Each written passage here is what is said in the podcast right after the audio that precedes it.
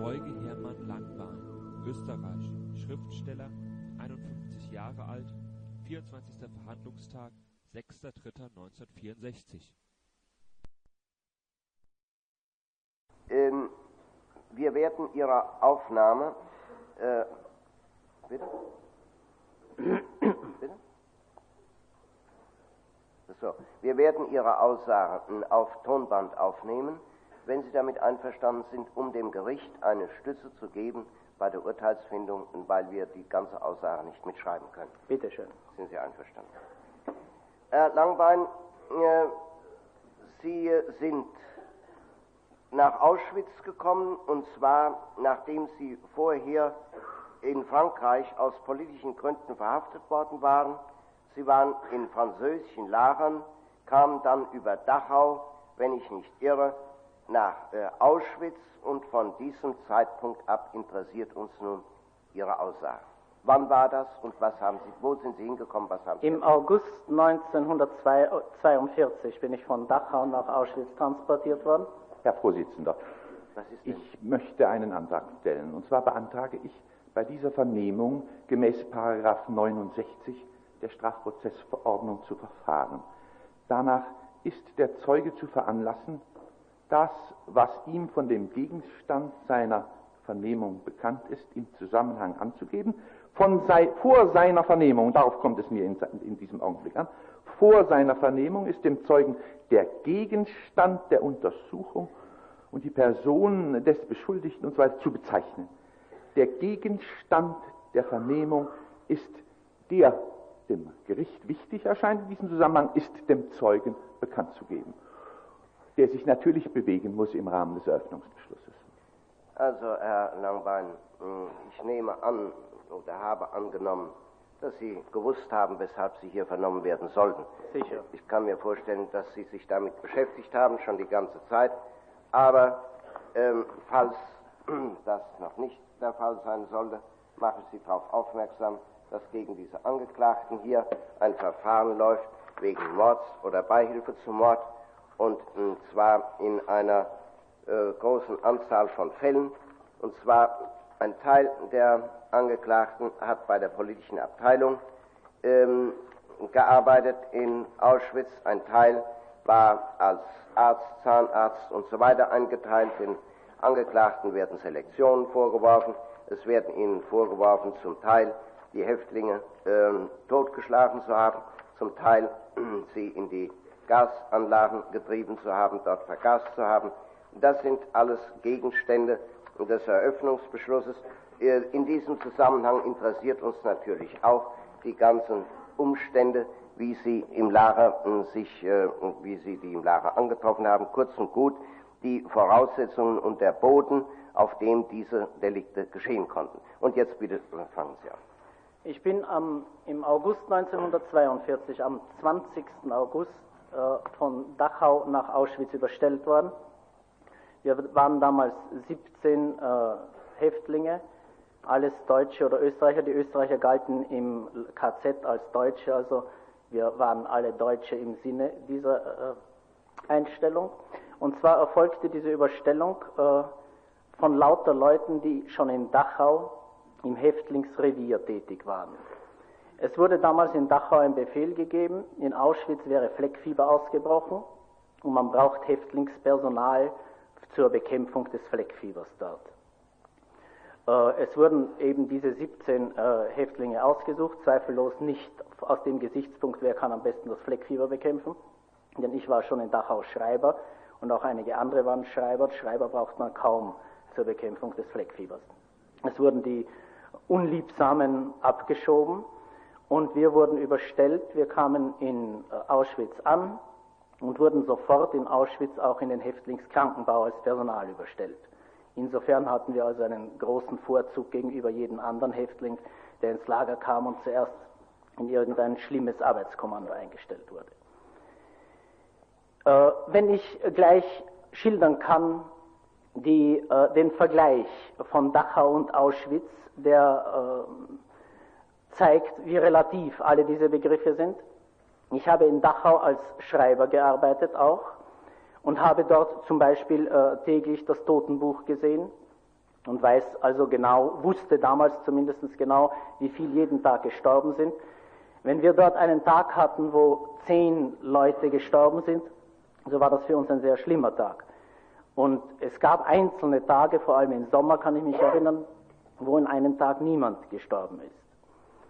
Äh, ich kam nach Auschwitz und wurde dort in die Nachtschichte der Schreibstube eingeteilt. Dort wurde in der Tagschicht auch und in der Nachtschicht äh, sieben Schreibmaschinen nichts anderes als Totenmeldungen geschrieben. Äh, jeder Tote hatte, für jeden Toten musste man drei Formulare ausfüllen damals. Später ist es vereinfacht worden, das Verfahren, weil es zu äh, umständlich war.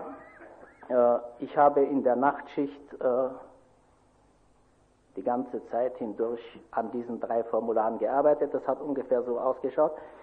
Ein Schreiber, der der Verantwortliche der Nachtschicht war, ein junger Pole, ein Lehrer, den ich dann später in Neuen Gamme wiedergesehen habe, er hat äh, mir die Karteikarten gegeben.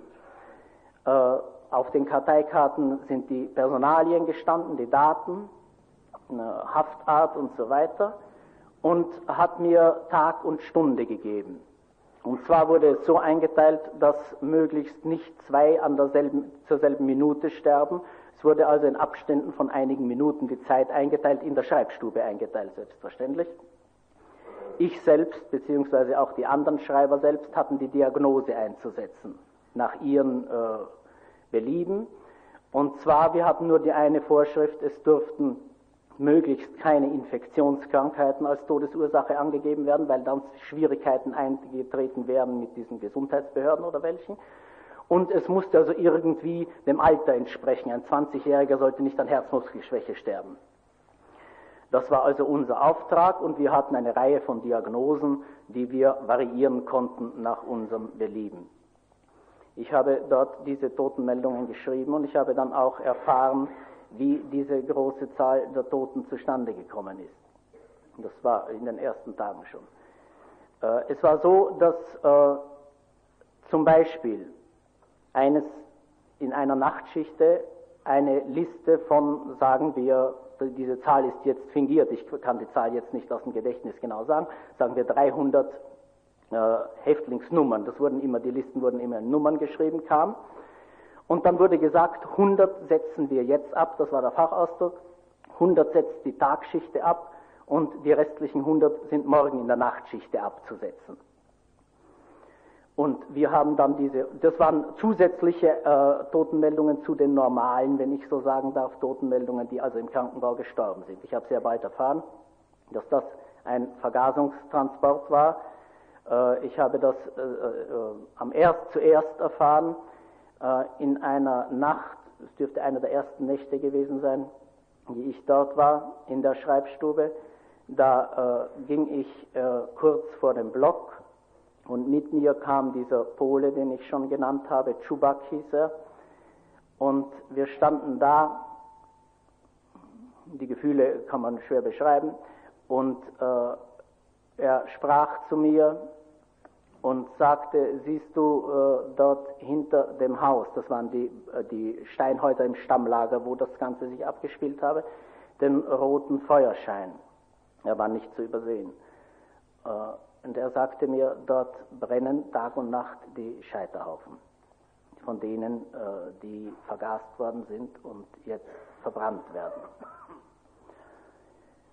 Äh, in unserer Schreibstube gab es zwei äh, Karteitische. Äh, nebeneinander standen sie. Auf dem einen Tisch waren die Karteikarten nummernweise geordnet derer, die lebten auf dem anderen Tisch nummernweise geordnet derer, die gestorben waren. In den äh, Karteikasten waren nicht enthalten die weiblichen Häftlinge, die wurden extra geführt und nicht enthalten später, das äh, trifft erst die spätere Zeit zu, zu, die Zigeunerhäftlinge. Alle anderen waren von allen Auschwitzer Lagern die Karteikarten in der Schreibstube des Häftlingskrankenbaus des Stammlagers. Dort äh, konnte ich blättern, ich musste sogar blättern, wenn ich meine Nummern sozusagen herausziehen musste, die Karteikarten. Und dort konnte ich sehen, wie viel äh, von einem Transport, der erst kurze Zeit im Lager war, noch lebte. Es war, es war äh, eine Zusammenstellung, also die furchtbar war. Ich kann keine genauen Zahlen sagen, ich kann keine genauen Zeiten sagen. Ich weiß nur, dass es Transporte gab, die erst wenige Wochen im Lager waren, die, sagen wir, mehrere hundert eingetroffen waren und es lebten vielleicht ein paar Dutzend und alle anderen waren schon totgeschrieben. Das waren jüdische Transporte in der Regel vorwiegend, die damals in großer Zahl vor allem aus westlichen Ländern eingelaufen sind. Damals, wenn ich mich richtig erinnere, waren es vor allem französische und holländische Judentransporte, die nach Auschwitz kamen und wo die Leute, das sind die Leute, die nicht sofort bei der Ankunft vergast worden sind. Über die hatten wir keinerlei Karteikarten und keinerlei Unterlagen, sondern das sind nur diejenigen, die an, an der Rampe ausgesucht wurden, als arbeitsfähig und ins Lager eingewiesen wurden. Nur über die gab es Unterlagen in den Schreibstuben. Äh, diese starben also in einer äh, Geschwindigkeit, die, die äh, für jeden, der das äh, sehen musste, papiermäßig sehen musste, auch nur äh, beklemmend war. Äh, diese er, dieser erste Eindruck äh, hat, äh, ich möchte fast sagen, gezeigt, wie relativ alle diese Begriffe sind, wie relativ zum Beispiel der alles war, was ich in Dachau erlebt habe, wo ich nicht sehr viel Schönes erlebt habe, aber Dachau wirkte aus der Perspektive von Auschwitz nahezu wie ein Idyll. Bitte mich nicht misszuverstehen, dass äh, äh Dachau äh, äh, Verhältnisse waren, die idyllisch gewesen wären. Ein zweiter Unterschied, äh, der sehr krass war im Verhältnis zu dem, was ich in Dachau erlebt habe, war die äh, sogenannte Lagerhierarchie, die Lagerprominenz.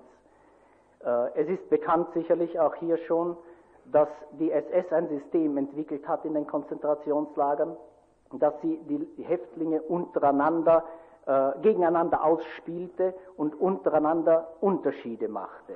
Es gab Häftlinge, die Bindenträger waren, nannte man das, die durch eine Binde gekennzeichnet waren als Blockältester, als Capo, als Lagerältester, also in irgendeiner Funktion eingesetzt waren, und die der SS gegenüber verantwortlich waren für das, was die SS als Ordnung bezeichnete, in ihrem Kommando, in ihrem Block und so weiter.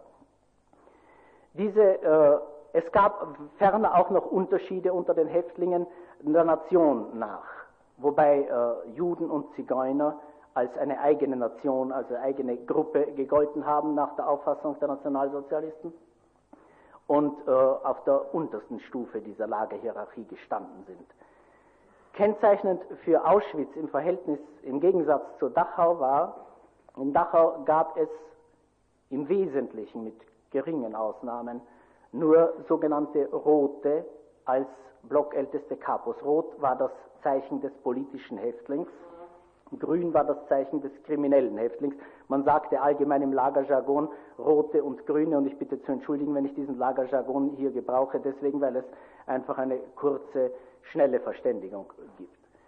In Auschwitz hat die SS von vornherein Grüne, also kriminelle Häftlinge eingesetzt in diese Funktionen. Es wird wahrscheinlich auch hier schon äh, zur Sprache gekommen sein, dass der erste Transport, der nach Auschwitz gebracht wurde, bevor die ersten Polen nach Auschwitz deportiert worden sind, 30 kriminelle Häftlinge aus Sachsenhausen waren, die von dem Gesichtspunkt aus ausgesucht wurden, damals vom Rapportführer Palitsch, dass sie das Lager sozusagen in Schuss hielten, wie das die SS nannte.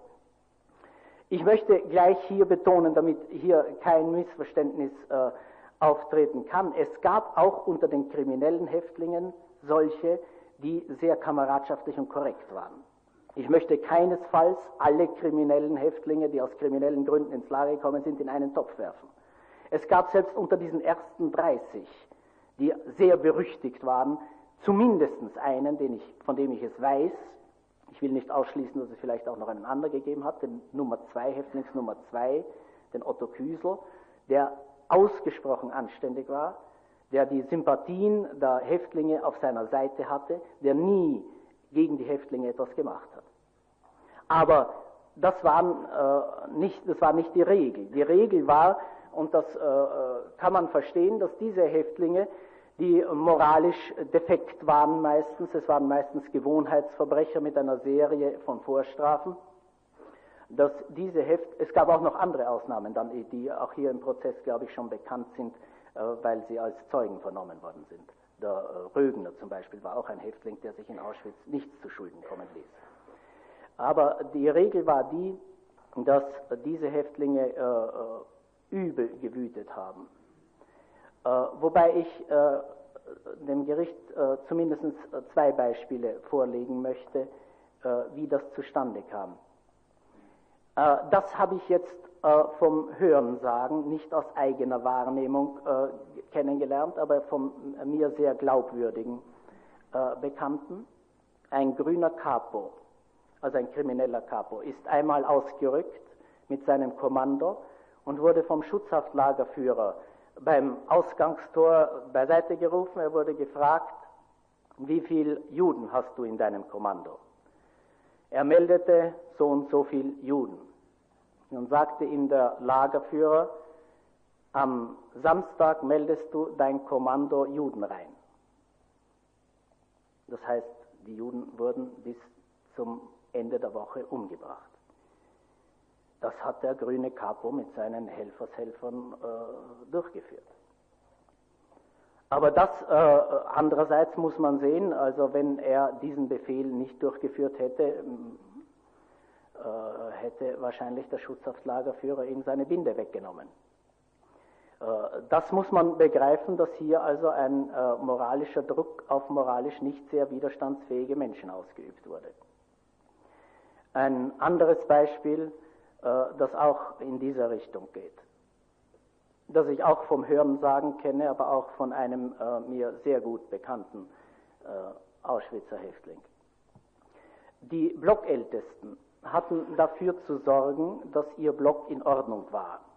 Und der Blockführer, der Blockführer war ein SSler, inspizierte von Zeit zu Zeit den Block und wenn da etwas nicht in Ordnung war, so war das nicht nur für den Blockältesten, sondern war das für den ganzen Block schlimm. Dann wurde Sport gemacht. Sie wissen, was Sport machen hieß. Das hieß nicht Sport machen, sondern das war äh, eine äh, schlimme Tortur, vor allem für die Körperschwachen. Und die Blockführer schauten vor allem darauf, also dass äh, das äußere Bild sauber war. Das war wichtig. Zum Beispiel, dass die Gänge gut frisch gestrichen waren. Nun waren die Blocks immer überbelegt und wenn da der ganze Schwarm der Häftlinge äh, zu bestimmten Zeiten, also beim Essen, Fassen in der Früh, zum An beim Antreten zum Appell und so weiter, hinein und hinaus strömten, dann ist es natürlich unvermeidlich gewesen, dass man da an der Wand gewetzt hat, dass da die Farbe abgekratzt war. Das äh, war für die Blockältesten ein Ärgernis, äh, für die Blockführer meine ich, ein Ärgernis. Und sie verlangten vom Blockältesten, dass der Block immer tadellos gestrichen ist. Niemals hat ein Blockältester Farbe gefasst.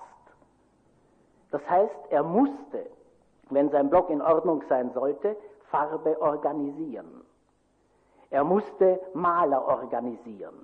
Wie konnte er das tun? Er konnte das nur tun, indem er von den Portionen, die auf seinem Block kamen, zur Essenverteilung, indem er davon, er hat äh, zum Beispiel Würste, Würste bekommen, die er zu teilen hatte in 600, 800, je nachdem wie viele Portionen. Dann hat er ein Stück weggeschnitten, damit er sich die Farbe organisieren kann und hat den Rest in kleinere Portionen geteilt. Das war die Regel. Dazu wurde er eigentlich äh, gezwungen durch dieses System, dass man verlangte, es muss ausgemalt werden, dass man kein Mittel dazu schaffte.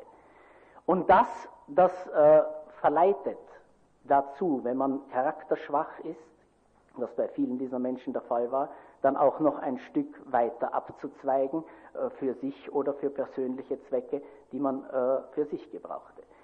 Das war die Atmosphäre, die also sehr unterschiedlich in Auschwitz gegenüber Dachau war. Die Atmosphäre, dass beim ersten Anblick als wir beim Tor standen. Wir sind in der Nacht angekommen, wie es noch dunkel war, und mussten uns beim Tor aufstellen und warten, bis der Morgenappell abgehalten worden ist. Und dann marschierten die Kommandos aus. Und wir sahen die Kommandos, die einen sehr unterschiedlichen Eindruck machten, zu denen in Dachau, die auch keinen sehr äh, erfreulichen Eindruck leisteten. Wir sahen äh, Menschen, die dermaßen herabgekommen waren, körperlich, dass sie sich kaum auf den Füßen halten konnten, und wir sahen Kapos, die sehr wohlgenährt waren. Und wir sahen dabei das berühmte Bild von Auschwitz, eine Musikkapelle, die fröhliche Marschweisen zu spielen hatte. Beim Appell, beim Ausmarschieren und Einmarschieren wurde immer von einer Musikkapelle äh, wurden Märsche gespielt. Diese Musikkapelle hat am Sonntag auch dem Kommandanten Ständchen gebracht und ähnliches bringen müssen natürlich. Wenn ich diesen ersten Eindruck noch ergänzen darf, äh, durch ein Erlebnis, das ich in Auschwitz hatte in den ersten Tagen schon. Es war das äh, noch Ende August, also ich dürfte noch keine zwei Wochen in Auschwitz gewesen sein. Unsere äh, Nachtschicht, also die wir in der Nachtschicht eingeteilt waren, konnten in der Früh uns hinlegen, schlafen. Und zwar hatten wir unseren Schlafraum im Block 21 ebenerdig mit einem das Fenster ging. Können Sie uns das vielleicht mal an dieser Karte da zeigen? Bitte. An der linken Karte. Wo Sie gearbeitet haben, wo Sie geschlafen haben und gleichzeitig auch, wo der Bunker 11 war.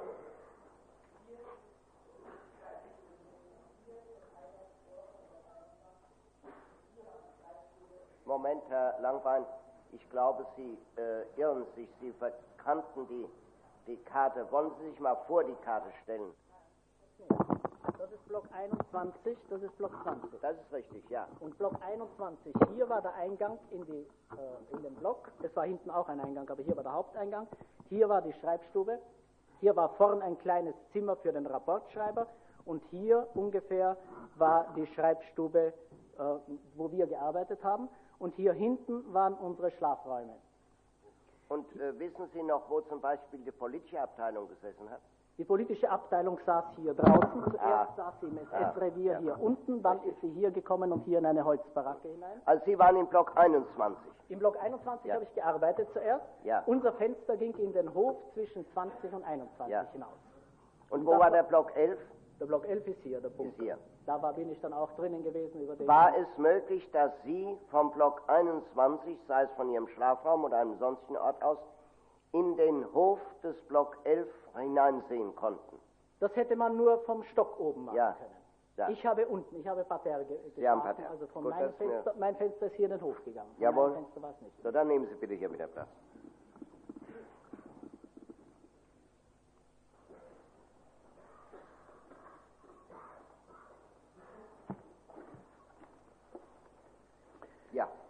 Ja, ich wollte erzählen, ich habe da also äh, mich hingelegt auf meine Pritsche. Ich habe im dritten Stock, äh, die, die Pritschen waren dreistöckig, ich habe im dritten Stock mein Bett gehabt. Und äh, es war August, es war heiß. Und da hörte ich, wie ein polnischer Pfleger die Fenster zumacht. Und ich fragte ihn, warum machst du denn die Fenster zu? Und sagte er, Befehl. Ich habe mich noch gewundert, was das für ein eigenartiger Befehl ist, im August die Fenster zuzumachen, aber habe noch nicht gewusst, um was es geht. Dann sah ich, dass dieser Hof zwischen 20 und 21, der abgesperrt war, wo also normalerweise niemand hineinkam oder höchstens ein Pfleger mal drüber ging, wie dieser Hof plötzlich von Häftlingen äh, bevölkert wurde. Und zwar kamen die Häftlinge aus dem Block 20 heraus. Der Block 20, der eben gegenüber lag bei dem Hof, war der sogenannte Infektionsblock des Häftlingskrankenbaus. Und die äh, Kranken oder Rekonvaleszenten kamen da heraus im Hemd mit der Decke umgewickelt, äh, mit der Fieberkurve in der Hand. Äh, es war ein äh, Anblick, also den ich äh, nicht so äh, wiedergeben kann. Die Gestalten, die da heraus wankten, oft nicht mehr gehen konnten. Es gab Einzelne, die sich gleich hinlegen mussten, weil sie nicht stehen konnten. Und ich wusste nicht, was hier los ist. Dann äh, nach einiger Zeit, nachdem der Hof schon voll war, einige hundert in dem Hof waren, kam Bewegung in die ganze Gruppe SS erschien. Zwei von denen habe ich gekannt, damals schon und nachher noch sehr genau kennengelernt.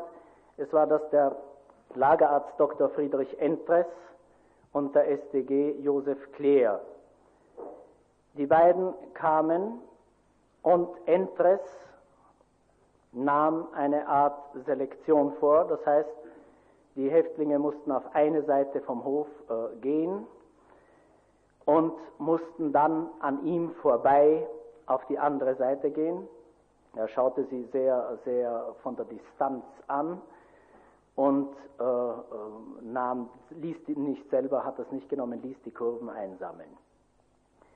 Äh, dann ging Entres weg, einige konnten sich nicht mehr bewegen und konnten nicht an ihm vorbeigehen, da hat er abgewinkt und äh, Claire blieb dort sitzen, ließ sich einen Stuhl rausbringen, setzte sich hin und ich sah, wie er genau bewachte mit Argusaugen, dass ja niemand verschwindet. Bei den Toren waren Posten aufgestellt, Häftlinge als Posten aufgestellt, die niemanden durchlassen durften und er inspizierte mit größter Genauigkeit, dass ja niemand hinausgeht. Dann wurde es still draußen und ich bin dann auch eingeschlafen und viele Stunden später bin ich dann aufgeweckt worden durch Motorenlärm. Es sind Lastautos gekommen und die Kranken wurden verladen auf die Lastautos und wurden weggeführt.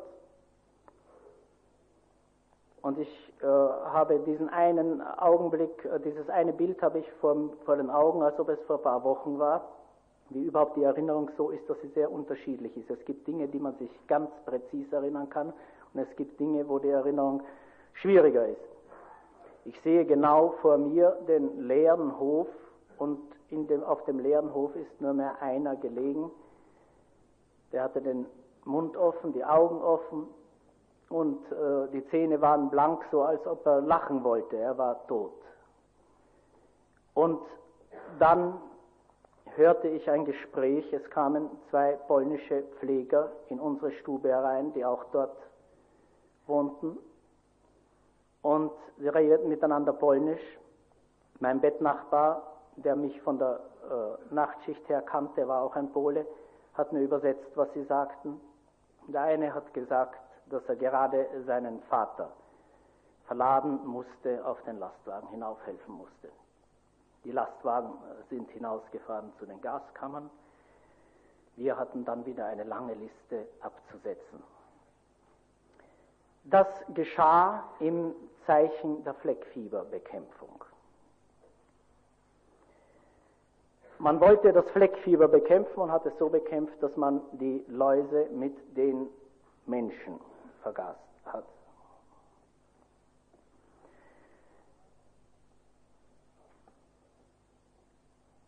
Es war, wie ich dann später erfahren habe, das habe ich damals nicht gewusst, zweifellos unmöglich, dass Entres, der Lagerarzt war, ein sehr gefürchteter Lagerarzt, der schlimmste, den ich kennengelernt habe während meiner Auschwitzer Zeit, diese Aktion allein hätte leiten können. Entres, ein Lagerarzt, hat, wie ich später erfahren habe, niemals die Möglichkeit gehabt, Lastwagen anzufordern und Posten, Begleitposten anzufordern. Das konnte nur über die Dienststelle Standortarzt geschehen. Standortarzt war zu dieser Zeit Dr. Kurt Uhlenbrook, der heute in Hamburg lebt und äh, nicht belangt wird wegen seiner Mitverantwortung an dieser Aktion. Das war ein Eindruck mehr in dieser ersten Zeit, in der es für mich vielleicht leichter war als für manchen anderen, die Atmosphäre von Auschwitz, äh, den ersten Schock, den sie jeden bereiten musste, zu überstehen. Erstens deswegen, weil ich von Dachau kam, also nicht aus der Freiheit, vorbereitet war.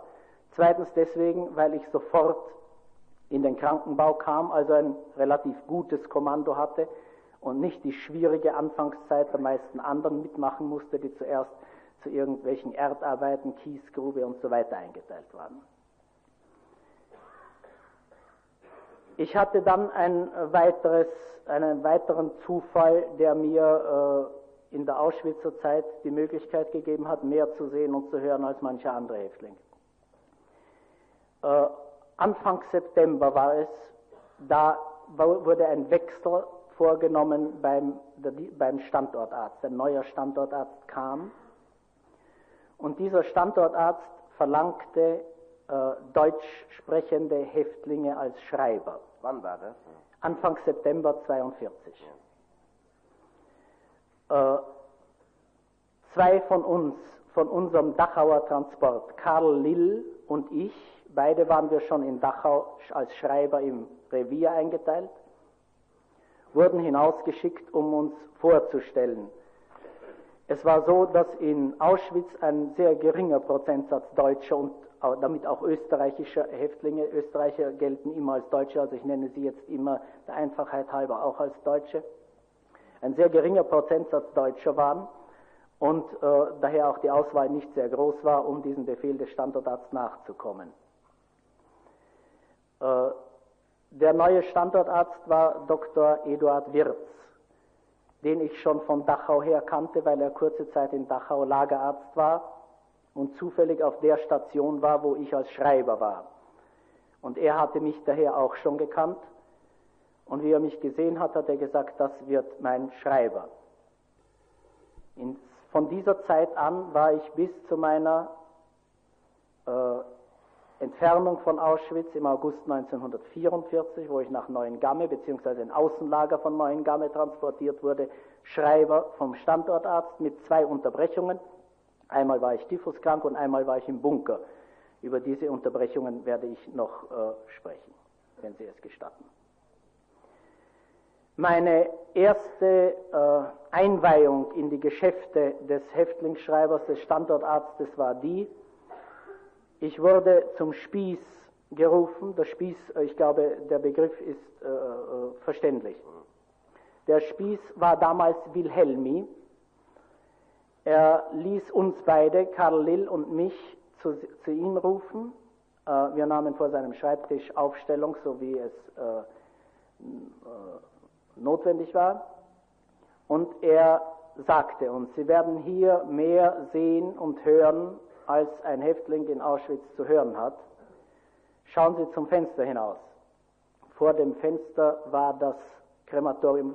Soll ich auf dem Plan zeigen, wo wir die Dienststelle... Gesehen. Wir wissen es. Ja, wir wissen.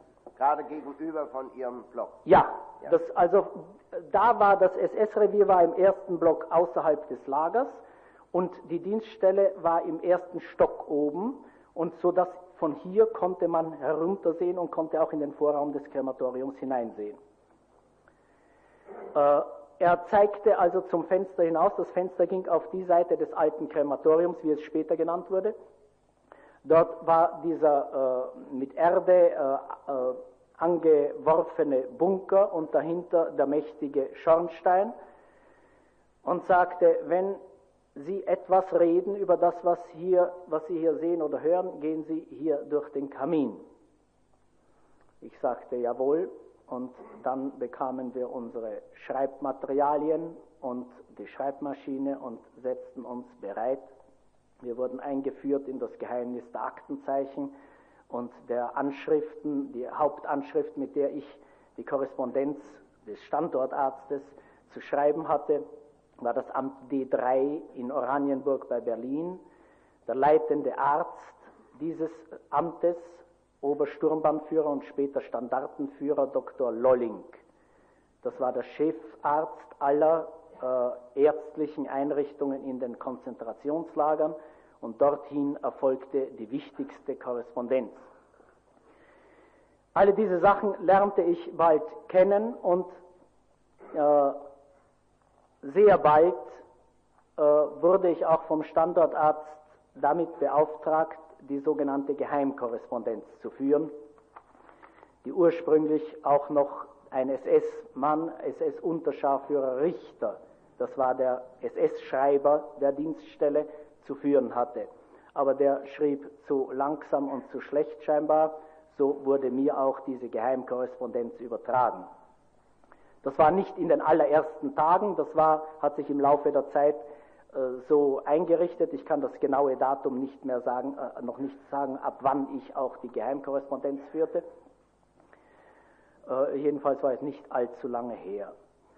Äh, dann hatte ich die Möglichkeit, mir ein Bild über die Lage auch in den anderen Lagern von Auschwitz, nicht nur im Stammlager, wo ich selber war, sondern Birkenau und den Außenlagern zu machen, weil alle Berichte beim Standortarzt zusammenliefen und hier jeden Monat zusammengefasst wurden in einen Monatsbericht, eben an das Amt D3.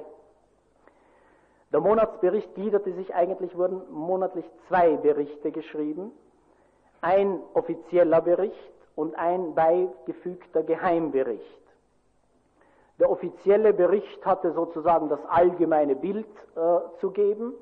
Der Geheimbericht sprach äh, ohne Beschönigung auch über die großen Mordaktionen, natürlich ohne das Wort Mordaktionen zu gebrauchen, über die großen äh, Sonderbehandlungen, wie es äh, der Fachausdruck bei der SS hieß. Äh, der Standortarzt hatte eine gewisse Schwäche für Statistik. Diese Schwäche habe ich ausgenützt und habe ihn dazu bewegt, nach einer gewissen Zeit, ich kann nicht mehr sagen, ab wann das war, dass er sich von jedem Lager, im Birkenau von jedem Lagerabschnitt und von jedem Außenlager Berichte geben ließ, die nicht nur monatlich waren, sondern die täglich waren. Es hat sich nämlich herausgestellt, dass jeder SDG oder Lagerarzt hatte einen Monatsbericht ihm zu erstellen und aus den Monatsberichten heraus hat er dann seinen Monatsbericht zusammengestellt. Nun stellte sich sehr schnell heraus, und ich habe auf diese äh, Widersprüche aufmerksam gemacht, dass hier die Totenzahlen nie gestimmt haben, dass eine geringe Totenzahl angegeben war, aber der Abgang wesentlich größer war und äh, nirgends ein Zugang war, also keine Überstellung war, weil sonst der Zugang in einem anderen Lager hätte auftauchen müssen. Und äh, da veranlasste ich den Standortarzt, dass er, damit er also korrekte Zahlen bekommt, von jedem Lager wöchentlich eine Meldung sich geben lässt, wo Tag für Tag eingetragen war der Stand der Häftlinge, der Krankenstand der Häftlinge, der äh, Stand der Infektionskranken, das war eine völlig fingierte Zahl, weil äh, die, niemand infektionskrank oder möglichst niemand infektionskrank gemeldet werden sollte.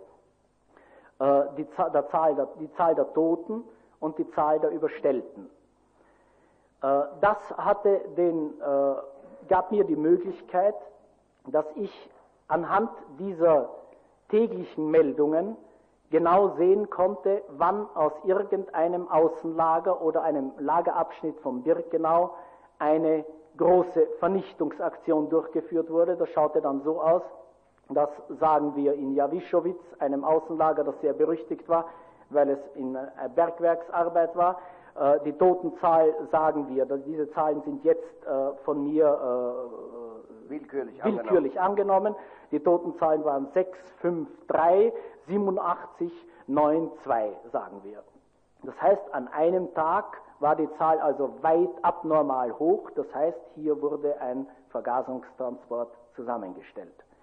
Wenn, das, wenn man nur eine Monatsmeldung hätte, so würde man das nicht so klar sehen. Äh, jetzt war eine Sache äußerst interessant für uns Häftlinge. Es gab innerhalb der SS, besonders konnte ich das beobachten ab Anfang 43 etwa, äh, verschiedene Strömungen. Es gab die eine Strömung, die sagte, die Todeszahlen sollen gesenkt werden, eine möglichst große Anzahl von Arbeitsfähigen soll in der Produktion, vor allem in den Kriegsbetrieben, die in der Umgebung von Auschwitz wuchsen wie die Schwammerl nach dem Regen, äh, eingesetzt werden. Es gab eine andere Tendenz. Die andere Tendenz wurde vor allem von der politischen Abteilung, also vom Leiter der politischen Abteilung, besonders Grabner, vertreten und auch von Höst, dem Kommandanten, äh, möglichst große Zahl sofort zu liquidieren, wie der äh, äh, Jargonausdruck der SS hieß. das heißt also möglichst viel schnell zu morden. Diese Gegensätze, die auch von Oranienburg aus kamen. Ich kann mich genau an Schreiben erinnern von Oranienburg, ich weiß das Datum nicht, aber ich kann mich genau erinnern, wie unser Standortarzt in Auschwitz einen Befehl, einen Rundbefehl, das war ein Rundbefehl, der an alle Lagerärzte oder Standortärzte jedes Konzentrationslagers ging, bekam, in dem gestanden ist, man soll die Todeszahlen möglichst senken. Und es kam äh, zweifellos, ohne dass ich sie gesehen habe, von oberer Stelle auch Befehle, dass äh, zum Beispiel die Transporte, die nach Auschwitz kamen, verstärkt wurden, äh, in größerer Zahl hingeführt wurden. Diese verschiedenen Tendenzen, die deutlich spürbar waren, besonders ab Anfang 43 etwa, äh, hatten zur Folge, dass bei SS-Leuten, die sich in Auschwitz den Rest eines menschlichen Gewissens bewahren konnten. Es gab solche, dass bei diesen eine Möglichkeit des Lavierens gegeben war. Es war für uns Häftlinge, die wir gewisse Möglichkeiten infolge der Positionen hatten, die wir äh, bekamen, eine Möglichkeit, hier einzuwirken und auch ein bisschen gegeneinander auszuspielen. Ich möchte das an äh, einem Beispiel illustrieren, das für uns sehr wichtig war. Im Auschwitz wurde auf sehr vielerlei Art und Weise gestorben. Ich habe schon von den Vergasungen äh, erzählt, die also auch von den kranken Häftlingen durchgeführt wurden. Äh, es war auch eine ungeheure Gefahr für jeden Häftling, sich krank zu melden. Auch bei uns im Stammlager, wo bei uns im Stammlager die Bedingungen, die Lebensbedingungen wesentlich besser waren als in Birkenau. Ich war dann einmal in Birkenau draußen und habe den Vergleich mit eigenen Augen gesehen. Ich habe ihn auch in den Todeszahlen sehr deutlich gesehen. Äh, wenn ein Häftling sich krank meldete, so war das so, dass er das in der Früh oder am Abend seinem Blockschreiber zu sagen hatte. Äh, dann wurde er, wenn das der Blockälteste oder der Blockführer zuließ, wurde er abgeschrieben von seinem Arbeitskommando, brauchte am nächsten Tag nicht ausrücken und musste in den HKB. HKB ist die Abkürzung für Häftlingskrankenbau gewesen, die allgemein üblich war im Lagerjargon, und wurde dort äh, zur Aufnahme, Arztvormelder war der Fachausdruck, bestellt. Zuerst wurde er in der Ambulanz im Block 28, das ist der erste Block ganz im Eck unten, wurde er in dieser Ambulanz voruntersucht von Häftlingsärzten, äh, die Ambulanzärzte waren. Die haben sich bemüht, eine Diagnose äh, zu stellen, äh, Fieber gemessen und äh, gefragt, also welche Beschwerden, und haben das irgendwo auf seiner Karteikarte kurz notiert. Dann kam nach irgendeiner Zeit, die Zeit war oft leider recht lang und die Häftlinge mussten nackt warten, und zwar mussten sie am Gang warten, äh, bis der SS-Arzt kam, damit die Luft nicht zu schlecht werde in dem Zimmer, in dem der SS-Arzt dann äh, seine Tätigkeit verrichtet. Das war im Winter vor allem eine äußerst schlimme Sache. Dann äh, wurden also, wenn der SS-Arzt erschien, der immer in Begleitung des SDG kam, wurden sie einzeln vorgeführt dem SS-Arzt. Die Sachen, die ich jetzt äh, äh, schildere, kenne ich nur zum Teil aus eigener Anschauung. Das meiste habe ich gehört, aber von sehr vielen verschiedenen Seiten die ganze Zeit. Also ich traue mich zu sagen, dass das mit Sicherheit sich so abgespielt hat. Äh, die äh, Kranken äh, traten der Reihe nach ein oder das andere Mal habe ich es auch gesehen, also es ist nicht nur eine Schilderung, die ich hier weitergebe, traten der Reihe nach in einer äh, Reihe vor den Arzt. Der Häftlingsarzt stand an der Seite und sagte mit einem Wort, mit einem Satz die Diagnose oder die äh, äh Temperatur oder etwas ähnliches. Und der SS-Arzt traf nun eine Entscheidung, im Wesentlichen war es eine Entscheidung in zweierlei Richtung. Entweder aufgenommen als Kranker in den Krankenbau oder zum Spritzen, wie der schlimme Ausdruck hieß, äh, ausgesucht. Es gab noch eine dritte Möglichkeit als Simulant ins Lager geschickt, aber das war äh, sehr gering, in sehr geringer Zahl, also das kann man vernachlässigen. Äh, es wurde dann regelmäßig im Block 20 äh, gespritzt. Das äh, sah ich sehr genau aus den Zahlen, die ich bekam, als ich noch Schreiber war auf Block 21. Das erfuhr ich sehr genau von meinen Freunden im Krankenbau, von denen ich mich immer am Laufenden halten ließ, wenn ich Schreiber war beim Standortarzt, weil ich sehr interessiert war, die Zustände im Krankenbau möglichst genau zu kennen, um da oder dort äh, eingreifen zu können, wo sich eine Möglichkeit bot. Äh, die Spritzungen erfolgten im Block 20, im Isolierblock, im Infektionsblock. Sie wurden durchgeführt vom SDG oder unter Aufsicht des SDGs von zwei Häftlingen, äh, sind mir namentlich bekannt, die dieses furchtbare Geschäft übernommen haben. Äh, Stessel und Banschik hießen sie. Beide sind gestorben. Äh, der SDG, der im Stammlager Dienst gemacht hat, hat immer, soweit ich das erfahren konnte, äh, die Aufsicht über diese Sachen geführt, wenn er nicht selber diese Aktionen vorgenommen hat. Nun war es so, dass diese täglichen Morde an Leuten, die in den Krankenbau aufgenommen wurden, nicht im Lager nicht unbekannt bleiben konnten, obwohl es äh, streng verboten war, darüber zu reden und äußerst gefährlich war, darüber zu reden so ist es selbstverständlich, dass sich das trotzdem äh, äh, herumspricht, dass eine panische Angst bestand vor dem Krankenbau. Und ich kann mich sehr genau erinnern an äh, Leute, die schwer krank waren und sich, solange es irgendwie ihre Kräfte noch erlaubt haben, geschleppt haben ins Kommando hinaus das war dort leichter möglich, wo ein Kommando war mit leichterer physischer Arbeit, dort schwerer möglich, wo schwere physische Arbeit zu verrichten war, nur um sich nicht krank zu melden. Es ist selbstverständlich, dass dadurch, dass die Kranken so lang als möglich bei ihrem Arbeitskommando und im Block blieben, die Infektionskrankheiten weiter zunahmen. Und darauf machte ich den Standortarzt aufmerksam, der die Aufgabe hatte und die Aufgabe sehr ernst nahm, das Fleckfieber zu bekämpfen. Diese Aufgabe wurde von Berlin deswegen auch gestellt, weil äh, das Fleckfieber auf die SS übergegriffen hat.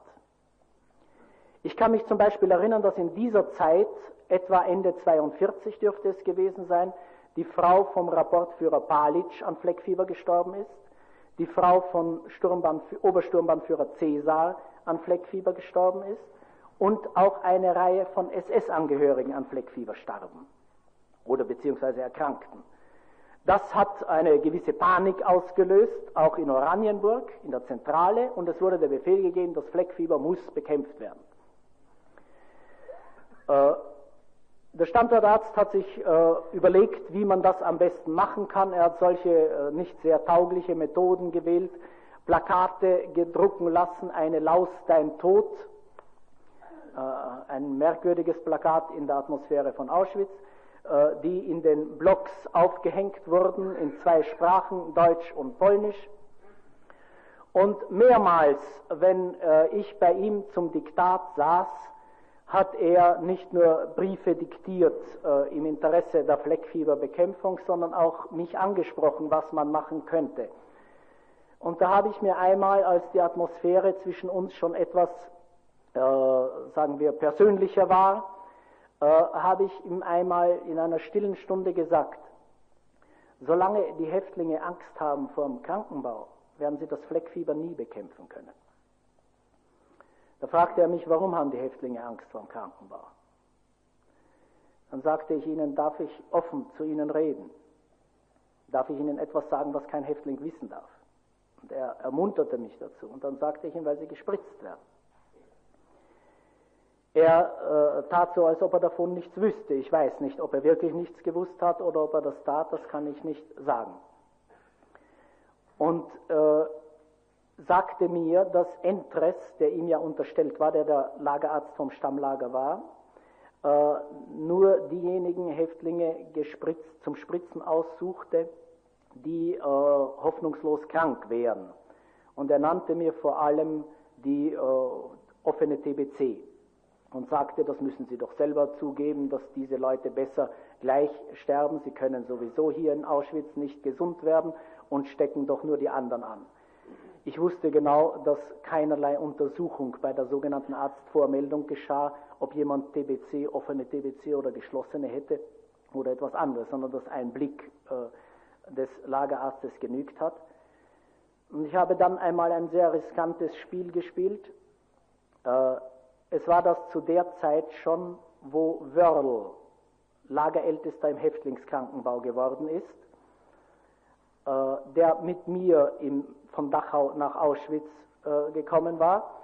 Und ich habe dem Wörl gesagt, du, wir müssen jetzt einen eindeutigen Beweis haben, auch für den Standortarzt eindeutigen Beweis haben, dass die gespritzten Häftlinge nicht äh, offene TBC, also tatsächlich auf untersucht, untersucht unheil, für Auschwitzer Verhältnisse unheilbare Krankheit hatten. Und da kam uns ein Zufall zur Hilfe. Eines Tages wurde von Entres ein deutscher Häftling, ein, wenn ich mich richtig erinnere, war es ein Krimineller, äh, auch zum Spritzen ausgesucht. Und bei den deutschen Häftlingen mussten die, die ja bevorzugt behandelt wurden von der SS, die also nicht so leicht äh, zum Töten ausgesucht wurden, bei denen musste sofort, wenn sie in den Krankenbau kamen, eine Krankengeschichte auch angelegt werden. Und dieser deutsche Häftling wurde schon untersucht, bevor er dem SS-Arzt vorgestellt worden war, und wurde auch zum Röntgen geschickt. Es gab einen Röntgenapparat im Stammlager, im Block 28, er wurde äh, geröntgent und der Befund war OB, ohne Befund. Also das heißt, die Lunge war in Ordnung. Und es stand dort, dass er Gastritis hätte, Durchfall hätte und Medikament war angegeben als Medikamentvorschlag Bolus alba. Äh, der wurde dem Entres vorgestellt. Der Entres hat nicht viel gefragt, hat gesehen, er ist ein Muselmann. Sie wissen den Ausdruck Muselmann, der ist ja hier auch schon bekannt und hat ihn zum Spritzen ausgesucht. Ich bin mit der Krankengeschichte zum Standortarzt gegangen und habe gesagt, das ist ein Fall offener TBC von Entres ausgesucht zum Spritzen. Er nahm die Krankengeschichte, schaute an und sagte, das ist, ist doch gar keine TBC. Sage ich, und bei den anderen auch nicht. Äh, dann hat er Entres zu sich kommen lassen. Was er mit ihm geredet hat, weiß ich nicht. Ich weiß nur, dass dann die Spritzen äh, zuerst reduziert und später überhaupt eingestellt wurden. Das dürfte etwa im Frühling 43 gewesen sein. Und das war in der Zeit, ich habe damals den Standortarzt mehrmals darauf aufmerksam gemacht bei Gesprächen, die in einer solchen stillen Stunde stattgefunden haben, dass äh, solange Claire SDG im Stammlager ist, es meiner Meinung nach unmöglich ist, eine Atmosphäre zu schaffen, in der die Häftlinge sich nicht fürchten. Denn Claire hat nämlich etwas gemacht. Er hat zusätzlich, ich glaube, soweit ich es weiß, der einzige SDG, der das gemacht hat, dass er zusätzlich aus freien Stücken auch noch durch die Krankenstuben gegangen ist und äh, Häftlinge, die im Körper schwach schienen, ausgesucht hat fürs Spritzen. Ich habe das einmal erlebt, als ich krank lag im Krankenbau.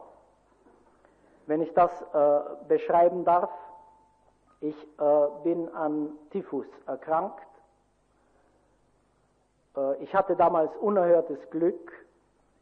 Der Standortarzt hat gesehen, dass ich also Fieber hatte und hat äh, angeordnet, dass ich in ein Einzelzimmer, es war nicht ein Einzelzimmer, also ein kleines Zimmer, gelegt wurde im Krankenbau und also sehr bevorzugt behandelt wurde.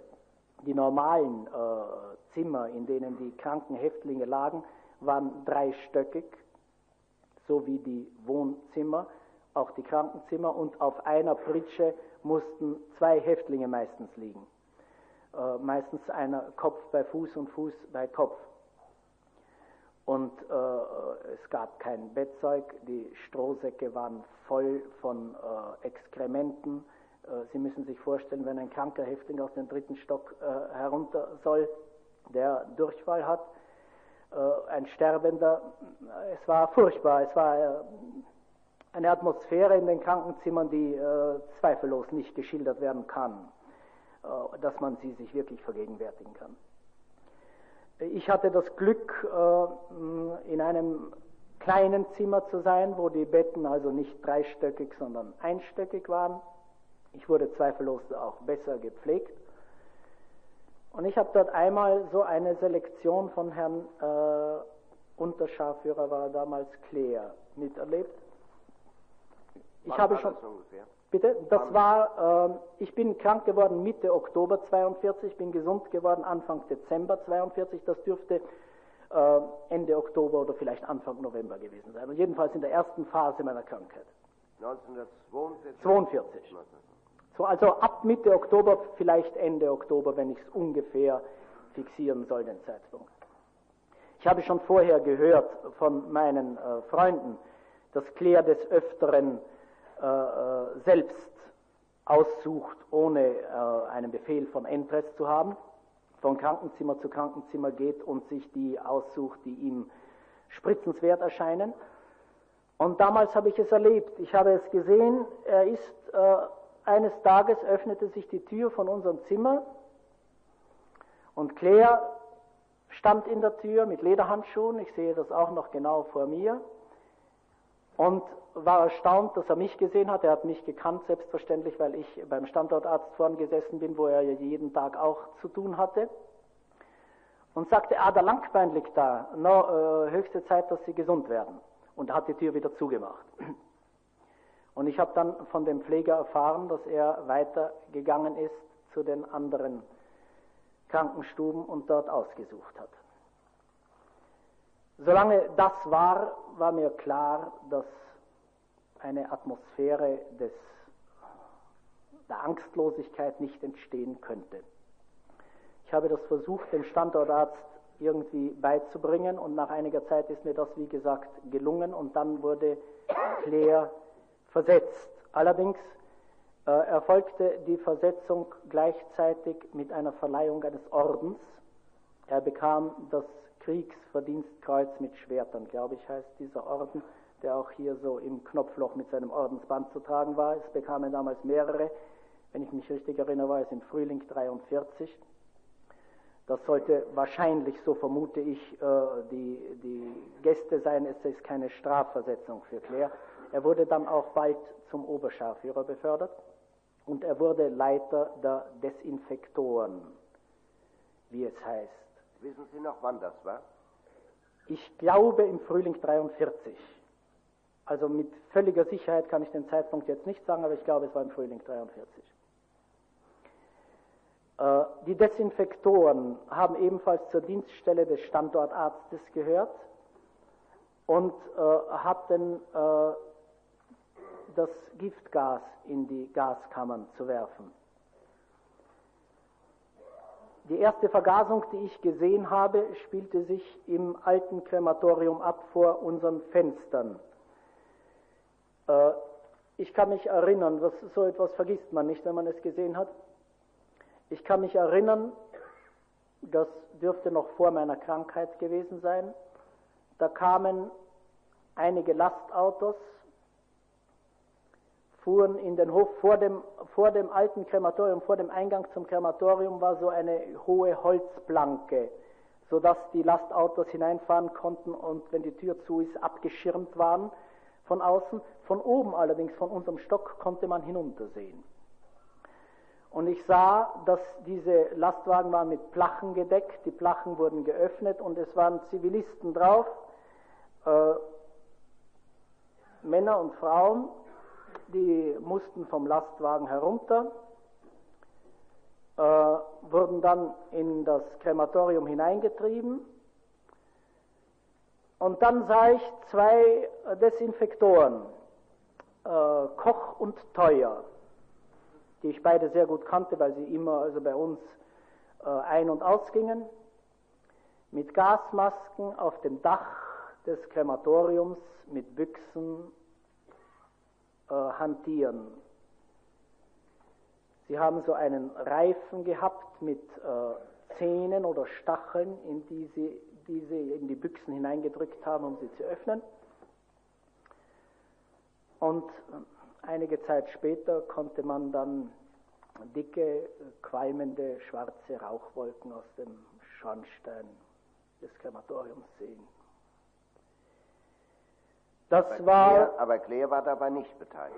Bei dieser, Selektion, bei dieser Vergasung nicht, nein. Damals war er, äh, damals war er noch äh, SDG im Stammlager, ja. da war, war er noch nicht Desinfektor. Er wurde dann also der, der Leiter der Desinfektoren und äh, ich kann mich genau erinnern, das ist auch eine Sache, die man nicht vergessen kann, glaube ich, dass ich eine Anweisung schreiben musste äh, auf Befehl des Standortarztes, Milchzulage anzufordern für die Desinfektoren, weil sie einen gesundheitsschädlichen Dienst zu verrichten hatten. Die bekamen also, ich weiß nicht mehr wie viel Milch äh, zusätzlich zu ihrer sonstigen Verpflegung. Äh, wenn ich noch eine Episode schildern darf, äh, die zurückgreift in der Zeit, wo ich krank lag, ähm, Typhus im Block 28, weil sie auch für die Lageratmosphäre kennzeichnend war. Äh, es war das in der Zeit, wo ich schon, äh, also das Schlimmste der Krankheit hinter mir hatte, schon äh, auf dem Wege der Besserung war. Da äh, sah ich einmal vor meinem Fenster. Das Fenster ging damals von meinem Krankenzimmer auf Block 28 hinaus zum Stacheldraht, also auf die Seite auf der Zeichnung. Es war im Stock oben und ich sah, dass mit furchtbarem Lärm eine ganze Gruppe von Häftlingen dort zwischen Stacheldraht und Block 28 in diesen schmalen Gang äh, getrieben wurde. Eine Reihe von Kapos waren dabei und SS hat diese ganze Aktion beaufsichtigt. Ich hörte äh, ausziehen, ausziehen, flott, flott. Äh, es war das damals November, also eine kalte Jahreszeit.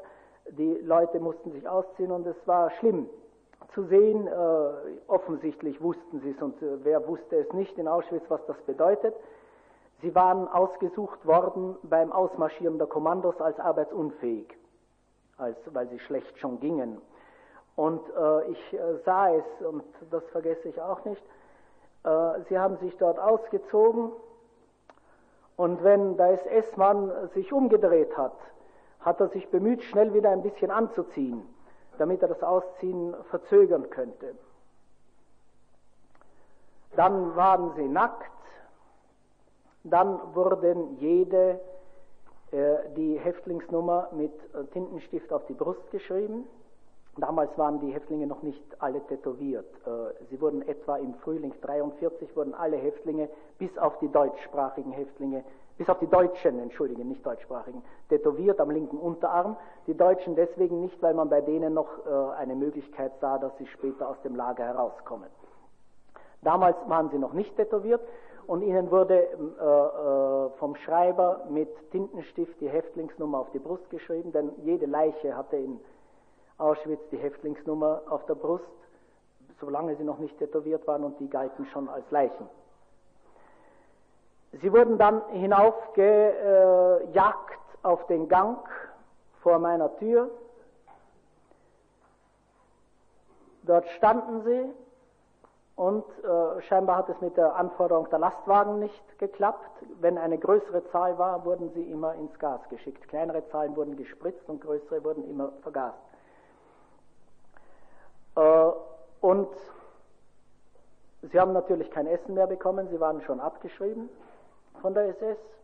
Sie haben äh, kein Wasser mehr bekommen. Äh, man ließ niemanden raus, damit, weil sie Angst hatten, die Leute werden sich irgendwo verstecken. Die einzige Möglichkeit, dass sie beim Klosett Wasser tranken, war gegeben.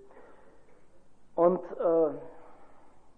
da sind die einen sind schon am Boden gelegen, Einzelne waren schon tot, Einzelne lagen neben ihnen, ohne sich von den Toten wesentlich zu unterscheiden. Und spät am Abend, glaube ich, sind dann die Lastwagen gekommen und haben auch diesen Transport weggebracht. Das war äh, das Klima, das in Auschwitz herrschte in dieser Zeit und das Klima, das, äh, ohne das zu, wenn man das nicht kennt und nicht versteht, man unmöglich sich vorstellen kann, wieso die einzelnen SS-Leute solche Dinge gemacht haben. Das Menschenleben galt nichts. Äh, einen Menschen zu töten war eine Kleinigkeit, war überhaupt nicht der Rede wert. Und die Machtfülle, die ein SS-Mann, auch der kleinste SS-Mann hatte, den Häftlingen gegenüber, war unvorstellbar. Und aus dieser Machtfülle heraus und aus dieser Einstellung heraus, diese Leute müssen ja sowieso sterben, die sind ja schon Tote auf äh, Urlaub sozusagen. Aus dieser Einstellung heraus habe ich mir nur erklären können, das, was geschah an einzelnen Akten von Einzelnen. Von Einzelnen vor allem, die ich persönlich kennengelernt habe. Ich habe sehr viele SSler kennenlernen müssen, äh, vor allem Ärzte, und SDGs, die also regelmäßig bei uns in der Schreibstube ein- und ausgegangen sind, mit mir gesprochen haben, wenn sie besoffen waren, äh, mir ihr Innenleben geoffenbart haben und ähnliches. Es gab darunter viele, unter den Ärzten, ich möchte fast sagen die Mehrzahl, äh, die durchaus nicht irgendwie fanatisch nationalsozialistisch die durchaus auch nicht fanatisch antisemitisch waren, aber die in dieser Atmosphäre, diese Atmosphäre aufgenommen haben und die dann nichts dabei gefunden haben, auch zu experimentieren an den Leichen, die noch lebten, wie zum Beispiel Dr. Helmut Vetter, ein Mann mit wunderbaren Umgangsmanieren auch uns Häftlingen gegenüber. Er war immer freundlich, nicht nur zu mir, was ich gesehen habe, auch zu anderen aber er hat experimentiert an den Häftlingen ohne eine irgendwie sichtbare oder spürbare Hemmung. Oder andere, von, von Mengele will ich nicht reden. Mengele war meiner Auffassung nach ein fanatischer Antisemit. Er sah eine Aufgabe darin, die Juden zu vernichten. Aber bei Vetter habe ich das nicht so gespürt. Äh, auch die Ärzte, die hier sitzen, Frank oder Schatz, ich habe sie kennengelernt als Ärzte, die den Häftlingen, mit denen sie in Berührung kamen, nichts Schlechtes machten. Aber in der Atmosphäre von Auschwitz haben sie offensichtlich keine Hemmungen gehabt, Leute fürs Gas auszusuchen. Das äh, zu verstehen, äh, ich weiß nicht, ob man das erklären kann, äh, weil ich fürchte immer, dass man die Atmosphäre von Auschwitz schwer schildern kann. Wenn ich äh, weitergehen darf in meiner, äh, meinem Bericht. Ich habe dann, äh, als ich die Meldungen bekam und den Standortarzt versuchte darauf aufmerksam zu machen, äh, wo die schlimmsten äh, Zustände äh, sein müssten und wo man vielleicht irgendeine Möglichkeit hätte zu mildern habe ich gesehen, dass die größte Sterblichkeitszahl im Zigeunerlager war, das damals etwa, ich glaube es war auch im Frühling 43, gegründet wurde in Birkenau. Es war etwas ganz Eigenartiges. Die Zigeuner wurden dort äh, bevorzugt behandelt. Äh, sie blieben familienweise beisammen, sie wurden nur zum Teil zur Arbeit eingesetzt, sie durften sich die Haare stehen lassen und trotzdem war die Sterblichkeit im Zigeunerlager die größte, äh, prozentuell. Und ich habe damals äh, beim Standortarzt mir erwirkt, dass ich einmal ins Zigeunerlager hinausfahren kann mit einem SDG als Posten. Ich weiß nicht mehr, wer mich damals begleitet hat. Und ich bin da ins Zigeunerlager hineingegangen und bin natürlich in den Krankenbau hineingegangen, weil offiziell meine, äh, der Grund meines Hinübergehens war, im Krankenbau irgendwelche Bürosachen zu erledigen. Ich weiß nicht mehr was. Das war ein Sie uns an der Karte mal diesen Block zeichnen, wo Sie da reingegangen sind? Ja, also, ob ich den genau finde,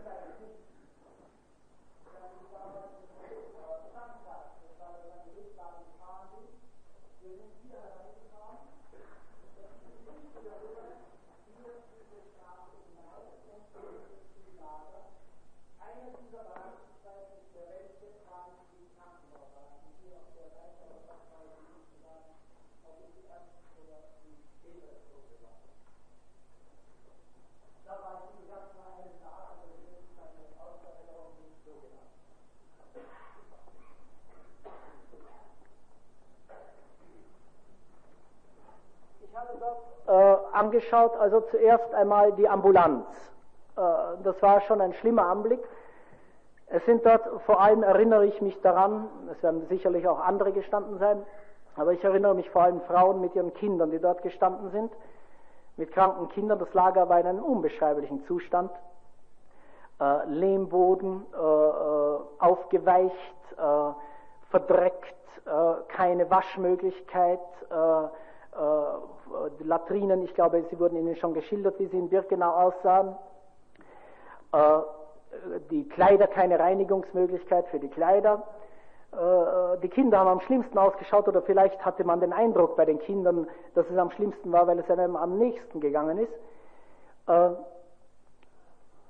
ich habe dann äh, mir einen Krankenblock angeschaut. Und zwar war das der Krankenblock, in der auch die Frauen gelegen sind, die entbunden haben. In Zigeunerlage kamen auch Kinder zur Welt. Ich habe viel gesehen in Auschwitz. Tote war für uns eine Alltäglichkeit. Man ist furchtbar hart geworden in Auschwitz. So hart, dass man manchmal Angst gehabt hat, ob man wieder ins normale Leben zurückfindet. Aber was ich dort gesehen habe, das war schlimmer als alles andere. Ich habe Frauen gesehen, die glücklichsten waren die, es waren Einzelne darunter, die wahnsinnig geworden sind. Ich habe kleine Kinder gesehen, Neugeborene.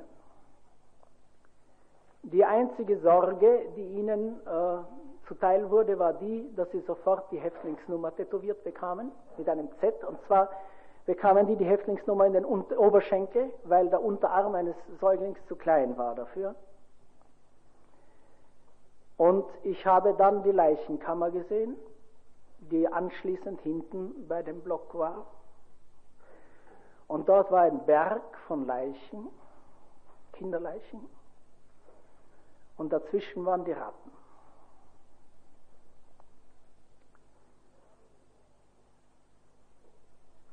Ich habe äh,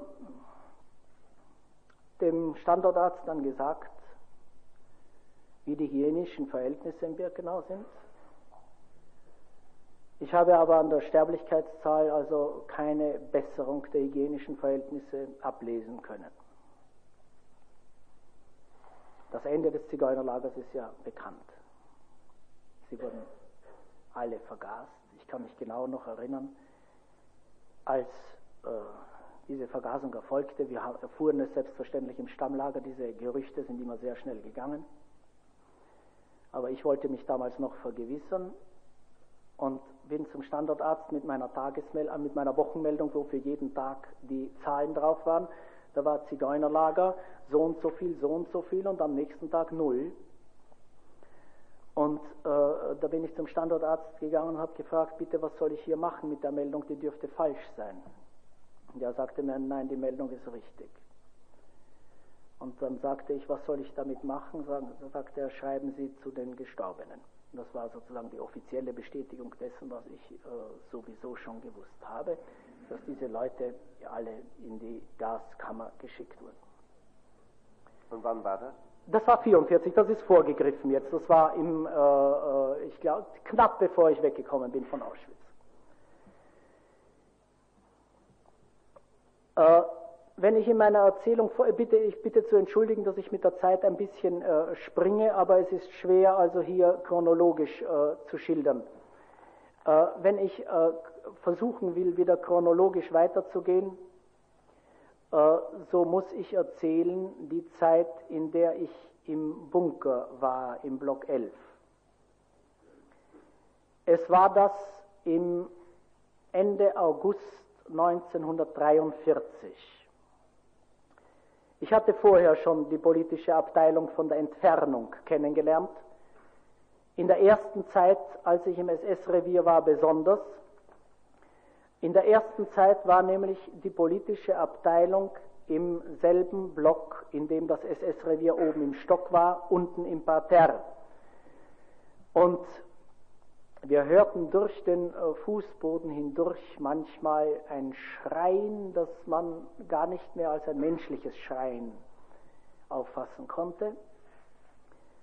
Und ich sah auch des Öfteren Häftlinge, die vor der Tür der einzelnen Referenten da unten haben warten müssen und stehen müssen, in einem äh, schwer misshandelten Zustand. Ich lernte auch die Namen von den berüchtigsten Leuten der politischen Abteilung schon damals kennen, also vor allem Grabner und die beiden berüchtigsten Helfer von ihm, Boger und Lachmann. Die kannte ich äh, schon, bevor ich in den Bunker kam. Äh, wenn ich äh, die erste äh, Begegnung noch schildern darf, wie ich Grabner kennenlernte, äh, es war das eine dieser äh, Vergasungsaktionen im Krematorium. Ich habe eine geschildert, es gab mehrere. Die erste ist mir besonders in Erinnerung geblieben. Äh, bei einer dieser Vergasungen gab es einen Häftling in unserem Kommando. Unser Kommando hieß SS-Revier und in dem waren nicht nur wir Schreiber, sondern es waren auch die Putzer, die das SS-Revier sauber zu halten haben. Ein Häftling, der in der Diätküche gearbeitet hat, Eduard Piesch ein Friseur, äh, einer für die Massage der SS und so weiter. Also es gab eine ganze Reihe von äh, Häftlingen in unserem Kommando. Äh, einer davon, ein Jude war es, ein junger Bursch, ich weiß jetzt den Namen nicht mehr, der hat bei dieser einer solchen Aktion vom Gangfenster zugeschaut. Wir haben von unserem Zimmerfenster gesehen und da waren wir sozusagen gedeckt. Er hat vom Gangfenster gesehen und da hat ihn der Grabner dabei gesehen. Der Grabner rief ihn zu sich, notierte seine Nummer und am nächsten Tag war der Häftling nicht mehr in unserem Kommando und die Totenmeldung war zu schreiben. In der Schreibstube wurde er als äh, abzuschreiben, abzusetzen, wie der Fachausdruck heißt, hieß, hingegeben. Da lernte ich also das erste Mal, äh, hörte ich Grabners Stimme und äh, sah ihn das erste Mal. Und äh, Lachmann und Boger, über die hörte man im Lager sehr viel. Und ich sah Boger vor allem und Lachmann sehr oft. Ich erinnere mich vor allem an Boger, der mir immer den Eindruck machte, dass er mit einer wahren Jagdleidenschaft gesucht hat nach äh, Fällen, die er bearbeiten könnte. Er ist meistens auf seinem Fahrrad gefahren. Lachmann, von Lachmann war es bekannt, dass er sich manchmal als Häftling verkleidet ins Lager geschlichen hat, um äh, zu spionieren, etwas zu erfahren. Äh, er hatte so eine kleine Gestalt, also er konnte es sich auch erlauben. Äh, eines Tages, Ende August 43, es war an einem Samstag, den letzten Samstag im August, kam Lachmann in unsere Schreibstube und äh, äh, sagte mir, du bist der Langbein. Ich meldete mich und er sagt, komm mit. Wann war das denn? Ah, äh, der letzte September, äh, der letzte äh, Samstag im August äh, 43. Ich nahm äh, meinen Stenogrammblock, weil ich immer, also wenn mich ein SSler gerufen hat, bin ich normalerweise zum Schreiben gekommen, nahm meinen Stenogrammblock und den Bleistift, der sagt, lass das liegen, nimm deine Mütze. Dann wusste ich also schon, was los war. Er führte mich ins Lager hinein, bei der Blockführerstube, äh, wo man in den Lagereingang hat, meldete er mich ab, sagte, ein Häftling vom SS-Revier führe ich in den Bunker. Das musste er, damit der Stand geändert wird, das SS-Revier also mit einem weniger dann einmarschiert. Und ich wurde von ihm in den Bunker, in den Block 11 eingeliefert, in den Keller, in die Zellen hinunter. Das war Lachmann. Lachmann. Lachmann. Ja. Lachmann war das. Er lieferte mich ein unten, durchsuchte mich noch, ob ich etwas bei mir hätte und äh, äh, schickte mich in eine Zelle. Das hat der Bunkerkapo dann der Jakob äh, äh tun müssen.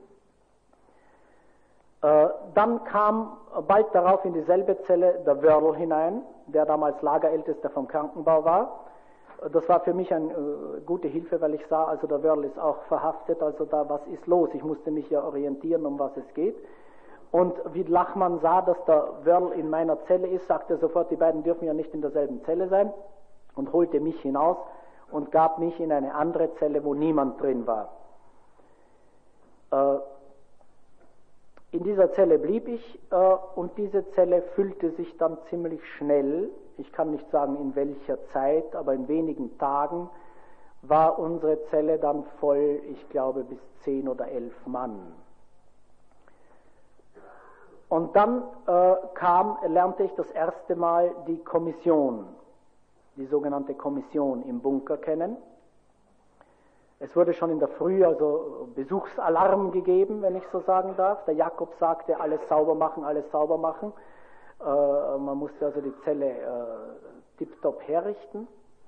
Und dann hörte man es, also an dieses Geräusch habe ich mich dann gewöhnt. Ich konnte es später also genau unterscheiden. Ich habe sechs solche Kommissionen im Bunker miterlebt. Äh, man hörte also viele Schritte draußen. Man hörte, wie eine Zellentür nach der anderen geöffnet wurde. Man hörte Stimmen draußen, man hörte gehen und dann also wurde auch unsere Zellentür geöffnet. Wir hatten uns hintereinander anzustellen.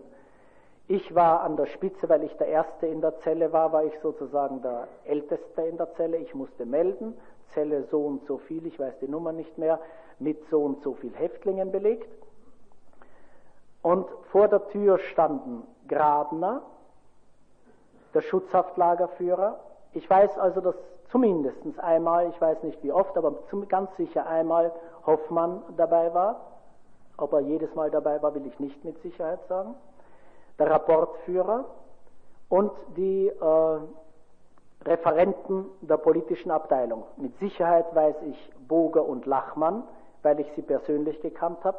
Die anderen habe ich persönlich nicht gekannt. Ich kann also nicht sagen, ob der oder der auch dabei war. Und der äh, Blockführer vom Bunker, der sozusagen die Sperrdienste leistete, also die Zellen auf und zusperrte. Das war die Kommission, die vor der Tür war.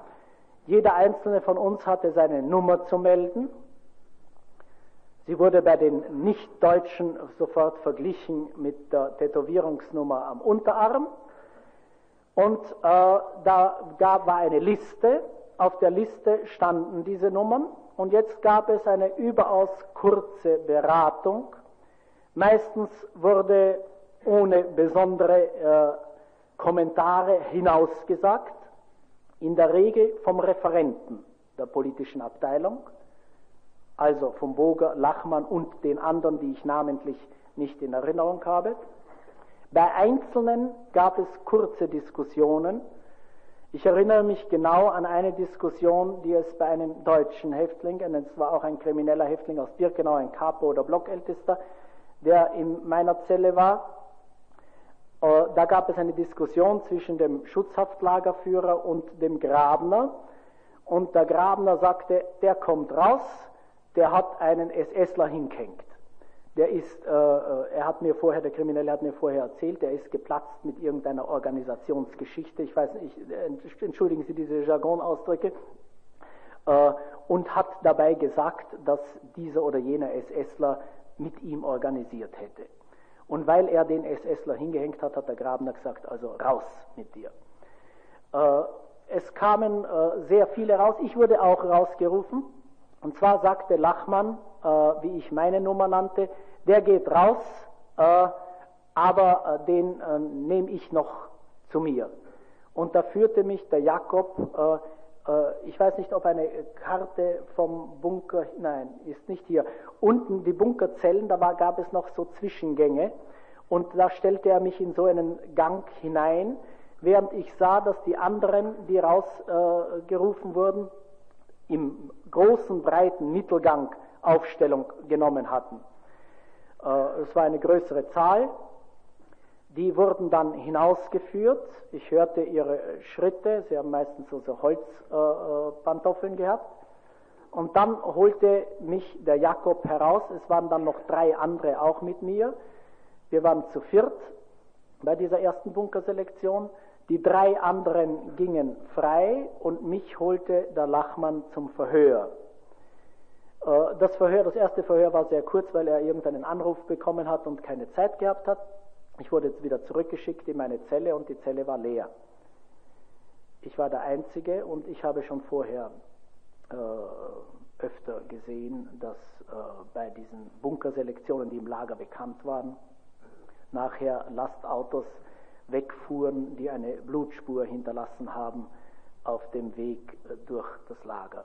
Ich konnte mir also leicht vorstellen, wohin die anderen gekommen sind. Ich lernte sechs solche Selektionen kennen im Bunker, die ich alle sechs überstand, sonst wäre ich nicht hier. Äh, man warf mir damals vor, und auch Wörl und einem Blockältesten, der ebenfalls mit, vom Krankenbau, einem Blockältesten, der ebenfalls mit uns im Bunker war, dass wir eine Geheimorganisation gehabt hätten in Auschwitz. Äh, ich möchte hier auch etwas sagen, was ähm, zum Verständnis der ganzen Auschwitzer Situation vielleicht beitragen kann. Ich wurde damals und Wörl unter anderem auch verraten von einem äh, Mithäftling, äh, der äh, ein Spitzel der politischen Abteilung wurde. Äh, ich weiß auch, wie er es geworden ist. Nachträglich habe ich es erfahren, damals noch nicht. Schon noch in Auschwitz, aber äh, erst nach meiner Bunkerzeit. Er, hat, er war Blockältester im Krankenbau und hatte dadurch die Möglichkeit, also sich auch unter, zu untersuchen und hat äh, sich röntgenisieren lassen und gesehen, dass er TBC krank ist. Und da wurde er von einer Panik ergriffen.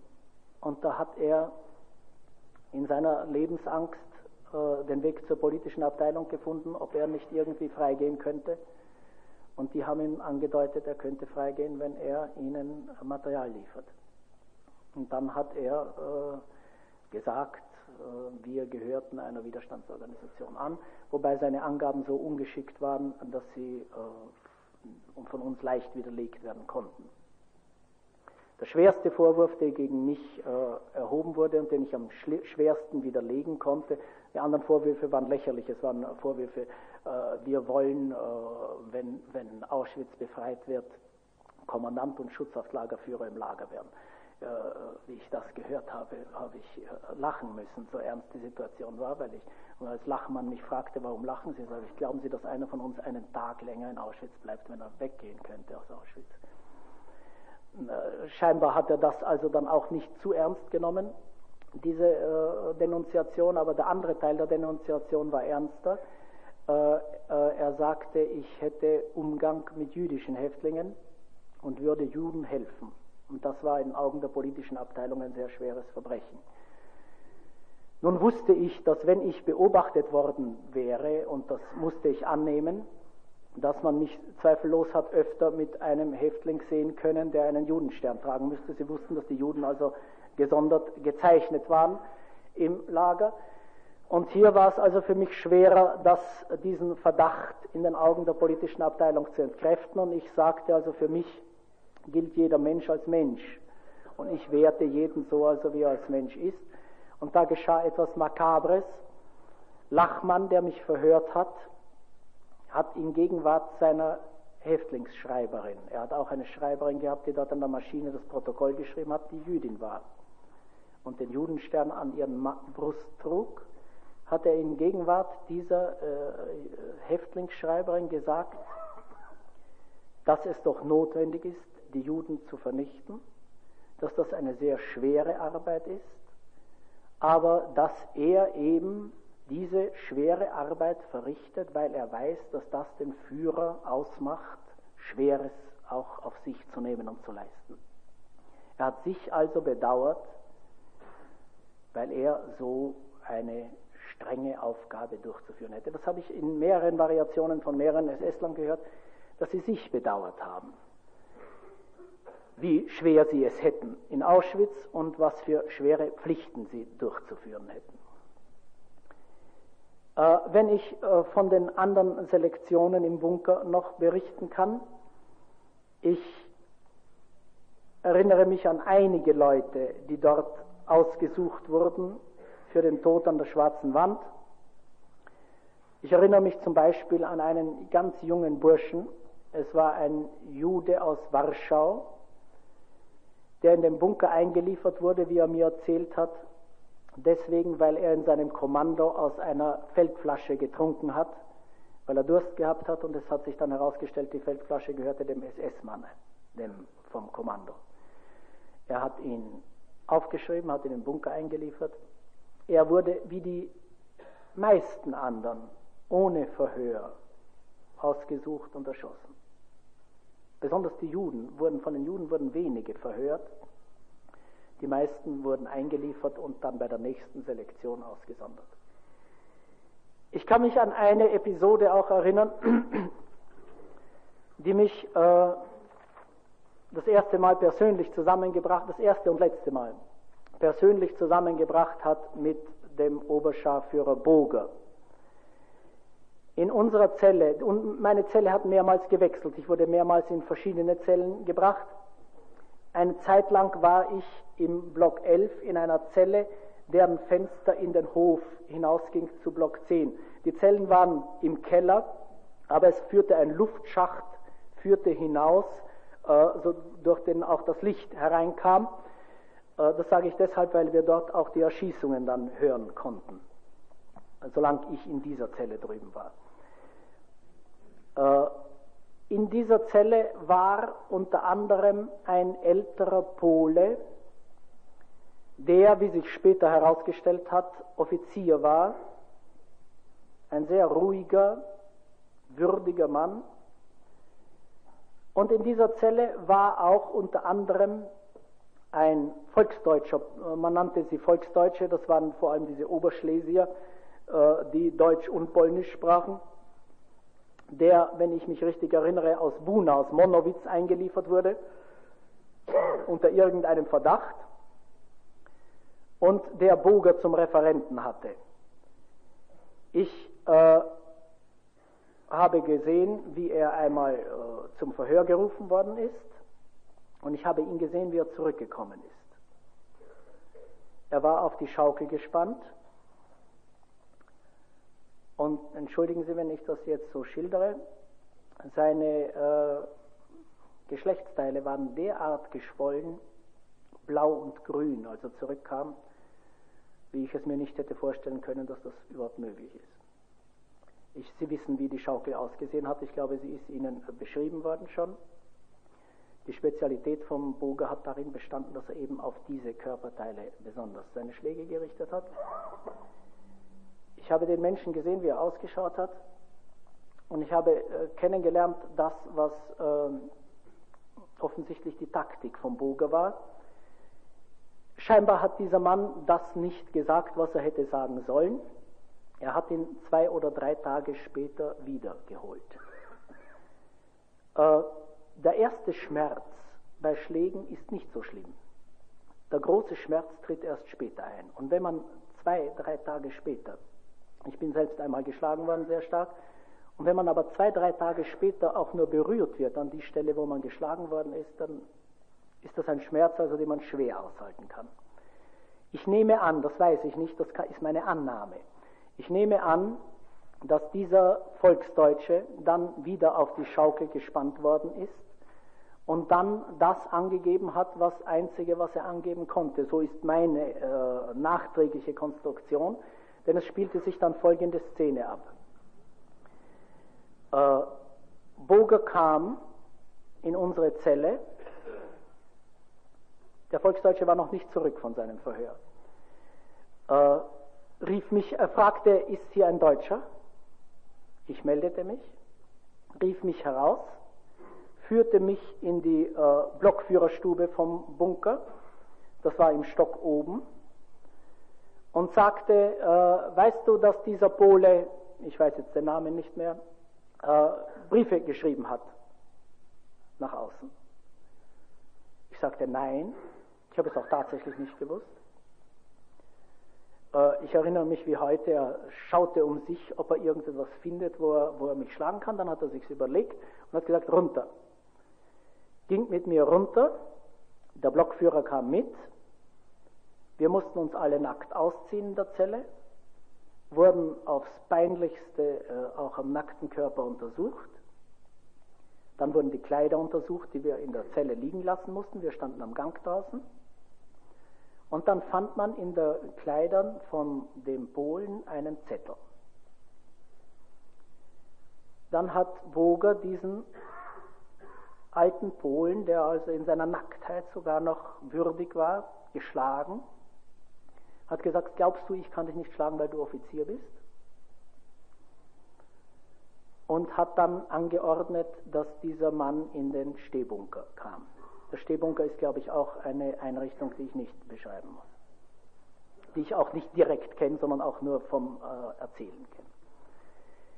Wir anderen durften uns wieder anziehen und mussten in eine andere Zelle, wurden in eine andere Zelle geführt, weil er den Eindruck hatte, das korrespondiert wurde dadurch, dass in den Hof zwischen 10 und 11 zu bestimmten Zeiten die Häftlinge von der Quarantäne hinaus durften. Die Quarantäne war im Stock vom Block 11 und die durften eine gewisse Zeit im Hof spazieren gehen und da hatte er den Verdacht, dass da die Korrespondenz erfolgt ist während dieser Zeit. Die Quarantäne war doch nicht im Block 11. Doch. In dem äh, Bunker? Oben im Stock. Ja? Zumindest zeitweise. Also in dieser Zeit im Herbst 43 sicher. So. Ich weiß nicht, ob es ständig so war, aber im Herbst 43 waren die Quarantänehäftlinge oben und zwar waren damals, in dieser Zeit, während ich im Bunker war, waren die französischen Häftlinge auch dort. Damals war ein Befehl, äh, der aufgrund einer Intervention von Frankreich erfolgt ist. Alle französischen Häftlinge, das heißt die nichtjüdischen, die Juden galten nicht als Franzosen, die nichtjüdischen französischen Häftlinge sollen von Auschwitz verlegt werden in ein anderes Lager also vom Vernichtungslager weg in ein besseres. Äh, die Franzosen wurden auf Quarantäne gelegt, eben in den Stock vom Block 11 hinaus. Dann später sind nicht alle wegtransportiert worden. Ich weiß das deswegen genau, weil ich einen Bekannten hatte, dem ich früher geholfen hatte und der mir in der Bunkerzeit half und mir durch dieses Fenster eben aus diesem vom Spaziergang her Brot und Zeitungen zusteckte. Also deswegen äh, ist hier ein Irrtum ausgeschlossen von meiner Seite. Äh, das war, äh, dann später erfuhr ich vom Jakob, äh, dass bei der nächsten Selektion dieser Pole äh, ausgesucht wurde zum Schießen auf die schwarze Wand. Mir ist auch in Erinnerung gekommen, das ist mir allerdings jetzt erst in Erinnerung gekommen, als ich eine Aufzeichnung von mir durchgelesen habe, die ich im April 45 gemacht habe. Ich habe im April 45 unmittelbar nach meiner Befreiung da war ich in Hannover noch, habe ich meine Erlebnisse aufgeschrieben und habe, einen, habe sie abgegeben. Damals äh, waren dort die englische Besatzungsmacht, glaube ich, und habe einen Durchschlag mit nach Hause genommen. Den habe ich am Boden jetzt gehabt und jetzt äh, habe ich den rausgesucht. Ich habe nicht mehr an ihn gedacht, aber jetzt habe ich ihn rausgesucht, habe ihn mir durchgelesen. Und da fand ich eine Episode, die mir wieder ins Gedächtnis gekommen ist, als ich es durchließ, durchlas.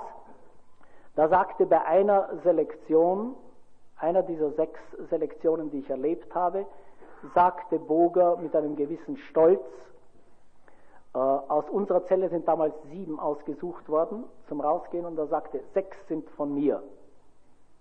Das war also irgendwie sein äh, Ehrgeiz oder äh, Stolz, das weiß ich. Das äh, erinnere ich mich jetzt genau, als ich das las. Vorher ist das aus, meiner, äh, aus meinem Gedächtnis verschwunden gewesen. Äh, das war die Bunkerzeit.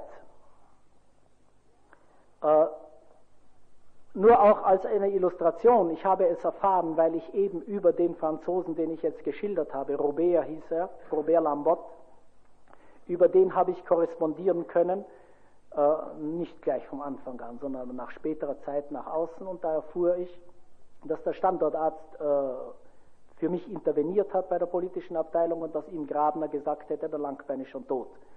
Den, um den brauchen Sie sich nicht mehr kümmern, um die Interventionen wahrscheinlich abzuschneiden. Ich habe die Post rausgeschickt, ich bin noch nicht tot. Und äh, dann hat Anfang November hat mich der Standortarzt rausgebracht aus dem Bunker. Allerdings war damals die Situation eine andere in Auschwitz. Es ist damals ein Wechsel in der politischen Abteilung eingetreten. Äh, Grabner ist weggekommen. Wir haben später gehört, dass er sogar vorübergehend verhaftet war. An seine Stelle kam als Leiter der politischen Abteilung Schurz. Ich wurde auch bevor meiner Entlassung zu Schurz vorgeführt. Das war ein formales Verhör von fünf Minuten oder zehn Minuten. Er fragte mich, warum sind Sie in den Bunker gekommen? Ich sagte, ich weiß es nicht. Dann sagte er, was, du weißt nicht, weswegen du in den Bunker gekommen bist? Sagte er, nein, noch werden wir sehen. Und dann bin ich weggeführt worden von ihm. Am nächsten Tag bin ich dann entlassen worden. Äh, in dieser Zeit war nicht nur der eine Wechsel in der Leitung der politischen Abteilung, es war auch ein Wechsel in der Kommandantur. Der Höss ist weggekommen als Kommandant. Das hat mir Wirz schon angekündigt, vorher, eine Zeit vorher, in den ersten Tagen, als ich rauskam. Und an seine Stelle kam Liebehenschel. Und zur selben Zeit wurde der schlimmste Lagerarzt, ich habe seinen Namen schon genannt, Dr. Friedrich Entres, versetzt nach Mauthausen. Er kam als erster Lagerarzt nach Mauthausen. Herr Langbein, wir wollen jetzt eine kurze Pause einlegen. Sie sind jetzt an einem anderen Abschnitt und wir wollen das dann nachher besprechen. Nicht? Eine Pause bis fünf nach halb elf. So, darf ich Sie bitten, Herr Langbein, in Ihrer Aussage fortzufahren? Und zwar waren Sie stehen geblieben in diesem Abschnitt wollen Sie da nochmal anfangen damit? Äh, ich glaube, ich, habe, ich bin stehen geblieben dort, wo ich geschildert habe, dass eine Änderung im Lager vor sich ging, vor allem auch durch den Wechsel des Kommandanten. Bei Lieberhenschen? Ja. Ja. Und dass da Schurz Nachfolger von Grabner wurde? Ja. Und, Und wann war das? Das war im Oktober, November äh, 43. Der Wechsel in der politischen Abteilung war schon im Oktober, der Wechsel der Kommandanten im November. Ja. Äh, ich habe schon immer, äh, solange ich also die Möglichkeit dazu hatte, äh, beobachtet, so gut ich es konnte, welche Tätigkeit der Kommandant entwickelt hat. Höss war eine uns allen recht bekannte Figur und ich habe sehr deutlich beobachten müssen, wie er sich, ich möchte sagen, mit einem Fanatismus darum bemüht hat, dass die Todesmaschinerie möglichst äh, reibungslos und schnell lief. Sprechen Sie jetzt von Höss? Höss, ja. Von Höss.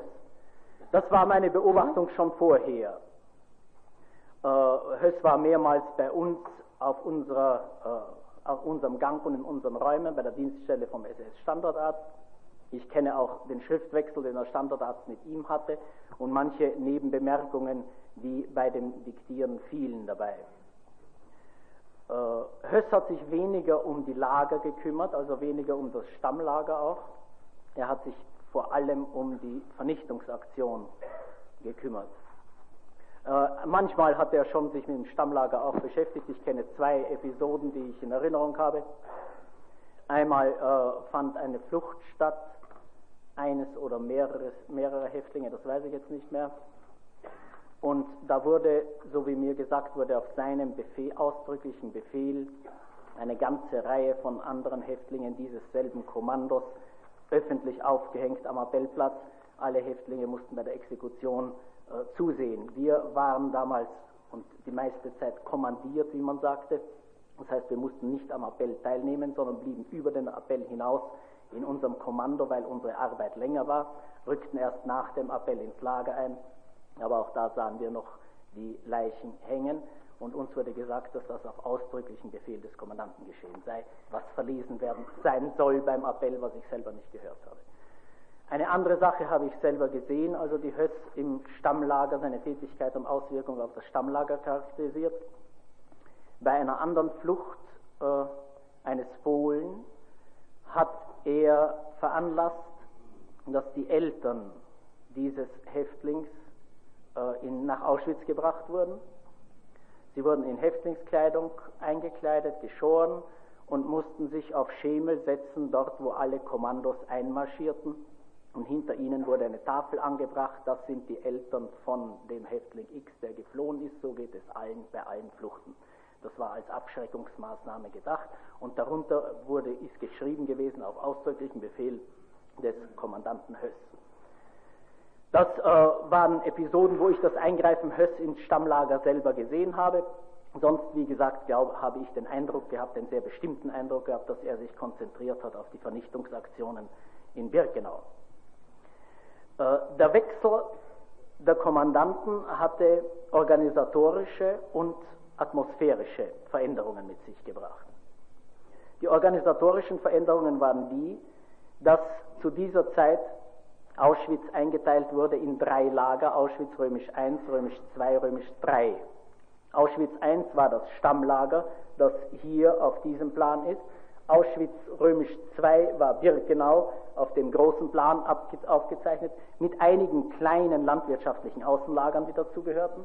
Auschwitz römisch III waren die Arbeitslager im Zentrum Buna Monowitz und ein ganzer Kreis sich ständig vermehrender Arbeitslager, die bei Industrieunternehmen gegründet wurden, wo die Häftlinge äh, dort äh, den Industriefirmen zur Verfügung gestellt wurden zur Arbeit.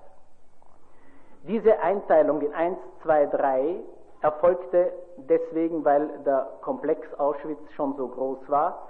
Man äh, muss allerdings betonen, dass diese Trennung keine vollständige war. Es war nicht so, dass hier drei verschiedene Lager mit drei verschiedenen Lagerleitungen von diesem Zeitpunkt aus existierten. Es war zum Beispiel die Dienststelle Standortarzt immerhin weiter bis zum Ende oder zumindest bis zu der Zeit, wo ich Auschwitz verlassen habe, für alle drei Auschwitz-Lager gemeinsam geführt. Ebenfalls dasselbe galt für die politische Abteilung. Um nur zwei der wichtigsten äh, Abteilungen zu nennen. Diese beiden Abteilungen waren weiterhin für alle, für den ganzen Komplex Auschwitz zuständig. Die Unterteilung war also keine vollkommene. Das war die organisatorische Seite. Die atmosphärische Seite war für uns viel bedeutender und wichtiger. Der neue Kommandant Liebehenschel, Arthur Liebehenschel hieß er, äh, kam nach Auschwitz und hat von Anfang an einige besonders krasse Maßnahmen abgestellt. Er hat zum Beispiel für uns etwas völlig Überraschendes, eine Bunkeramnestie erlassen. Äh, äh, die, Häftlinge, die im Bunker eingesperrt waren, äh, konnten aus dem Bunker raus, allerdings nicht alle ins Lager, sondern einige blieben im Block 11 im Stock oben isoliert, aber immerhin waren sie nicht in den Zellen unten und die ständige Gefahr, die nächste Kommission kommt, äh, war ihnen also zumindest etwas entfernt gerückt. Liebe Henschel hat ferner den Stehbunker abreißen lassen. Diese Zellen, diese, wo man nicht sitzen und nicht liegen konnte, sondern nur stehen konnte, ein besonderes Marterinstrument, wurden damals abgeschaffen. Und dann war in dieser Zeit, äh, gab es eine Möglichkeit, die äh, durch den Standortarzt gegeben war. Der Standortarzt hat mir damals, es dürfte etwa Ende November, im Dezember gewesen sein, den Zeitpunkt kann ich nicht genau sagen, die Möglichkeit verschafft, zu Liebe Henschel zu kommen. Er, das war so, er war einmal bei Liebe Henschel. Ich habe sofort gespürt, dass er einen ganz anderen Kontakt mit Liebe Henschel hatte als vorher mit Höss. Er war sehr oft beim Kommandanten drüben und einmal, als er drüben war, ließ er mich telefonisch hinüberrufen. Ich dachte zum Diktat, ging mit meinem Stenogrammblock hinüber in die Kommandantur, ein Gebäude weiter, das ist keine große Entfernung gewesen. Ich meldete mich dort äh, im Zimmer des Kommandanten, es war der Kommandant dort und der Standortarzt. Und äh, es wurde mir nichts diktiert, sondern der Kommandant fragte mich nach den Missständen im Lager. Das war eine Situation, die ich äh, nicht erwartet hatte. Und ich habe in der Situation auf zwei Dinge aufmerksam gemacht. Ich habe aufmerksam gemacht auf das Spitzelunwesen der politischen Abteilung und habe es belegt. Und ich konnte Beispiele sagen, weil ich gerade im Bunker war und das alles äh, gesehen habe. Der Bunker galt als Spitzelfabrik, wenn ich so sagen darf. Ich habe von den Folterungen erzählt, die die Voraussetzung dafür waren. Und ich habe äh, geschildert das Unwesen der Grünen, wobei ich nochmals hier, äh, um gerecht zu sein, betone, dass nicht alle Grünen in diesen äh, Begriff fallen, äh, einige sich äh, sehr vorteilhaft abgehoben haben von den anderen. Ich muss hier etwas einflechten äh, und bitte zu entschuldigen, dass ich hier also meine Person äh, erwähnen muss. Wir hatten in Auschwitz eine Widerstandsbewegung, die sich gebildet hat äh, aus einzelnen nationalen Gruppen, vor allem polnischen Gruppen. Äh, erstens, weil die Polen die ersten im Lager waren, die längste äh, Zeit im Lager waren. Zweitens, weil die Polen äh, weil Auschwitz in Polen war und für sie die Verbindung mit außen am leichtesten herzustellen war. Äh, etwa im Frühling 1943 kam es zu einem Zusammenschluss mehrerer solcher Gruppen und es gab so etwas äh, wie eine internationale Organisation des Widerstands im Lager, nicht so eine, wie die politische Abteilung gedacht hat, als ich verhaftet wurde sondern eine etwas ernster arbeitende. Diese Widerstandsorganisation hat vor allem auch dann die Möglichkeit ausgenützt und hat dem äh, äh, mir und durch mich, dem Kommandanten dann, eine Nummernliste der wichtigsten, der gefährlichsten Spitzel der politischen Abteilung gegeben. Liebe Henschel hat dann befohlen, dass diese Häftlinge auf einen Transport nach Flossenbürg in ein anderes Konzentrationslager überstellt werden. Es gab zu dieser Zeit eine ganze Reihe von Interventionen äh, von äh, SS-Angehörigen der politischen Abteilung für ihre Spitzel, dass sie hier bleiben. Liebe Henschel hat gesagt, dass er alle Interventionen dieser Beziehung ablehnt. Die zweite äh, wesentliche Änderung war, dass er, ich nehme an, auf dieses Gespräch hin, äh, den ersten politischen Häftling als Lagerältesten einsetzte im Stammlager, das war Ludwig Wörler, der damals auch schon aus dem Bunker äh, befreit war. Damit wurde die Atmosphäre weitgehend geändert, nicht völlig geändert, weitgehend geändert im Stammlager. Das Prügeln war nicht mehr die Regel, Wörl hat auch dafür gesorgt, dass andere Funktionen mit politischen Häftlingen besetzt werden und nicht äh, mit äh, äh, berüchtigten Schlägern. Und vor allem äh, konnte man damals feststellen, äh, dass auch manche SS-Angehörigen, die vorher sehr gewütet haben, jetzt etwas zurückhaltender wurden, weil sie spürten, dass ihr Wüten nicht mehr entsprechend honoriert wird. So legte ich mir zumindest äh, diese Veränderung aus. Das war für uns deswegen äh, wichtig, erstens einmal, weil es die Lebensumstände änderte, weil es äh, die Möglichkeiten für uns vergrößerte und weil es uns zeigte, welche Möglichkeiten Kommandanten der Stab des Kommandanten im äh, Konzentrationslager hatte, auch wenn unverändert blieb die oberste Leitung in Oranienburg. Das äh, damals keimte, möchte ich sagen, in manchem das erste Mal vielleicht die Hoffnung auf, man könne Auschwitz überleben.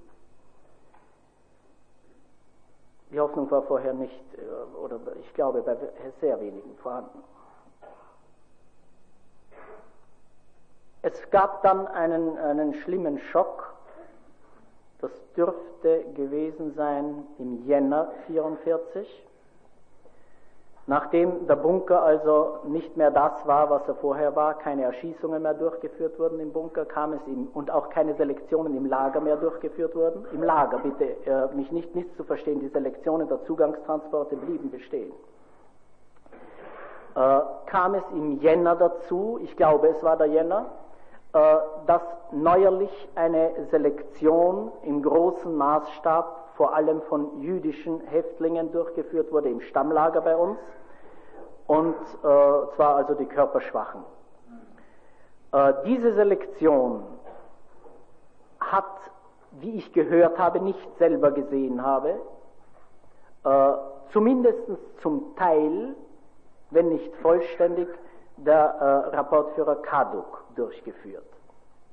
Das war deswegen außergewöhnlich, weil normalerweise äh, Selektionen von SS-Offizieren zumindest beaufsichtigt oder geleitet wurden, äh, entweder der Schutzhaftlagerführer oder ein SS-Arzt, so war das eben äh, außer der Reihe springend. Ich äh, bin dann am nächsten Tag, als ich hörte und als ich die Zahlen auch sah, die immer ja in meinen Berichten, die ich bekam, aufschienen, äh, bin ich, als ich beim Standardarzt beim Diktat war, auf dieses Thema eingegangen und habe darauf hingewiesen, dass wie, wie furchtbar das jetzt wieder sich auswirkt bei uns.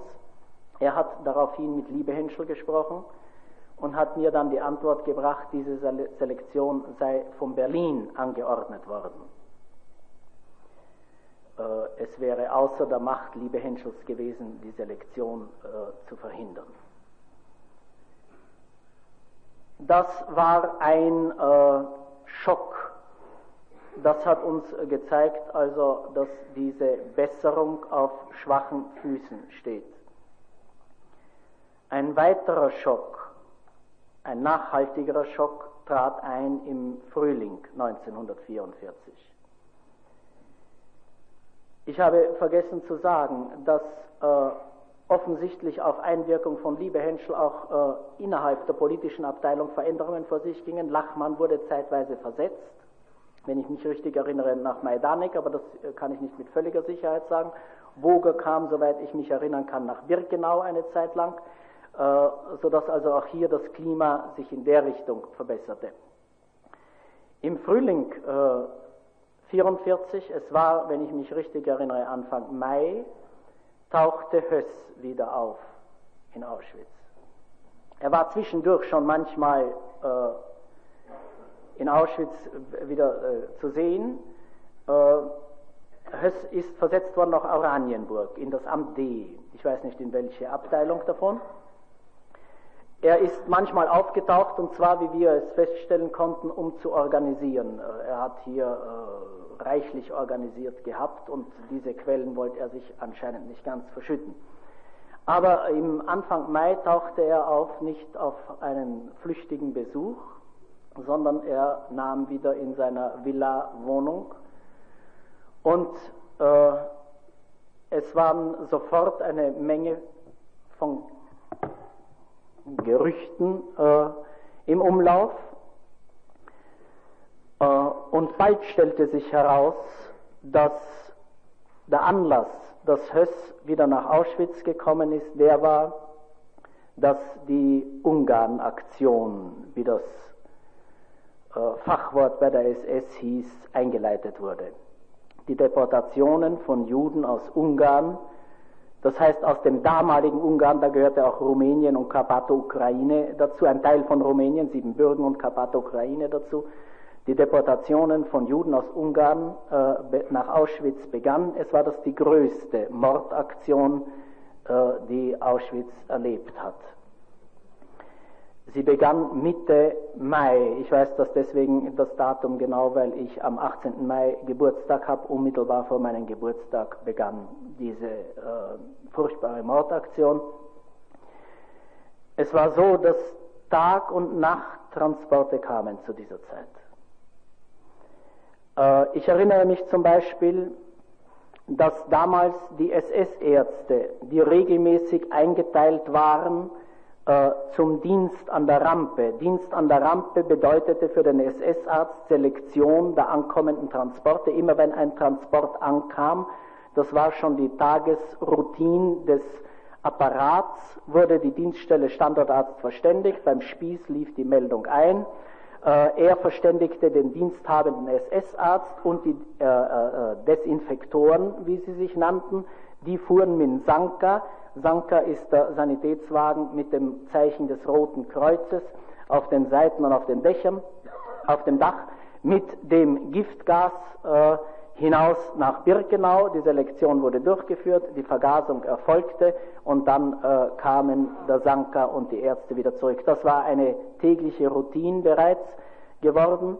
Äh, damals in dieser Zeit äh, haben die SS-Ärzte gesagt, dass sie überbelastet seien weil jede Nacht und jeden Tag Transporte waren. Es war ein turnusweiser Dienst. Wenn ich mich richtig erinnere, das will ich nicht mit völliger Sicherheit sagen, aber ich glaube, ich irre mich nicht, war er zwölf Stundenweise wechselnd. Also sagen wir von 6 Uhr früh bis 6 Uhr abends und von 6 Uhr abends bis 6 Uhr früh der nächste, wobei ich nicht äh, sicher bin, dass es gerade 6 Uhr war, äh, der, der Zeitpunkt.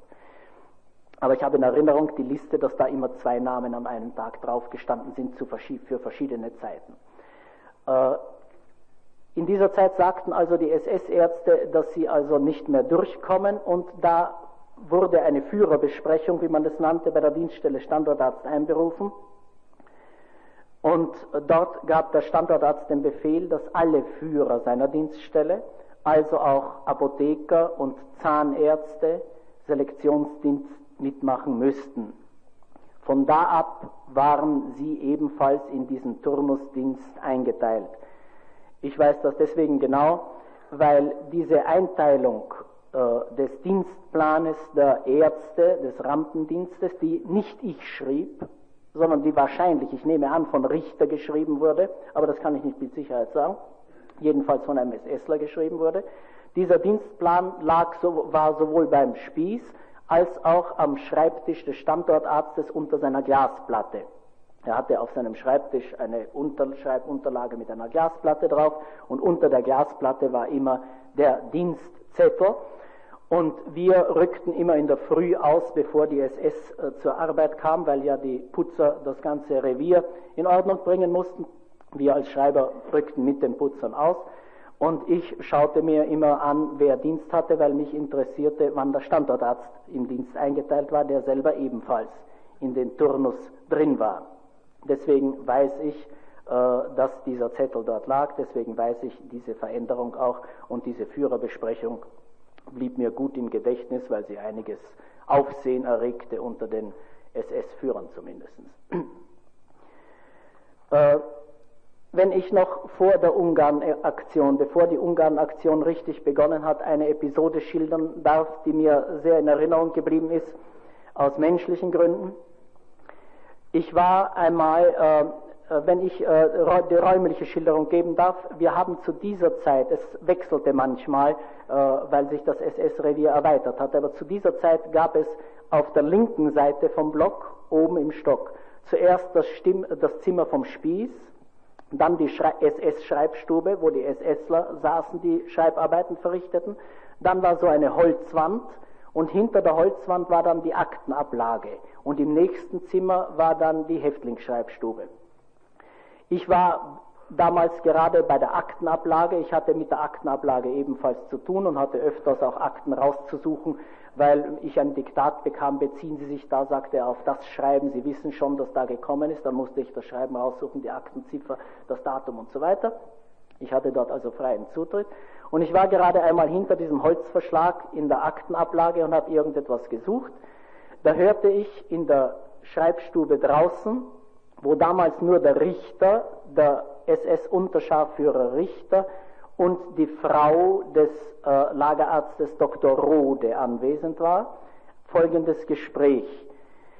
Die Dr. Rode erkundigte sich, wann denn die Ungarn-Transporte einsetzen. Und der Richter gab ihr irgendeine Antwort. Darauf sagte sie, Gott sei Dank, dass endlich einmal wieder die Transporte kommen. Es ist ja schon so lange nichts hereingekommen. Die Ungarn haben ja, wie ich gehört habe, noch sehr viel äh, bei sich. Äh, das war für mich deswegen äh, so äh, eindrucksvoll, weil diese Frau Dr. Rode äh, eine Frau war, die äußerst distinguiert wirkte und ein Auftreten hatte, das sich in jeder Gesellschaft äh, sehen lassen konnte. Diese Frau konnte nicht erwarten, bis wieder neue Transporte kamen, damit man wieder ungehemmt organisieren kann. Denn solange die Transporte gestockt sind, war die Quelle aus Kanada nicht mehr so reichlich. Äh, Kanada sind die äh, Effekten aller Angekommenen, das ist nicht mehr so reichlich geflossen. Dann kamen die Transporte und dann kam, wurde Kanada auch wieder voll, es wurde übervoll. Und äh, in dieser Zeit wurde auch das äh, Lager äh, B3, Mexiko wurde es in unserem Jargon genannt, äh, gegründet. Das ist das Lager, das niemals ganz ausgebaut war. Äh, da kamen äh, viele männliche und weibliche Häftlinge, die keine Häftlingsnummer erhielten, die aber nicht sofort vergast wurden, sondern die dort, wie man sagte, aufs Eis gelegt wurden für Arbeitstransporte zu Rüstungsbetrieben. Wo kamen die her? Die, von Ungarn, aus den Ungarn-Transporten. Die wurden aus den Zugangstransporten als arbeitsfähig selektiert, kamen aber nicht in das Lager Auschwitz, sondern kamen ohne Häftlingsnummern nach Mexiko, wie wir sagten. Und dort gingen dann, wenn ein Transport zusammengestellt war, gingen wieder die Transporte weg. Die hygienischen Zustände in Mexiko waren am allerschlimmsten von allen. Da war also Birkenau, wo es, äh, der Unterschied zwischen Stammlager und Birkenau war schon sehr groß. Im Stammlager war es hygienisch also wesentlich besser oder weniger schlecht als in Birkenau. Aber Birkenau war noch ideal gegenüber Mexiko. Dort waren Zustände, die äh, unbeschreiblich sind und die Sterblichkeit war dort dementsprechend. Es war also ein Bruchteil von denen, die dort wie es hieß, aufs Eis gelegt wurden, konnten wirklich dann in einen Arbeitsbetrieb noch eingesetzt werden. Sie sind dort gestorben und dann hat man dort auch noch Selektionen durchgeführt, bei denen also, die man nicht mehr äh, nach der Ansicht der SS in ein Arbeitslager versenden konnte. Das war zur Zeit der Ungarn-Transporte, wo das Lager auch größt, das größte Ausmaß äh, an Häftlingszahl hatte wenn ich mich richtig erinnere, waren damals über 130.000 Häftlinge gleichzeitig als Häftlinge in Auschwitz I, II und III zusammen. Der größte Teil selbstverständlich in Auschwitz II. In dieser Zeit äh, habe ich auch eine Möglichkeit gehabt, äh, ein Schriftstück über die Zustände im Lager nach Wien zu schicken. Die Möglichkeit hatte ich durch eine Frau, äh, die von allen, die sie kennengelernt haben in Auschwitz, verehrt wurde, darf ich sagen. Eine NS-Schwester Maria Stromberger. Diese Frau äh, kam nach Auschwitz als Krankenschwester zur Pflege der kranken SSler. Äh, in unserer Dienststelle war auch ein SS-Revier, wo kranke SSler mit leichten Krankheiten äh, äh, in ihren Krankenzimmern lagen. Und die Schwester Maria Stromberger und auch andere Schwestern, es waren mehrere Schwestern dort, hatten diese Kranken zu pflegen, wie man normalerweise Kranke pflegt. Selbstverständlich konnte äh, weder Frau Stromberger noch irgendeiner anderen äh, NS-Schwester dort verborgen bleiben, was in Auschwitz geschah. Das stank. Im buchstäblichen Sinn des Wortes, man roch den Geruch vom verbrannten Menschenfleisch, so ein süßlich fader Geruch war besonders im Sommer äh, bis nach Auschwitz hinein deutlich zu spüren. Äh, sie ist eine überzeugte Katholikin gewesen und hat ähm, aufs Entschiedenste verurteilt, was da geschah und hat, und das möchte ich betonen, nicht erst im Jahr 44, wo mancher SSler schon sich einen Rückhalt suchte, und diesen oder jenen Häftling äh, als Brücke sich vorbereitete, sondern schon im Jahr 42 und schon bevor ich in, äh, in, nach Auschwitz kam, wurde mir nachher gesagt, hat sie den Häftlingen bewusst geholfen in voller Kenntnis der Gefahr.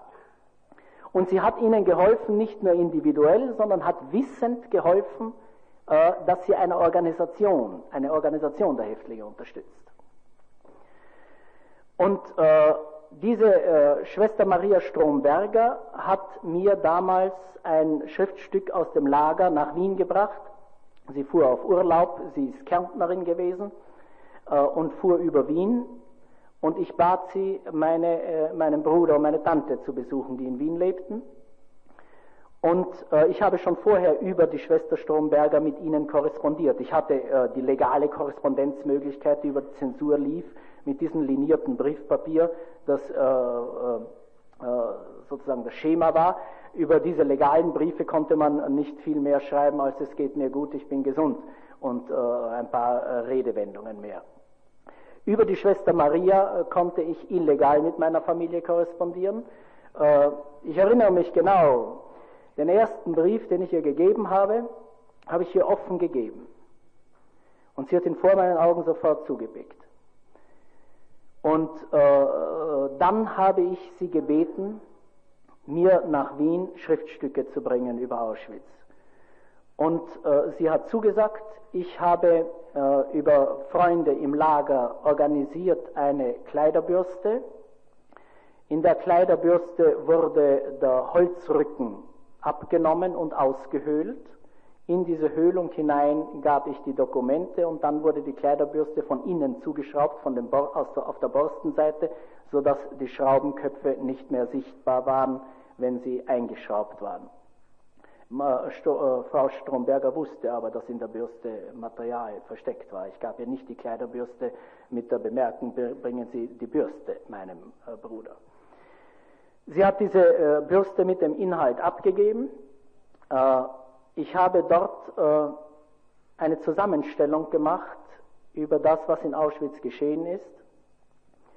Und äh, diese Zusammenstellung kam an, wurde auch in Wien verbreitet, in einem beschränkten Kreis, wie es damals nur möglich war, und äh, ist erhalten geblieben zumindest eine Abschrift davon. Ich habe eine Abschrift hier mitgebracht, die ich jetzt gefunden habe, als ich am Boden äh, in meiner äh, Wohnung äh, die alten Papiere durchsuchte.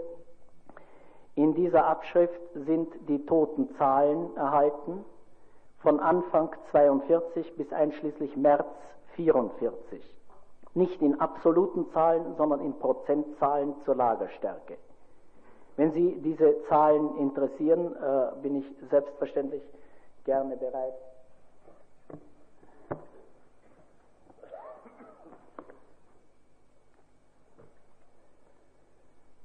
Diese Zahlen haben Sie entnommen aus den Statistiken, die Ihnen wiederum von den einzelnen Lagern gegeben Ja, und aus dem zusammenfassenden Monatsbericht, die aufgrund... Wobei aber nicht berücksichtigt sind die Leute, die an den Rampen direkt selektiert wurden und ohne ins Lager aufgenommen zu werden, direkt ins Stimmt. Gas gebracht. Die, über die hatten wir kein Zahlenmaterial. Ja. Da gab es kein Zahlenmaterial, zumindest bei der Dienststelle SS Standortarzt. Bei der politischen Abteilung dürfte er es gewesen sein, das will ich nicht mit Sicherheit sagen. Bei der Dienststelle Standortarzt gab es kein Zahlenmaterial über die, die sofort ermordet wurden, als sie eingeliefert wurden. Ja, also bei der politischen Abteilung müsste ja eigentlich das Material da sein, denn die Meldungen über die Stärke der Transporte, die kam ja doch in Auschwitz an, denn es wurde doch immer wieder gezählt und gezählt und gezählt, bis der letzte Mann da war. Ja.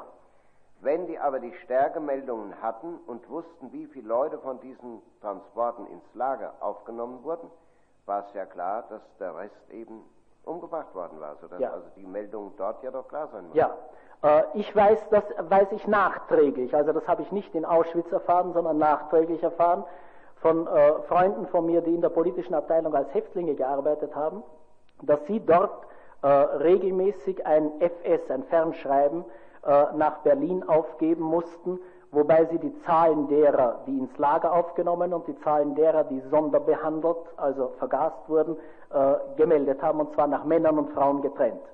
Das ist aber ein Wissen, das ich erst nachträglich erworben habe das mir damals in Auschwitz also nicht geläufig war, oder zumindest erinnere ich mich nicht, dass es mir damals geläufig war. Bei unserer Dienststelle gab es diese Zahlen nicht. Hm.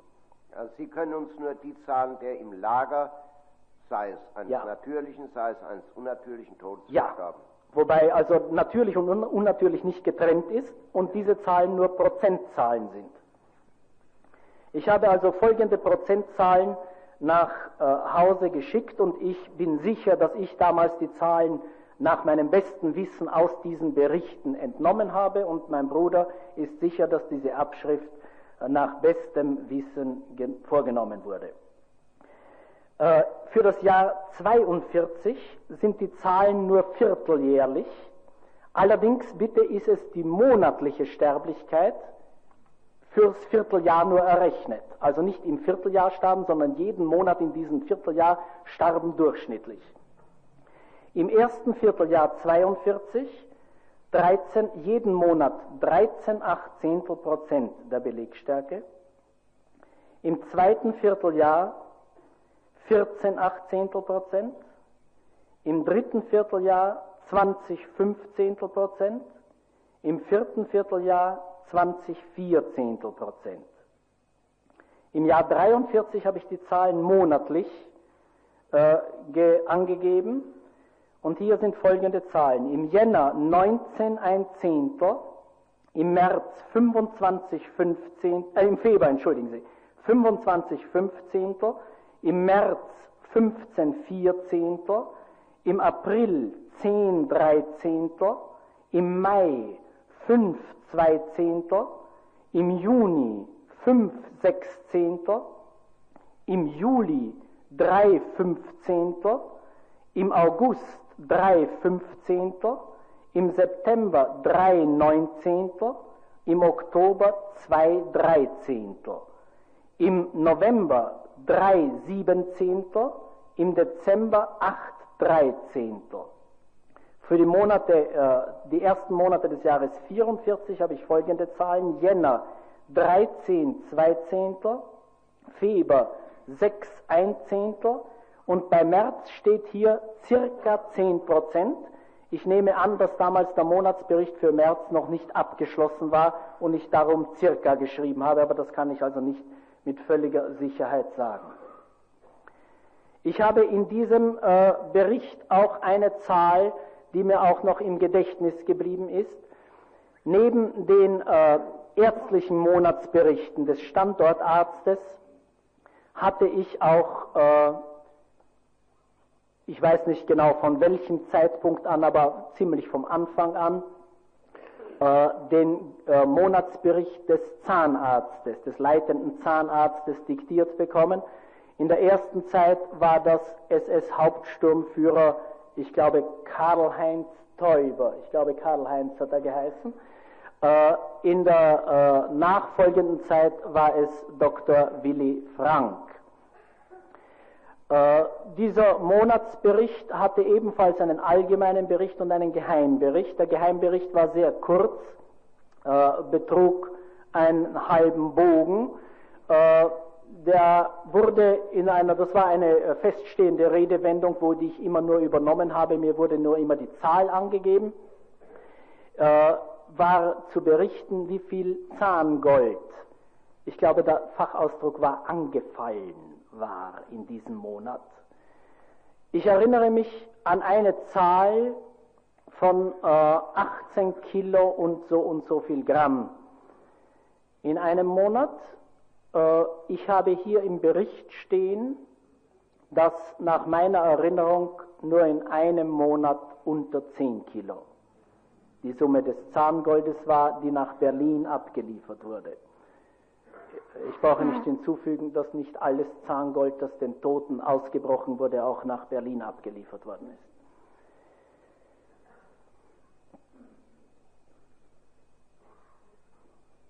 Diese Materialien habe ich hinausgeschickt und äh, die Widerstandsorganisation hatte auch andere Wege, um diese Materialien nach Krakau hinauszusenden. Das wurde vor allem von polnischen äh, Mitgliedern der Bewegung gemacht, die Kontakt hatten mit polnischen Zivilarbeitern, die im Lagerbereich arbeiten mussten, die so halb frei und halb nicht frei waren, aber doch die Möglichkeit hatten, die Post weiterzuleiten.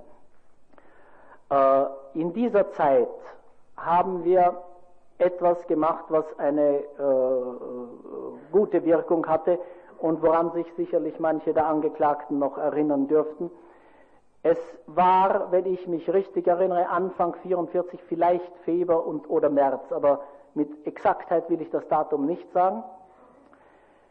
Da haben wir über die schon gut funktionierende Verbindung Krakau-London, von Krakau hatten sie eine Funkverbindung nach London, äh, äh, die, die polnische Widerstandsbewegung gehabt, haben wir eine Reihe von Namen von SS-Leuten, die in wichtigen Funktionen in Auschwitz waren, hinausgesendet, mit Geburtsdatum und Geburtsort. Wir haben uns gesagt, wenn das Geburtsdatum und der Geburtsort dabei sind, dann wird der Schreck heilsamer sein und es hat sich auch äh, herausgestellt, dass es richtig ist. Wir hatten diese Daten aus den Gesundheitsakten der SS-Männer. Die Gesundheitsakten waren auch im SS-Revier, dort war auch eine truppenärztliche Betreuungsstelle und da hatte jeder SS-Mann seinen Gesundheitsakt äh, und da auf jedem Gesundheitsakt stehen auch die Personaldaten. Wir haben sie uns dort herausgeholt haben es äh, rausgesendet. Es wurde in Radio London durchgegeben, das haben wir sehr schnell bemerkt, denn bei der Gelegenheit konnte man feststellen, dass auch die SS Radio London hört. Und es war wie in einem Ameisenhaufen eine Nervosität, die äh, sich sehr segensreich auswirkte für uns, weil sie die SS spürte. Es war Anfang 44, Sie kennen die militärische Situation in dieser Zeit. Äh, man kennt uns. Wir können nicht äh, uns äh, äh, verstecken. Und damals zumindest gab es, das konnten wir beobachten, ein klares Schuldbewusstsein der SS-Leute. Äh, ich habe manchmal von, allerdings im Rausch, damals äh, wurde vielleicht noch mehr getrunken als vorher, habe ich von SS-Leuten die Äußerung gehört, also mit sehr ordinären Worten gesagt, die ich nicht wiederholen will, äh, wir gehen alle drauf, aber ihr kommt mit uns. So als freundschaftlich, kameradschaftliche äh, äh, Schlussformel eines, eines äh, Bekenntnisses. Das Gefühl, dass sie büßen werden müssen für ihre Taten, war damals bei der SS äh, verbreitet, nach meiner Auffassung und Beobachtung. Gleichzeitig äh, mit, dem, oh, mit dem Beginn der Ungarn-Transporte ist auch ein anderer Wechsel eingetreten. Es äh, wurde der Kommandant Liebehenschel abgelöst und an seine Stelle trat der Kommandant Beer, Sturmbannführer Beer. Liebehenschel wurde als zu weich, wie man sagte, abgelöst und kam nach Majdanek. Bär war zweifellos, wie das im Lagerjargon der SS hieß, härter. Das hat sich sehr schnell ausgewirkt. Was wurde dann aus dem Lieberhensche?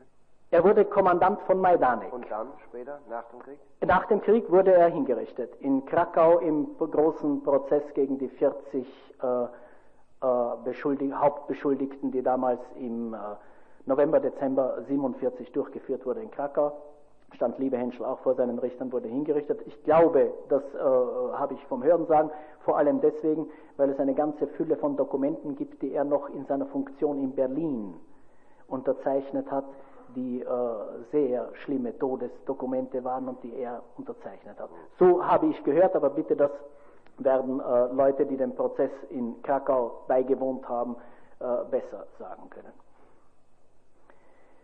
Äh, Bär war, äh, wenn ich ihn charakterisieren soll, äh, von ähnlicher Einstellung wie Höss, nur gemildert dadurch, dass er im Gegensatz zu Höss sehr faul war.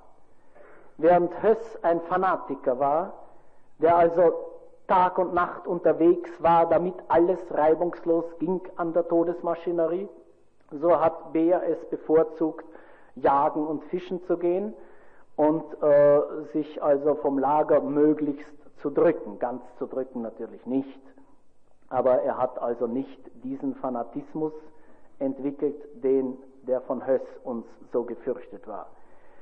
Aber manche der Verbesserungen, die in der Ära Liebehenschel waren, sind dann wieder rückgängig gemacht worden.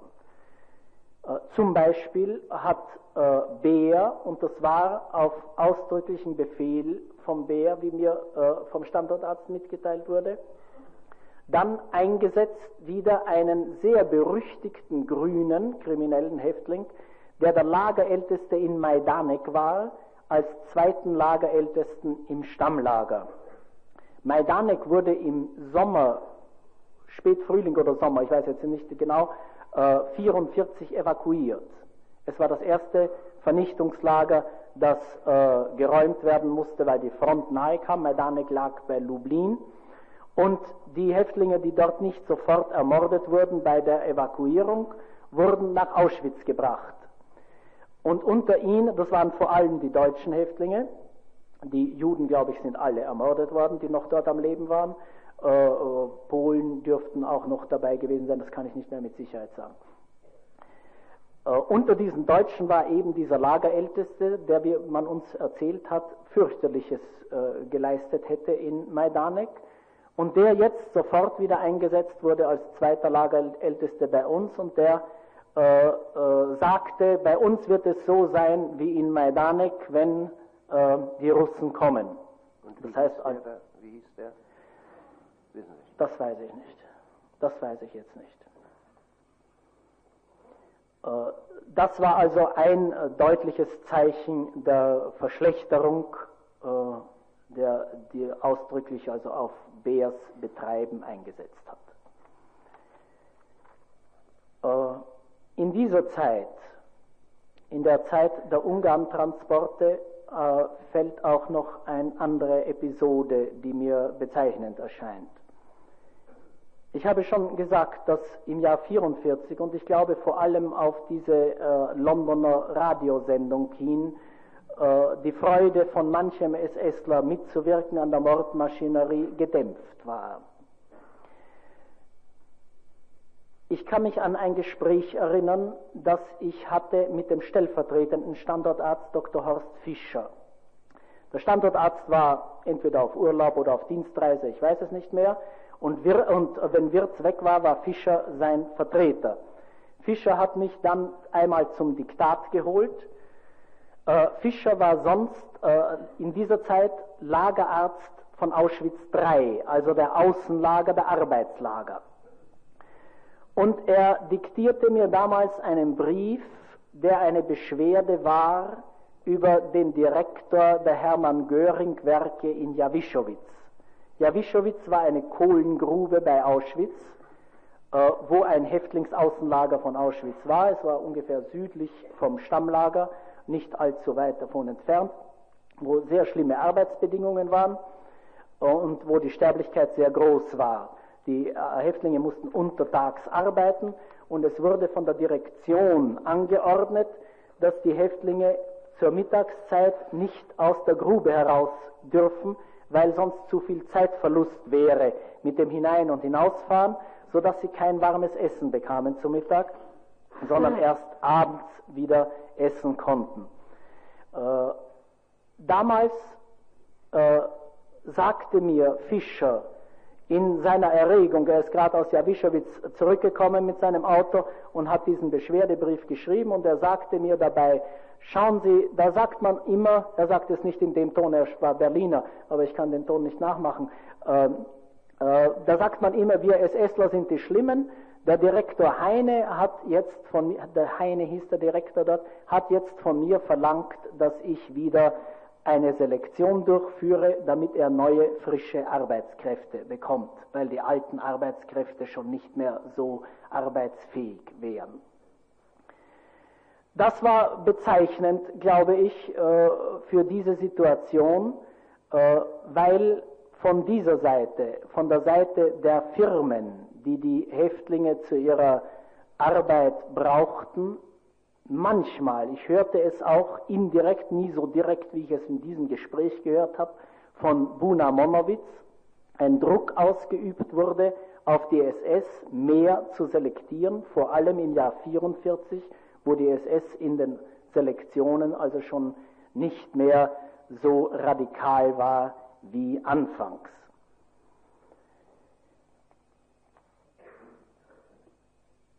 Ich glaube also, dass ich, da darf ich einen Augenblick meinen Zettel anschauen, wo ich noch notiert habe, was ich vielleicht vergessen hätte.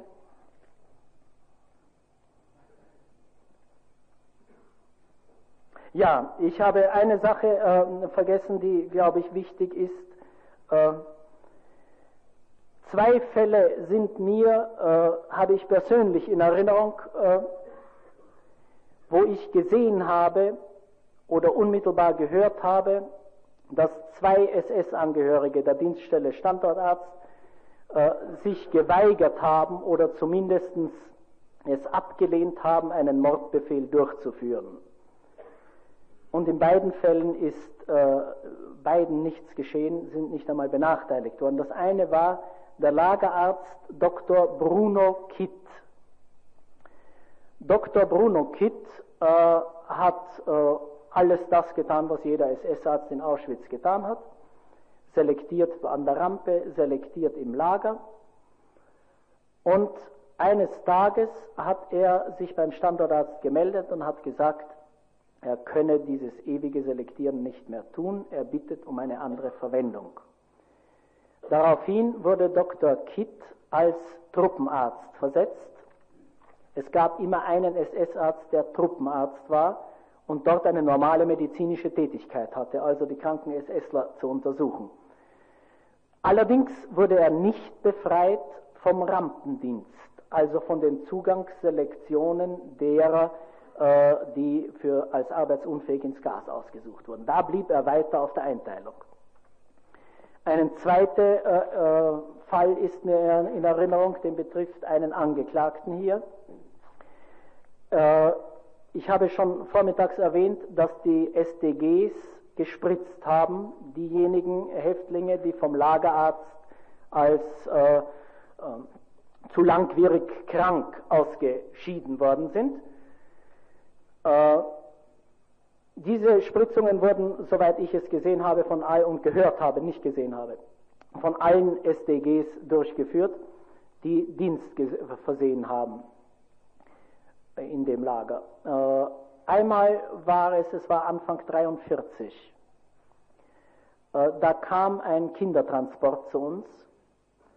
Es waren Burschen, so um die 15 Jahre herum, äh, Polen aus Samosch. Ich habe das, das später erfahren, dass Samosch damals ausgesiedelt wurde, weil dort eine deutsche Kolonie von Himmler gegründet werden sollte. Das Wissen habe ich damals in Auschwitz nicht gehabt, das habe ich mir später erworben. Damals wusste ich nur, dass aus Samosch dieser Transport hereinkam. Die Kinder kamen zu uns ins Stammlager wurden äh, in den Hof zwischen Block äh, 20 und 21 gebracht und haben dort Fußball gespielt. Mit so einem Fetzenball, also nicht mit einem richtigen Fußball natürlich. Und dann wurden die Kinder gespritzt, einzeln hereingeholt und gespritzt. Und da habe ich in Erinnerung, dass der Sanitäter der SDG, Herbert Scherpe, sehr blass und erregt zum Standortarzt gekommen ist, sich gemeldet hat und gesagt hat, er könne nicht Kinder spritzen. Und es wurde ihm erlassen, die Kinder zu spritzen oder weiter zu spritzen. Ich weiß nicht, ob er schon begonnen hat, das ist mir unbekannt. Und ein anderer SDG hat die Spritzungen fortgesetzt. Weder Kit noch Schärpe ist irgendeine Benachteiligung, ich habe das genau äh, verfolgt, weil ich mich das interessiert hat, dienstlicher Art erwachsen daraus. Wenn ich mich, ich bin nicht ganz sicher, da wird mich der Angeklagte Schärpe vielleicht korrigieren können, aber ich glaube sogar, dass Schärpe erst nachträglich zum Oberscharführer befördert worden ist. Ich, das bin ich aber nicht sicher, vielleicht war er schon vorher Oberscharführer, das äh, kann ich also nicht mit Sicherheit sagen. Jedenfalls kann ich mit Sicherheit sagen, dass beide keinen Nachteil aus, diesen, aus dieser Weigerung äh, hatten. Äh, ich habe, darf noch einfügen eine andere Episode, die ich ausgelassen habe, die früher äh, zurückgreift. Äh, zwei, zwei andere Episoden, wenn Sie es gestatten. Die eine ist, das war im äh, Herbst 42, also in der ersten Zeit, äh, entweder vor meiner Typhuserkrankung oder knapp nachher, das weiß ich jetzt nicht, äh, da äh, haben SS-Leute bei uns darüber gesprochen. Bei uns äh, im SS-Revier auch, war auch eine SS-Ambulanz. Und da kamen SS-Leute, die sich krank meldeten, kamen dort ebenfalls hin äh, zur Untersuchung, warteten dort im Vorzimmer, sprachen dort herum. Und da ist mir ein Gespräch von zwei SS-Leuten, die ich namentlich nicht kannte, deutlich in Erinnerung, die sich darüber beschwerten, dass sie Posten zu stehen hatten bei dem Sonderkommando, das die äh, Leichengruben auszugraben hatten. Früher wurden Leichen in großen Massengräbern vergraben, nicht sehr tief. Und im äh, Spätherbst 42 äh, wurden diese Gräber geöffnet.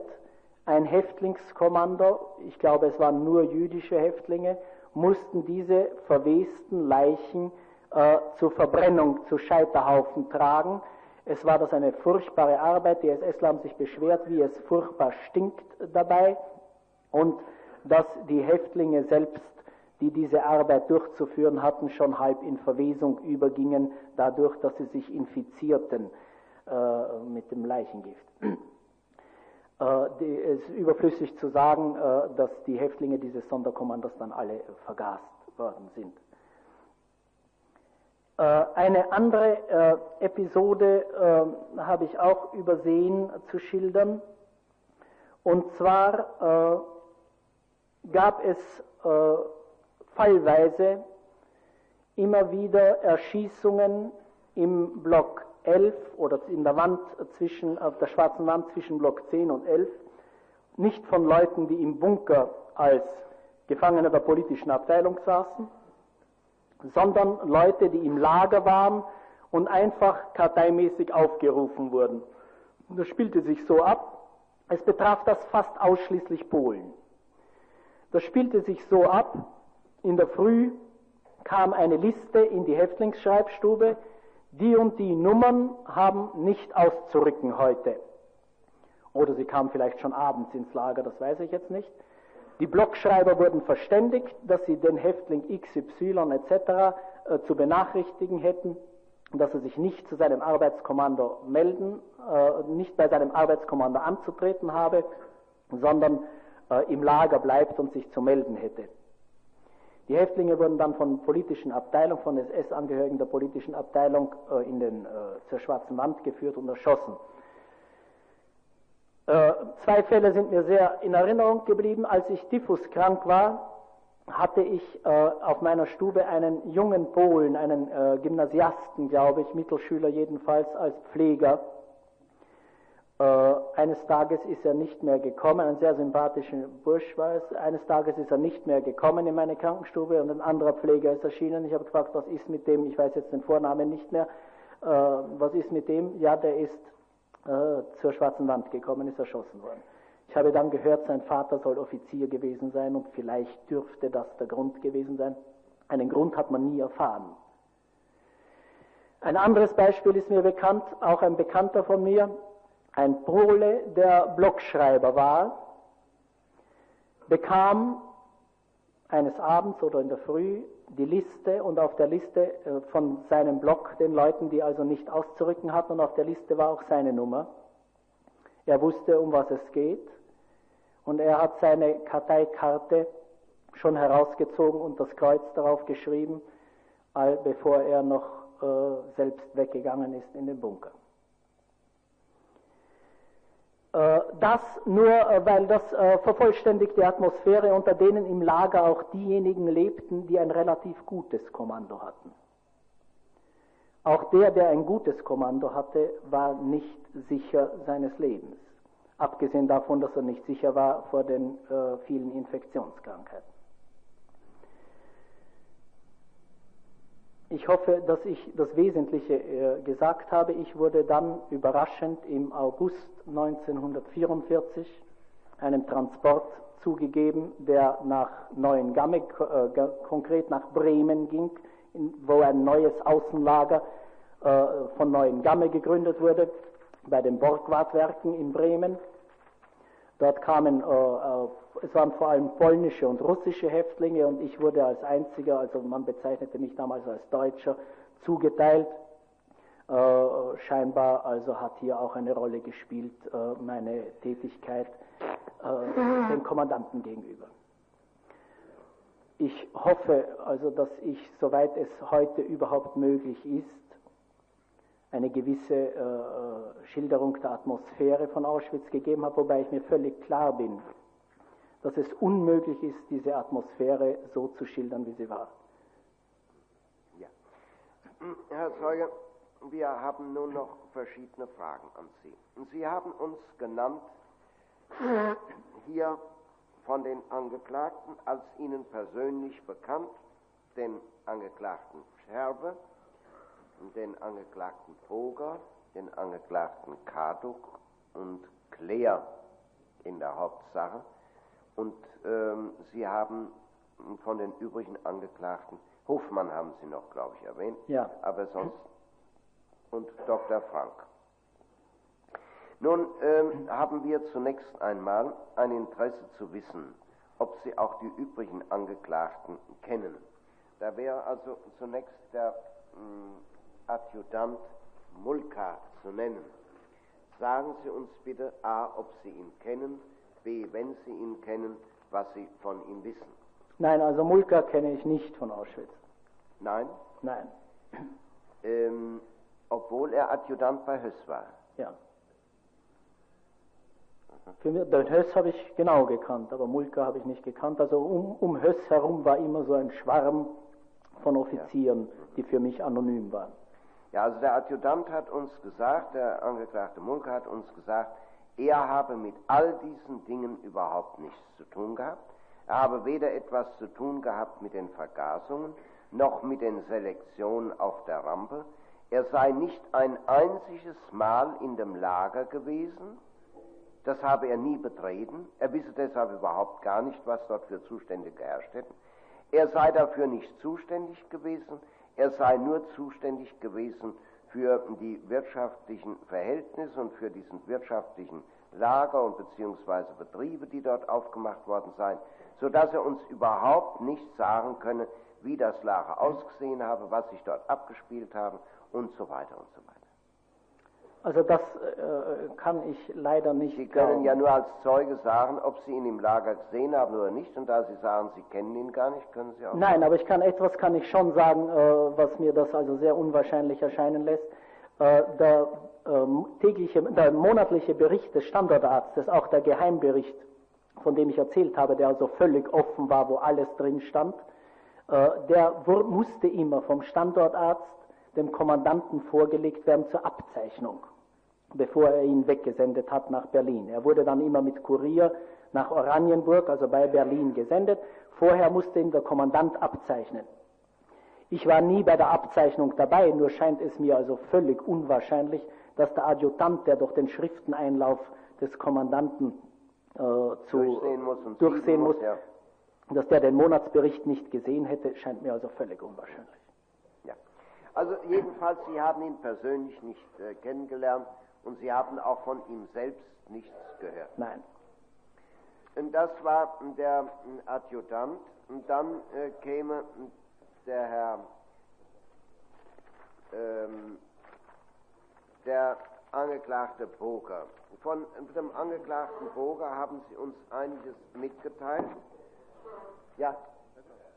Der Angeklagte ja, Höcker. Äh, Höcker, der ist ja erst äh, dort gewesen, wenn ich nicht irre, äh, im Jahr 1944 vom Mai bis Anfang 45. Wann sind Sie weggekommen? August 44, Ende August, August 44. Könnten Sie ihn also noch gekannt haben? Ich habe ihn nicht gekannt, also namentlich kann ich mich an ihn nicht erinnern. Ja, ja. Äh, namentlich können Sie sich an ihn nicht erinnern.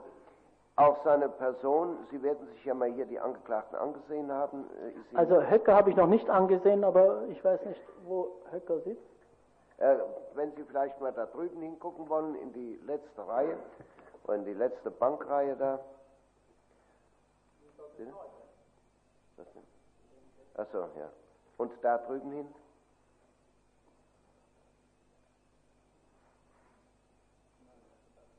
Na, ähm, nun wäre uns aber in diesem Zusammenhang Folgendes interessant. Sie haben uns gesagt, vorhin, es fand eine Dreiteilung des Lagers im Oktober oder November 1943 November, statt. November. Ja. Also Sie sagten, im Oktober, da kam der, da wurde die politische Abteilung geändert Ja. und im November fand diese Dreiteilung Ja. unter Liebschen, Lieberhänschel statt. Und zwar in Lager 1, 2 und 3. Nun haben Sie da dazugefügt, es handelt sich aber nicht um drei völlig verschiedene Läger mit verschiedenen Lagerleitern, sondern es handelte sich damals um praktisch ein Lager, denn wir hatten zum Beispiel einen Standortarzt und so weiter.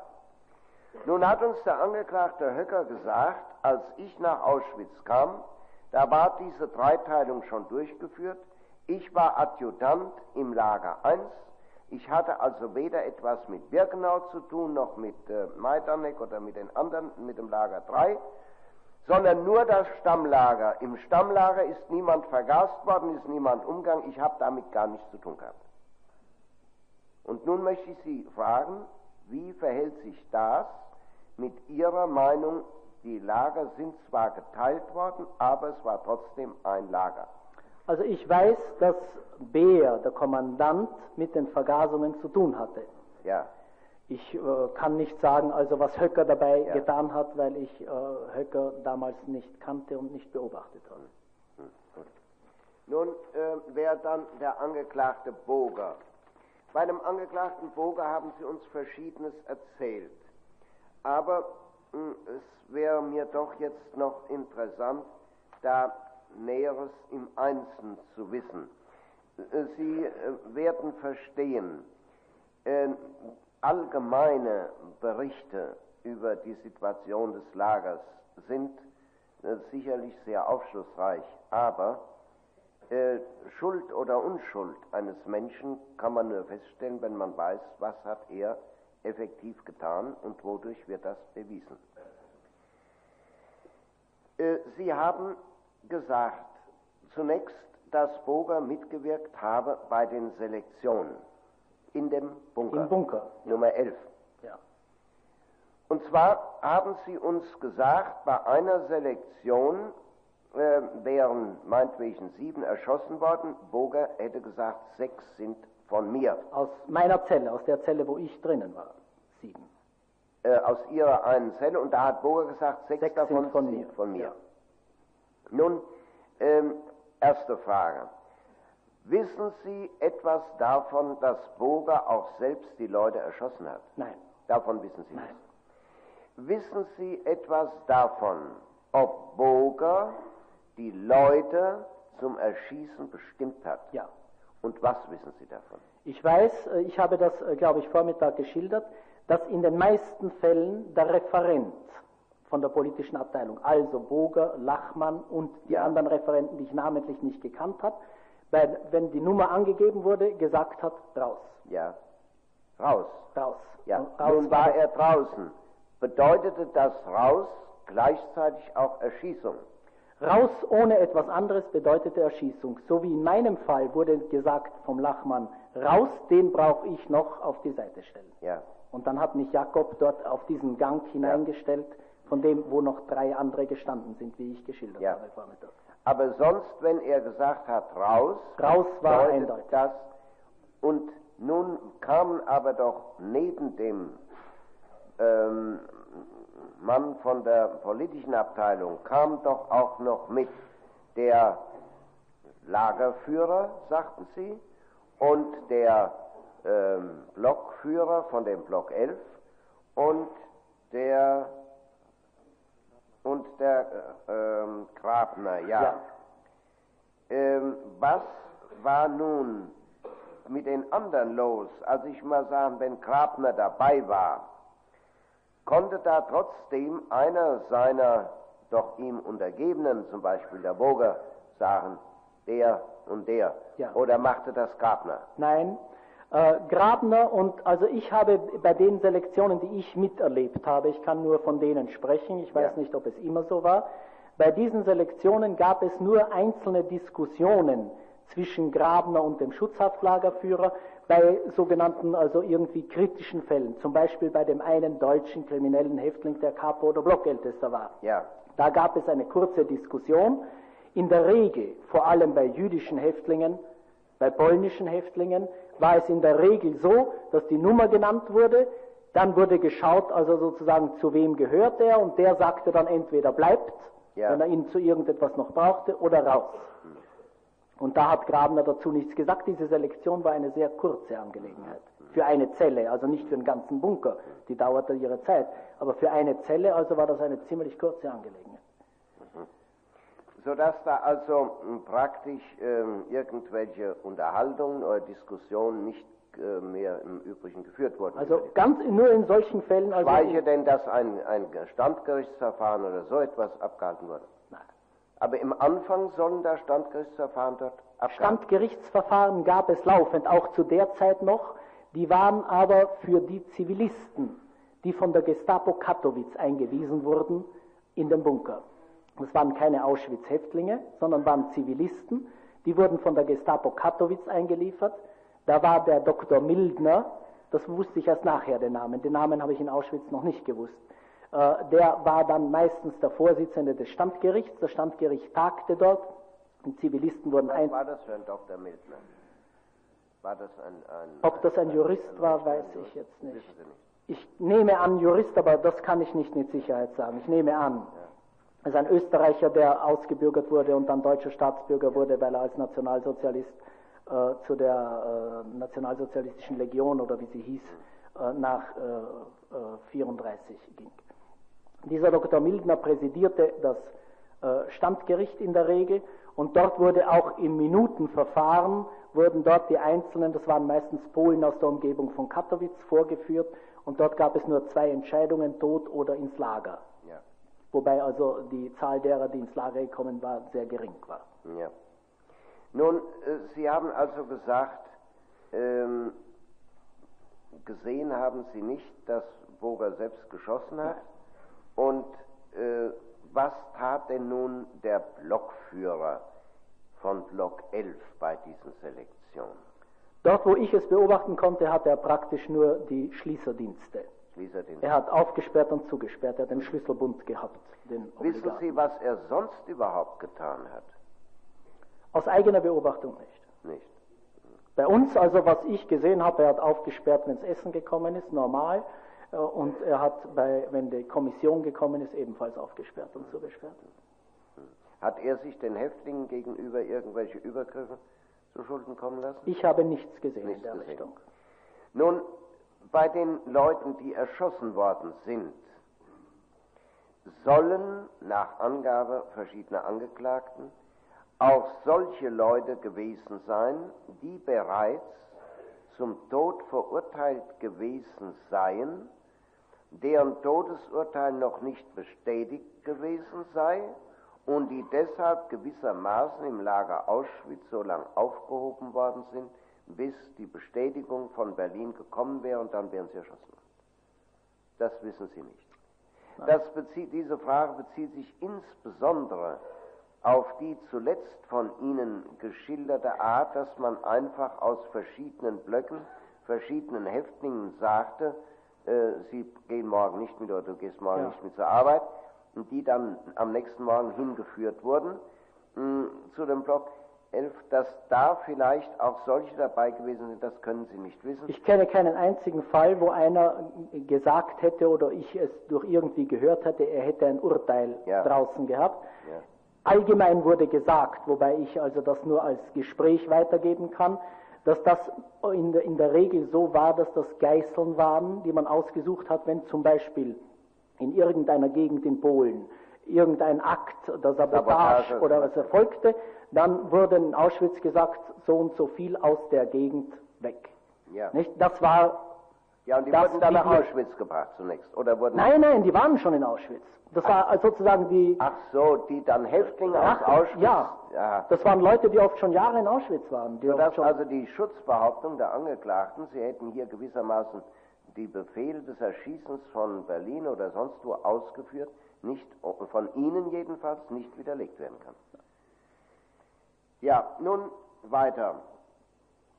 Ähm, einmal haben Sie uns ja geschildert, dass äh, Selektionen, wobei es sich aber nicht um die Bunkerselektion, sondern um eine große Lagerselektion handelte, dass die nach den Worten des Lieberhenschel von Berlin angeordnet worden seien.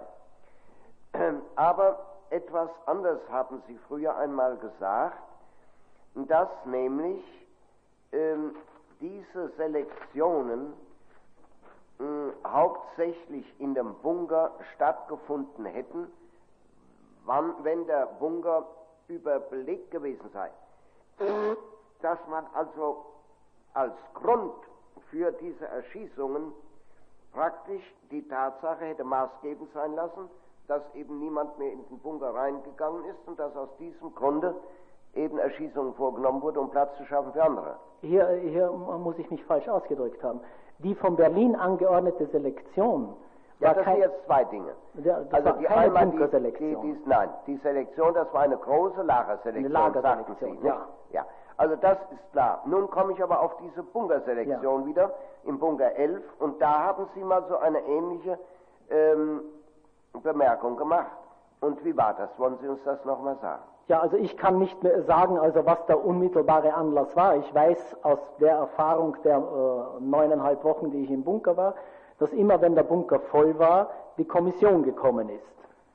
Und ich nahm daher an, ohne dass irgendwie einen konkreten Beweis dafür zu haben, dass das eben der Anlass war, dass man gesagt hat, jetzt ist schon wieder mal Zeit, dass man äh, äh die Bunkerkommission in Bewegung setzt. Ja, ja.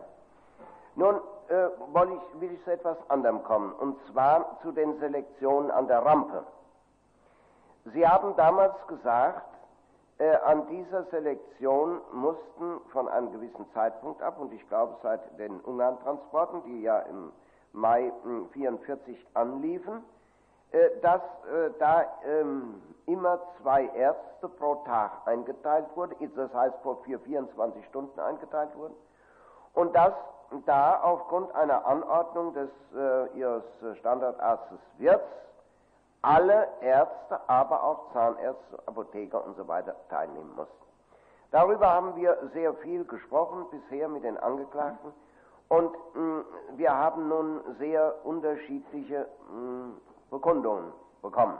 Zunächst hat uns ein Zeuge gesagt, bitte?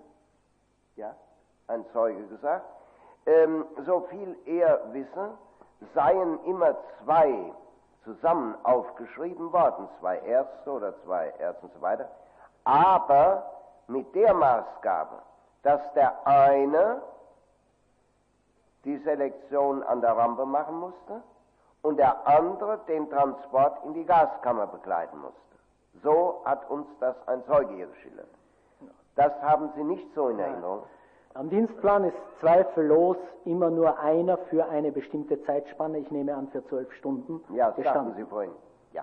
Nun, und es ist auch immer nur einer hinausgefahren. Sie ein, haben ein SS-Arzt und die Desinfektoren, die sind mitgefahren, aber das waren Desinfektoren. Also ja. Sie haben uns äh, gesagt, Sie hätten diesen Dienstplan fast täglich vor Augen gehabt, wenn Sie heruntergekommen sind oder hineingekommen sind in das Haus. Können Sie uns vielleicht einmal aus dem Gedächtnis den Text dieses Dienstplans sagen? Es war kein Text, es war also, wenn ich ihn im Gedächtnis habe, war es so ein kleiner Zettel. Da waren die Wochentage, also Montag, Dienstag und so weiter. Und da war die Zeit, ich nehme an, aber das will ich nicht also mit Sicherheit sagen, 6 bis 18 und 18 ja, so bis 6.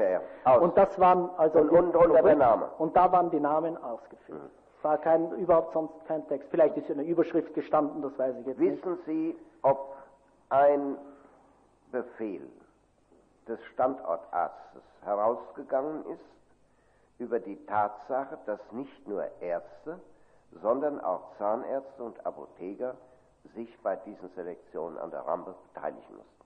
Ich wusste also, dass das befohlen wurde bei dieser Führerbesprechung. Ja. Einen schriftlichen Befehl kann ich mich nicht erinnern. Nicht erinnern. Wissen Sie, ob diesen Ärzten, die damals die Selektion durchgeführt haben, bestimmte Anweisungen gegeben wurden, wie sie selektieren sollten und mit welchem Erfolg insbesondere? Das weiß ich nicht. Denn es ist uns hier aufgefallen, dass uns wiederholt gesagt worden ist, ähm, wenn zum Beispiel ein Transport 1500 Menschen umfasste, dann sind ungefähr 150 Menschen arbeitsfähig gewesen. Also es waren fast immer so ungefähr 10 Prozent. Es schwankte mal 5 Es war ungleichmäßig. Ja, ungleichmäßig. mal 5 mal 10 Prozent. Ja. Nun ähm, haben, ist auch hier schon wiederholt zur Sprache gekommen, dass man ja schlecht, auch wenn man ein noch so guter Arzt ist, beim Vorbeigehen von Hunderten und Tausenden von Menschen ähm, mit einem Blick sehen kann, wer gesund und wer krank ist, sondern das gehört ja etwas mehr dazu. Also von einer ärztlichen Begutachtung dieser Leute kann, ich glaube, das kann ich hier äh, für alle sagen, die hier in dem Saal sind, gar keine Rede sein. Ausgeschlossen. Erste Frage. Warum hat man trotzdem Ärzte beauftragt?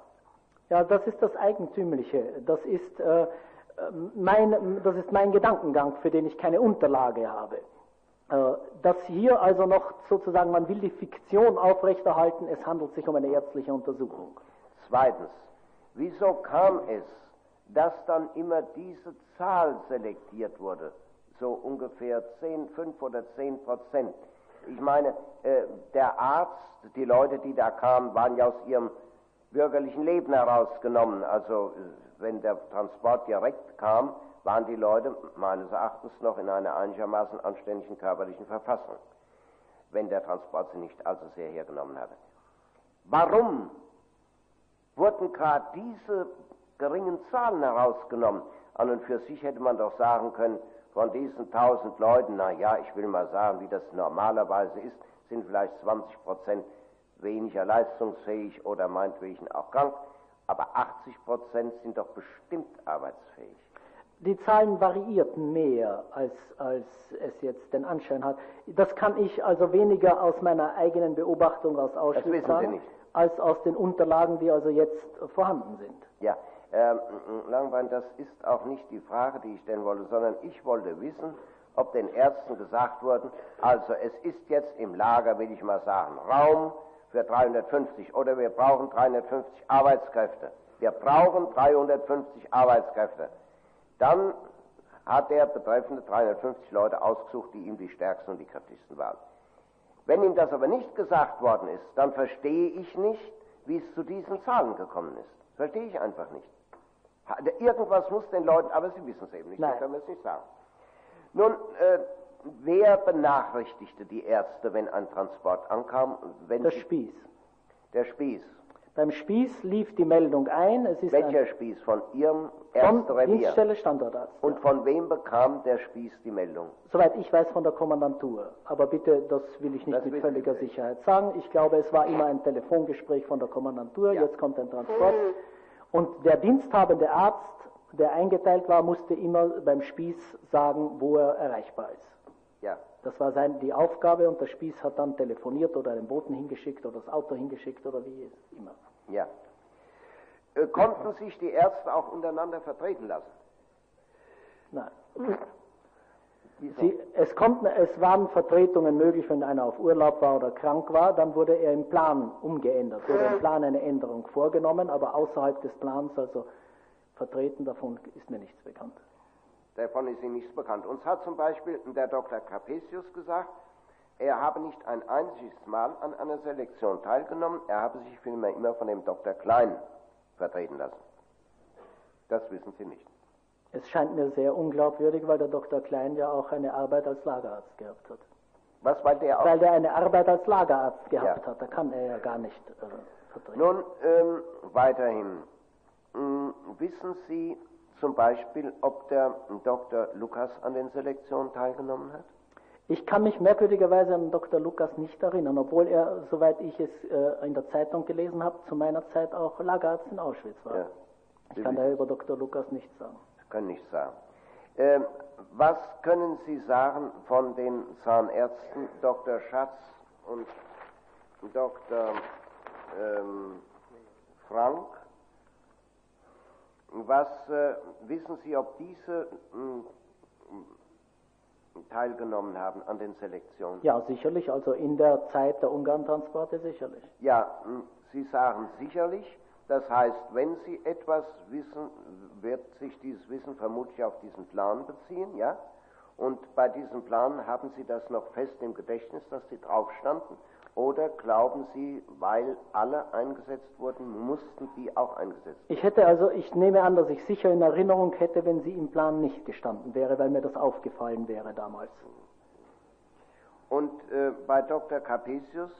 Ich möchte, darf ich zum Dr. Schatz noch eine ja. Bemerkung machen? Äh, wenn ich mich nicht irre, vielleicht kann mich Dr. Schatz korrigieren, äh, war er ein Verwandter von Dr. Lolling dem äh, leitenden Arzt in äh, Oranienburg. Äh, für ihn wäre also die Möglichkeit, äh, weg von Auschwitz zu kommen, am allerleichtesten gewesen. Und ich habe den Eindruck gehabt, dass er äh, sich, äh, dass er nach Auschwitz versetzt wurde, also nicht sozusagen gegen den Willen, sondern eben auf Betreiben Lollings, damit er einen Posten hat, der ihm irgendwie genehm war. Ja, also so schön war er ja nun auch wiederum nicht. Ne? Äh, leider war Kanada dort und das war für manche schön. Das ist das Schlimme. Ähm, was wissen Sie von dem Angeklagten Dilewski? Dilewski ist mir namentlich nicht in Erinnerung. Nicht. Und von Broad? Ebenfalls. Die hm, waren beide zuletzt bei der politischen Abteilung. Ebenso der Angeklagte Schobert. Kenne ich auch nicht. Nein. Kennen Sie nicht. Ähm,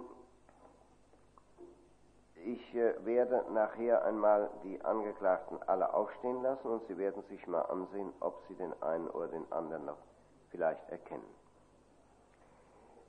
Dann war Blockführer und später bei der politischen Abteilung der Angeklagte Stark. Kenne ich auch. Kennen Sie nicht.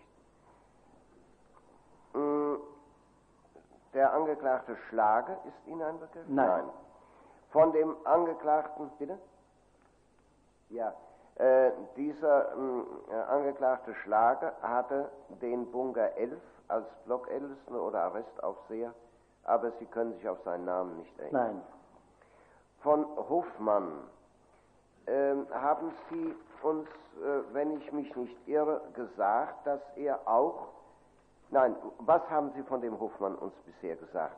dass er zumindest bei einer dieser Bunkerselektionen dabei war. Ich kann nicht sagen, bei wie vielen, darum ja, äh, reduziere ja, ich auf richtig. eine.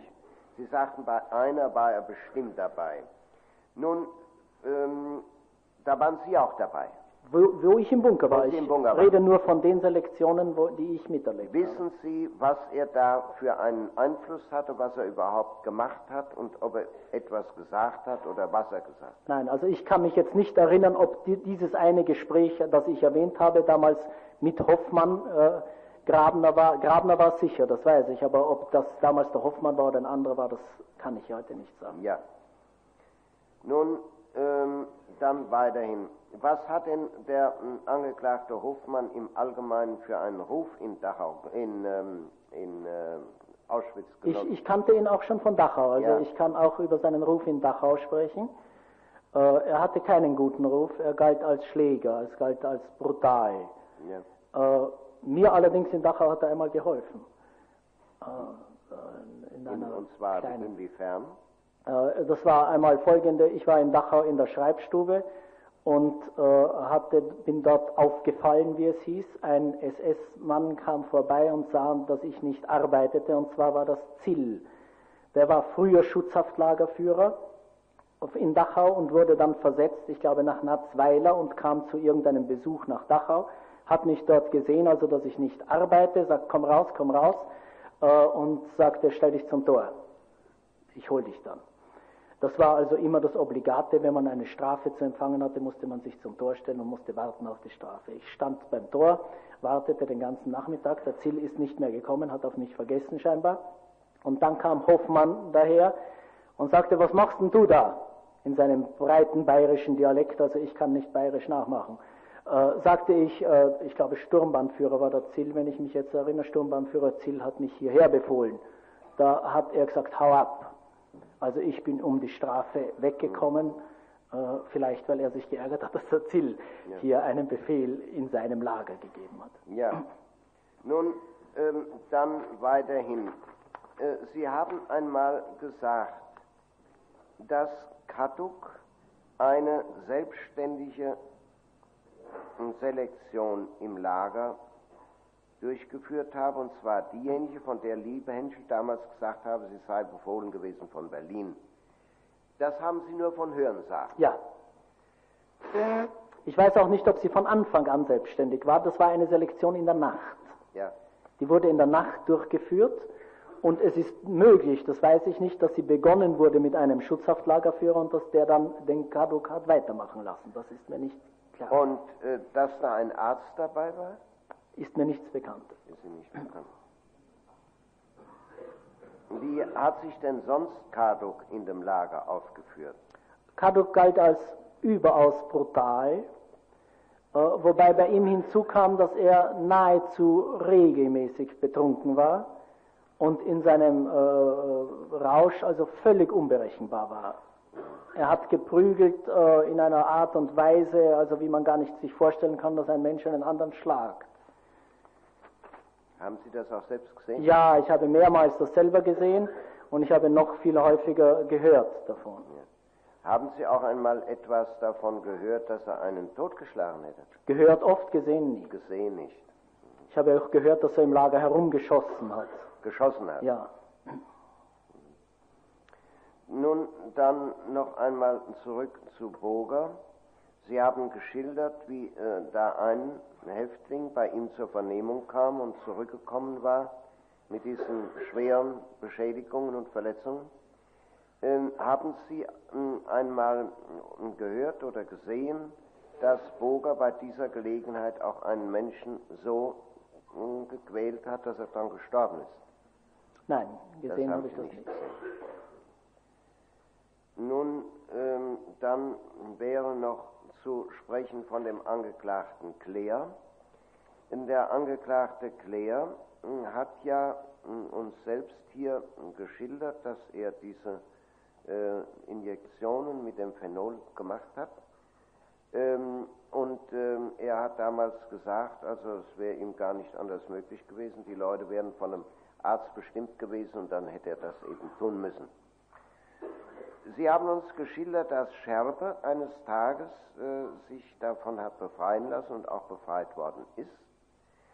Hm, wissen Sie, hm, ob äh, Claire außer diesen äh, Injektionen mit Phenol auch noch andere Dinge gemacht hat?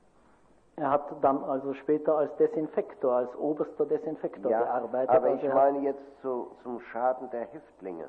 Wissen Sie zum Beispiel etwas davon, dass er ärztliche Versuche gemacht hat oder so etwas? Ja, also er hat etwas gemacht, äh, das also auch mir unvorstellbar war und ich habe es darum auch von mehreren unabhängig erzählen lassen. Haben Sie es gesehen? Nein. Nein. Sie haben es nur erzählen lassen? Er hat nur erzählen lassen. Ja. Und zwar äh, bei den Opfern, die also ausgesucht waren für die Giftspritzen Phenol, hat er, wenn sie ihm, wenn er gerade Lust gehabt hatte, er hat sich dann einen weißen Mantel angezogen und ist sich als Arzt vorgekommen, hat er an diesen Opfern vor dem Mord noch Lumbalpunktionen versucht. Mhm. Lumbalpunktionen sind Punktionen zum Abzapfen vom Rückenmarksflüssigkeit. Ich habe mir von Ärzten sagen lassen, dass das auch für einen Arzt kein einfacher Eingriff ist. Die Leute haben geschrien, dann hat er sie geschlagen, weil sie geschrien haben, und dann wurden sie, haben sie ihre Giftinjektion bekommen. Ja, nun ähm, weiterhin, äh, wie wäre es dann noch mit Hantel? Ja, den kannte, kannte ich. Kann Sie? Ja. Und zwar, was wissen Sie von ihm? Handel war also überhaupt alle anderen SDG, die hier sitzen, das ist Handel, Scherpe und Neubert, wenn ich mich richtig erinnere, haben sich insofern von Claire unterschieden, dass sie nicht auf eigene Initiative, soweit ich es beobachten konnte und gehört habe, auf, aus eigener Initiative noch äh, ausgesucht haben zum Mord, sondern dass sie das getan haben, getan was, haben, was man von ihnen verlangt. Wobei ich, äh, entschuldigen, ja. noch äh, hinzufügen muss, dass ich gehört habe, dass Neubert sogar hier und da zugänglich war, einen oder den anderen sich abhandeln oder abkaufen zu lassen. Ja. Abkaufen, indem er etwas dafür genommen hat. Ja. Nun, äh, dann noch äh, zum Schluss der Angeklagte Bednarek. Wissen Sie was von ihm? Nein, ich habe seinen Namen wohl gehört und er war berüchtigt, aber ich habe ihn nicht gekannt. Ja. Ähm, ja. Wissen Sie etwas von dem Blockführer Barecki? Nein. Nein. Nun, dann hätte ich noch Folgendes zu fragen. Erstens einmal, Sie haben während Ihrer Vernehmung einmal das Wort Überstellung gebraucht. Was verstehen Sie unter Überstellung? Überstellung ist der Transport eines Häftlings in ein anderes Lager. Ja. Ähm, wenn nun jemand vom Lager Auschwitz I überstellt wurde in das Lager Auschwitz II, was bedeutete das? Dass er nach Birkenau kam. Ja. Hatte das noch einen besonderen Gedanken, einen Hintergedanken noch dabei? Wenn es eine wirkliche Überstellung war, nicht. Ja. Ähm, also wir haben äh, hier gehört, dass es da verschiedene Ausdrücke gab, nämlich einmal überstellen und einmal verlegen, glaube ich, ja, war das? Ja, verlegen oder so ähnlich. Und äh, bei der Überstellung, da hätte es sich lediglich um solche Häftlinge gehandelt, die zur Vergasung nach Birkenau gekommen wären. Also hier, es war hier voll, ich habe das äh, sehr genau beobachten können, weil ich von jedem Lager die Listen hatte und wenn eine wirkliche Überstellung erfolgte, musste am selben Tag, wo sie abgeschrieben wurde, im Stammlager auftauchen als Zugang in Birkenau, im Männerlager Birkenau zum Beispiel. Oder von einem anderen Lager in ein anderes, musste sich das immer decken, Abgang und Zugang. Ich konnte also genau sehen, wann war eine wirkliche Überstellung und wann war eine, äh, ein Transport zur Gaskammer.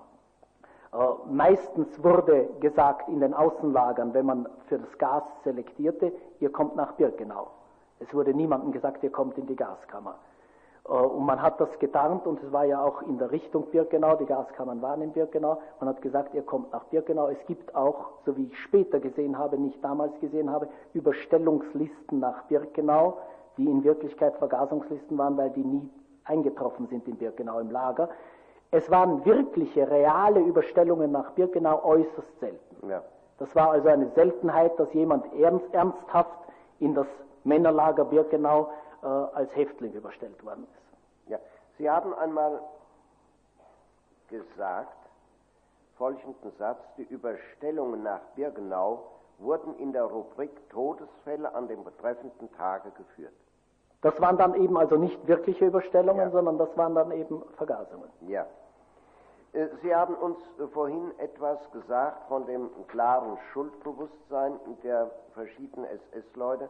Äh, da wäre ja nun in diesem Zusammenhang doch zu überlegen, ob es nicht vielleicht auch eine reine Angst gewesen ist vor den Folgen dessen, was sie bisher getan hat, ohne dass dafür, dazu das ein unbedingtes Schuldbewusstsein gekommen wäre. Ja, mm, ich hätte dann im Augenblick keine Fragen mehr. Bitte sehr. Ja. Herr Lambert, hm? ja.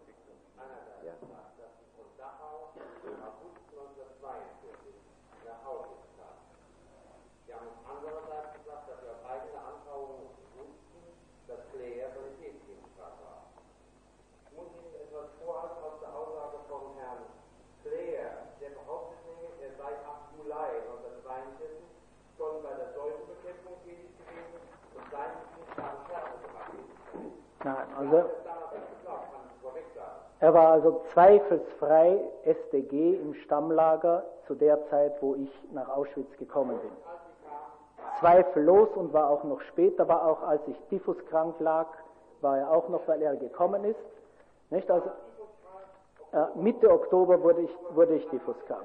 Und er blieb auch noch nachher, weil er nachher erst versetzt worden ist. Ich kann das Datum nicht fixieren, wann er versetzt wurde.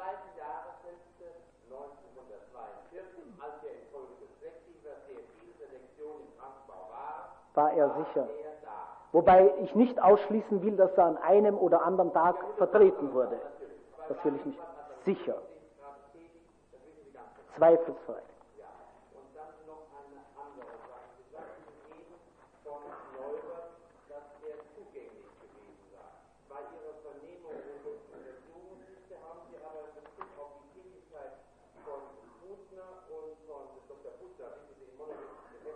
Äh, der, der hieß anders, ja. Der, ich weiß, ich weiß, wen ich meine. Ja.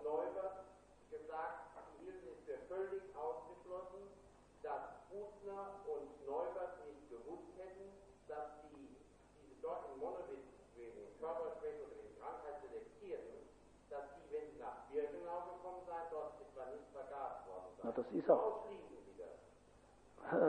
Neubert war jeden Tag bei uns. Neubert. Nein, das waren Verlegungen ins Stammlager. Es gab auch von, Birk, von, von Monowitz gab es auch Verlegungen in den Häftlingskrankenbau des Stammlagers.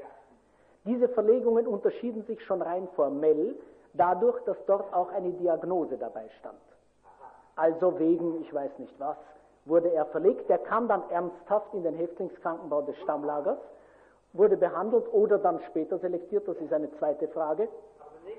War zunächst, war zunächst, ja, das war aber immer nur Häftlingskrankenbau des Stammlagers. Niemals, niemals wurde jemand in den Häftlingskrankenbau von Birkenau verlegt, weil dieser Häftlingskrankenbau erstens überfüllt war, zweitens schlecht eingerichtet war. Man hat also niemanden dort in den Häftlingskrankenbau verlegt, sondern jede Verlegung nach Birkenau aus einem Krankenbau war eine Vergasung. Unbedingt. Und das wusste, wusste jeder StG. Zweifelsfrei. Hm. Ähm, ähm, Zeuge, ist es richtig, äh, dass Sie heute Vormittag gesagt haben, Sie glaubten sich daran zu erinnern, dass Claire im Frühling 1943 zum Desinfektor ich ähm, glaube, ja. Und damals hat er den Orden, glaube ich, auch bekommen, dieses ja, Kriegsverdienstkreuz. Aber jedenfalls ähm, im Herbst 1942 war er bestimmt noch Sandhezkinsker. Eindeutig. Ja. Ganz Und eindeutig. wissen Sie, wer damals, ähm, wann diese Jugendlichen gekommen sind, von denen Sie heute Morgen sprachen und wo Sie sagten, der Scherber hat sich geweigert, die äh, zu töten. Ja, also ich glaube, das war Anfang 43. Das war Anfang 43. Es ist das Datum fixiert in den äh, Heften von Auschwitz. Ja. Dort steht das Datum, aber ich weiß Also muss ja der, damals schon Scherbe da gewesen sein. Damals war sicher Scherbe. Und Scherbe, hat ja den Claire abgelöst, oder? Waren es, die beiden zusammen noch? Es, nein, es war ziemlich oft gab es Vertretungen. Wenn einer auf Urlaub war oder ja. sonst irgendwie weg war, gab es Vertretungen. Also es war so, dass wenn einer StG im Lager war, es wohl Tage gab, wo ein anderer für ihn den Dienst machte. Ja, das aber ich meine, dass zwei Sanitätsdienstgrade gleichzeitig, Nein, das gab es nicht. War in der Regel nicht der Fall. Bitte schön. Äh, ich habe noch zu dem Desinfektionskommando einige Fragen. Zunächst mal, wissen Sie noch, wie viele Mann zu dem Desinfektionskommando gehört haben? Ich glaube, aber das weiß ich nicht exakt. Ich glaube, es waren vier unter Claire als Chef. Aber bitte, das bin ich nicht völlig sicher. Hm. War denn das Desinfektionskommando identisch mit dem Vergasungskommando? Ja. Das heißt, dem Kommando, das das Gas bei dem Krematorium oben hineinschüttete? Ja. Ja? Sicher. Äh, Claire hat uns nämlich etwas anderes erzählt. Er sagt, das Desinfektionskommando und ich als Leiter des Desinfektionskommandos hatte mit dem Vergasungskommando nichts zu tun. Das Vergasungskommando bestand aus vier Mann, die abwechselnd Dienst taten, jeweils zwei Mann. Und die zwei Mann, die frei hatten, die wurden mir, dem Desinfektionskommando, zugeteilt. Und die leisteten während ihrer Freizeit quasi dann bei mir Dienst. Wissen Sie darüber etwas? Nein, also ich bin sicher, dass der Claire der Chef der Abteilung Desinfektion oder wie sie sich genannt haben mag, war und dass das Desinfektionskommando bei den Vergasungen äh, mitgeholfen hat. Ich habe sie einsteigen gesehen in den Sanka vor meinem Fenster. Haben Sie selbst gesehen, wie Claire in den Sanka eingestiegen Sicherlich. des Öfteren. Den Sanka, der dann zum Der Krematorium, hinausgefahren ist. zum Krematorium gefahren ist? Ja, sicherlich. Oder ist er etwa äh, zur Desinfektion vielleicht gefahren? Wo er hingefahren ist, ich habe gesehen den Arzt einsteigen und ich habe gesehen die Desinfektoren einsteigen. Und äh, ich habe nicht den, äh, gesehen, wo das Auto gelandet ist, aber das war für mich eindeutig. Noch eine Frage? Äh, Zu dem Fall Scherbe noch eine zusätzliche Frage. Der Herr Scherbe hat uns geschildert, dass er bei dem Standortarzt eine Meldung hätte machen wollen, äh, wie diese Kinderaktion da war, und dass der Dr. Wirz eine Meldung aufgesetzt hätte, selbst mit dem Spieß zusammen. Wissen Sie darüber etwas? Nein, Ist da nicht irgendeine Meldung nach Berlin oder so? nein, Das wissen Sie nicht. nein. Wiss, wissen Sie es nicht oder wissen Sie, dass es nicht geschehen ist? Also ich kann nicht sagen, ich weiß, dass es nicht geschehen ist. Ich, ha- ich habe nichts davon gehört und habe auch keine Folgen davon gesehen. Haben Sie noch in Erinnerung, ob daraufhin dann Scherbe versetzt worden ist? Nein. In ein anderes Lager? Das Nein. wissen Sie auch nicht mehr. Und dann noch eine Frage zu dem Dienstplan. Äh, der Angeklagte Dr. Frank hat uns erzählt, dass auf dem Dienstplan äh, jeweils ein Arzt und ein Zahnarzt beispielsweise gestanden hätten. Links der Arzt, rechts der Zahnarzt. Und dass der Arzt mh, zum Dienst eingeteilt gewesen sei und der Zahnarzt nur als Ersatzmann, nur wenn der Arzt ausfiele, eingeteilt gewesen Nein. sei. Nein. Es hat nicht. keinen Ersatzmann gegeben auf dem Plan. Es hat jeweils nur ein Ja. Arzt oder Zahnarzt. als Ein SS-Führer sozusagen, ganz richtig. Ja, sicher. Bitte schön. Folgende Frage, Herr Langbein. Wissen Sie, ob der Sanitätsdienstgrad Neubert schon in Auschwitz war, als Sie im September 42 den Dienst begannen beim Standortarzt? Das kann ich nicht mit Sicherheit sagen. Das weiß ich nicht. Wissen Sie überhaupt, wann Sie ihn zum ersten Mal gesehen haben? Nein, also das kann ich nicht sagen. Keine Frage mehr? Herr Staatsanwalt?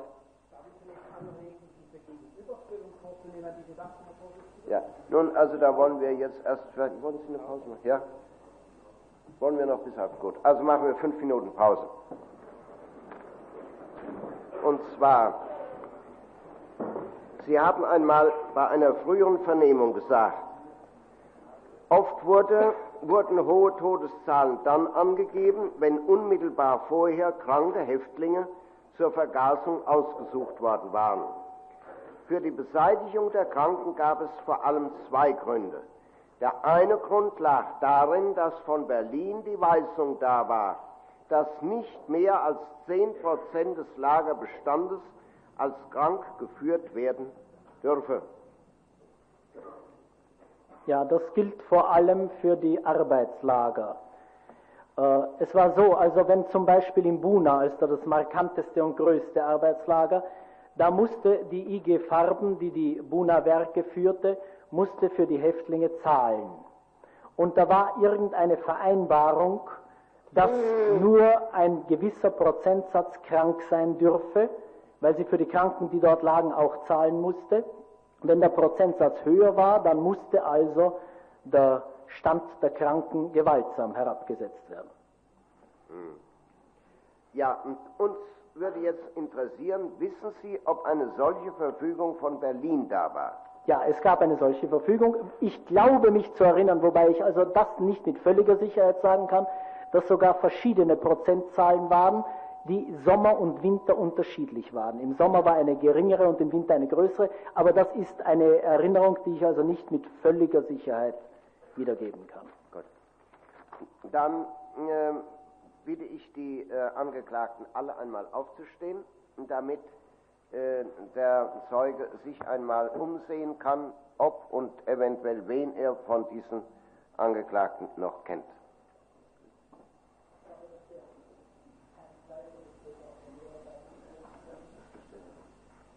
Ja, wissen Sie.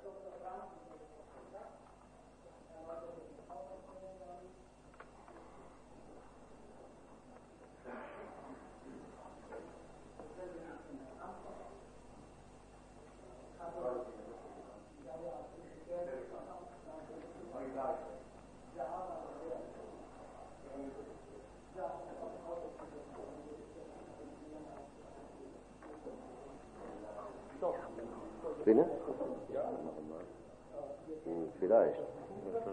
Ja.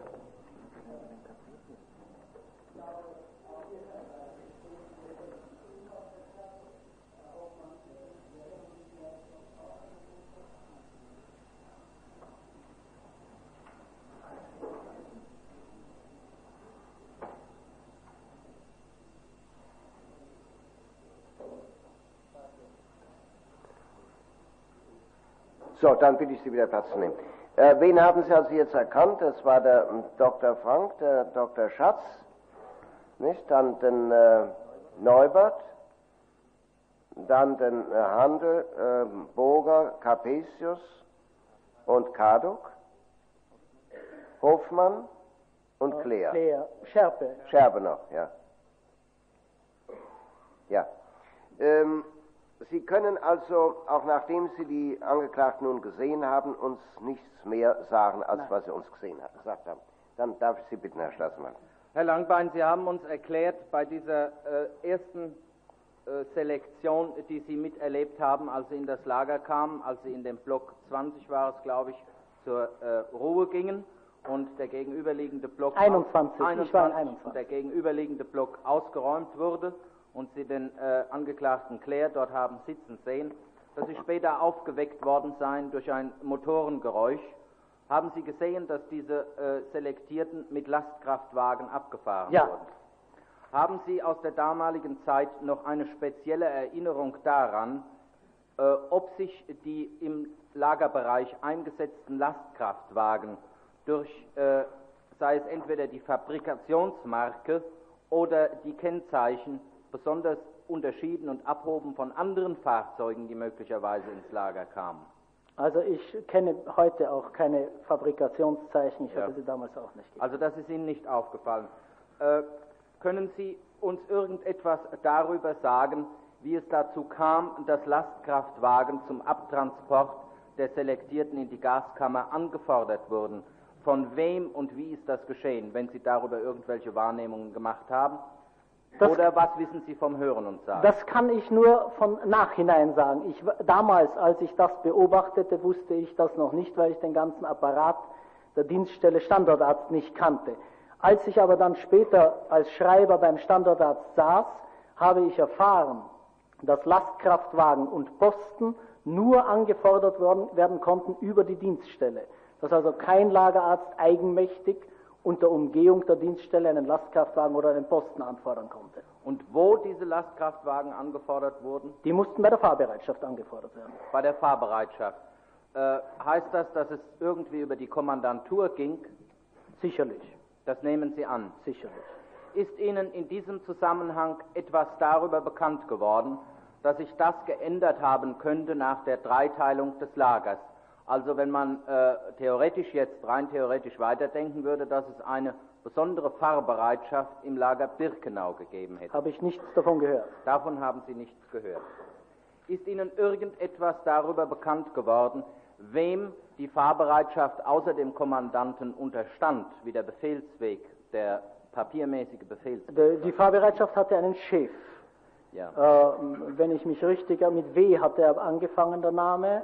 Wenn ich Ihnen vorhalte, Wiegand, Äh, ja, ganz richtig. Ja. Äh, Der war, ich glaube, Hauptscharführer, wenn ich mich richtig erinnere, den Dienst, oder Untersturmführer, das weiß ich jetzt nicht genau.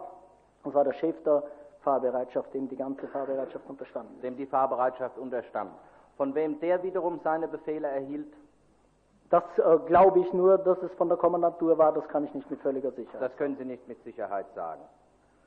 Ähm, äh, nun sprachen Sie von Widerstandsgruppen, die sich im Lager gebildet haben, Herr Langbein.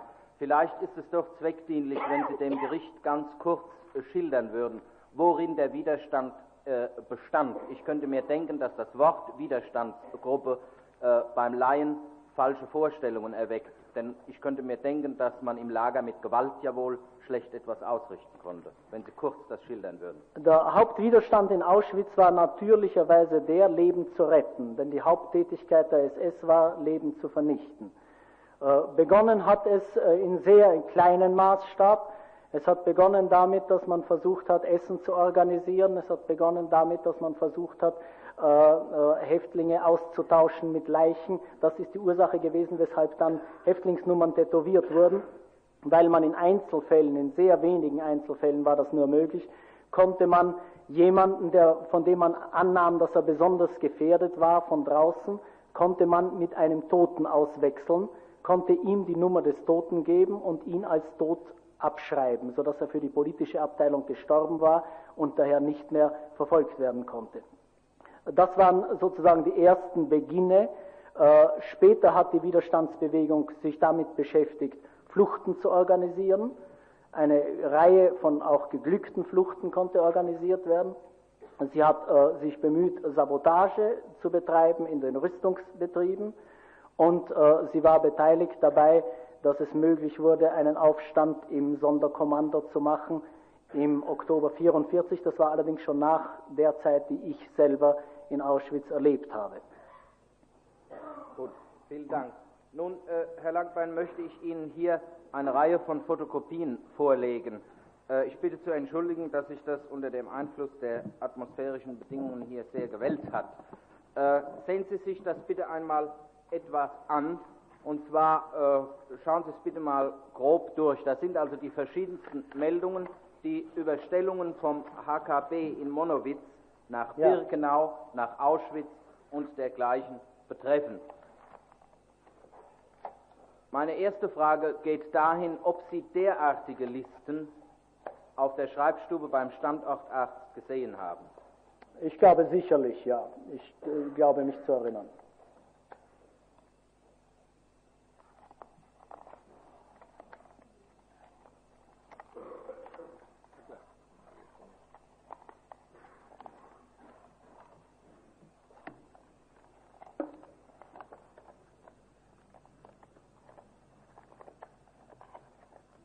Ja.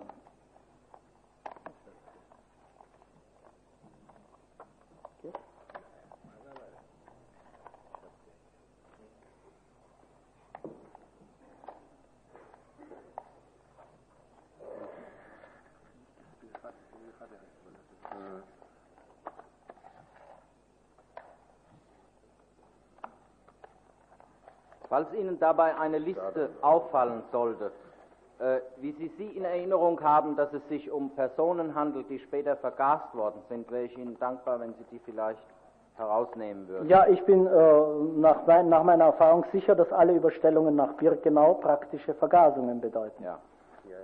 Nun, äh, ja.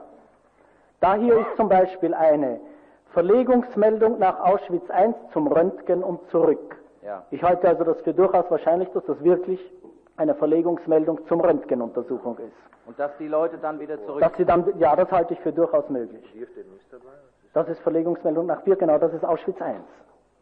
Das ist ja. der Unterschied. Mhm. Nicht Auschwitz I, ja, dort war wirklich, äh, ist wirklich. Die verschiedene Bezeichnung, einmal heißt Verlegung, einmal Überstellung. Herr Rechtsanwalt, das, würden Sie bitte die Fragen nach.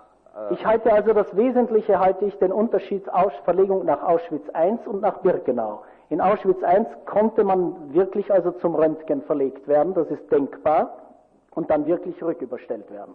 Während nach Birkenau äh, äh, kenne ich so eine Sache nicht. Ja.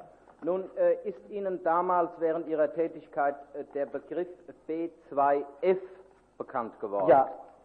Was bedeutete das? Der Lagerabschnitt F in Birkenau, das, der auf der Karte eingezeichnet ist. Ja. Und war, war das ein Krankenbau? Das war, ja, aber das wurde erst, ich weiß nicht in welcher Zeit ein Krankenbau. Also das, den Zeitpunkt kann ich jetzt nicht angeben. Ja. Würden Sie es für möglich halten, dass eine Überstellungsliste, die nicht einfach angibt Überstellung nach Birkenau, sondern präzisiert Überstellung nach äh, B2F, dass es sich da äh, tatsächlich um eine Überstellung, nur in, also in einem solchen Fall tatsächlich um, eine, um eine Überstellung in den Krankenbau handeln könnte. das halte ich für völlig unglaubwürdig, äh, weil ich in Erinnerung habe, ich habe in der Regel, ich habe das schon gesagt, immer verglichen, das habe ich für meine Aufgabe gehalten, wenn ich die Wochenmeldungen bekam, zu sehen, ob eine Verlegung, wenn etwas als Verlegung gemeldet war, auch als Zugang im anderen Lager gemeldet war.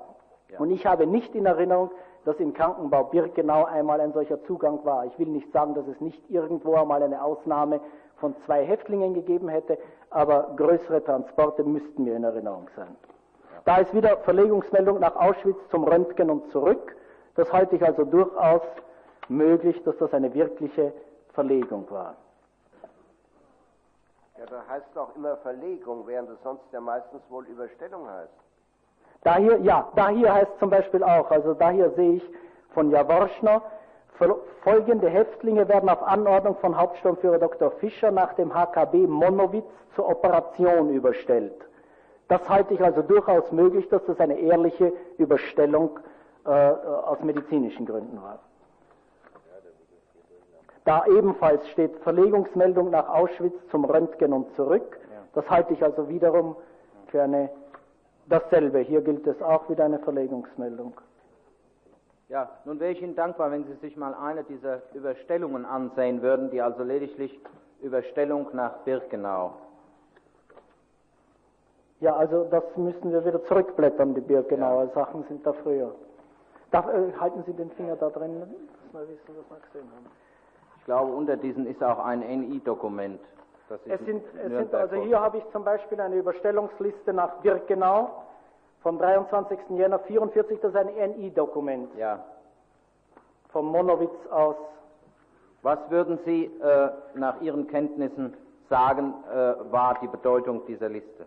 Also nach meinen Kenntnissen würde ich sagen, das war eine Vergasung, ein Vergasungstransport.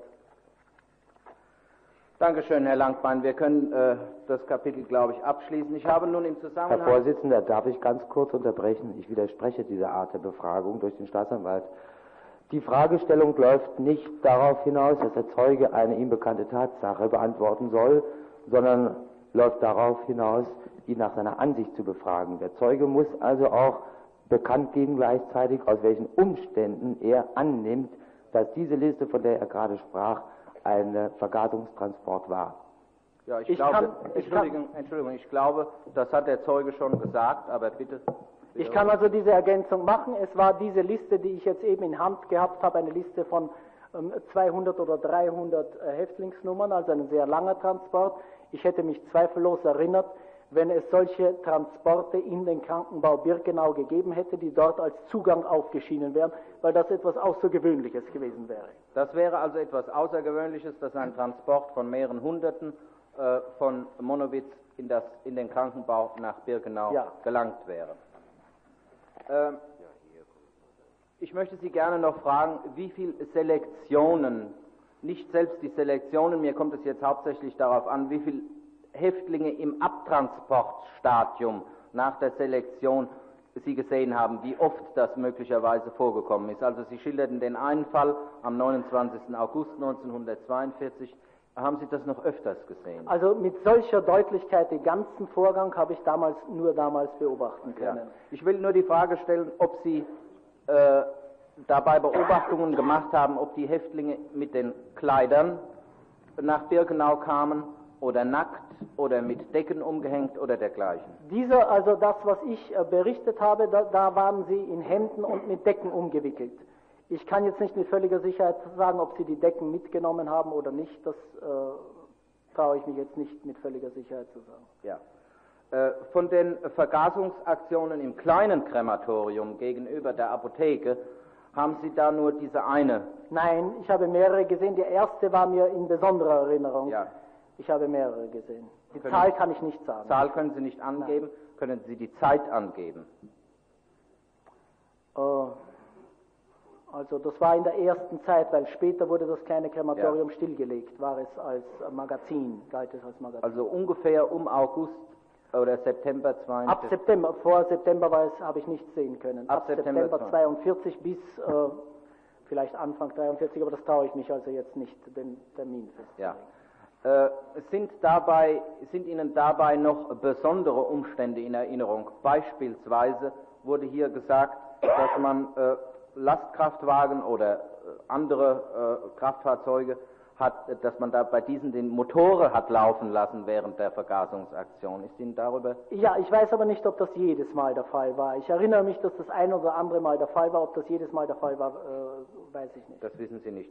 Äh, haben Sie bei einer solchen Aktion den Angeklagten Claire beobachten können? Nein. Das ist Ihnen nicht erinnerlich? Nein.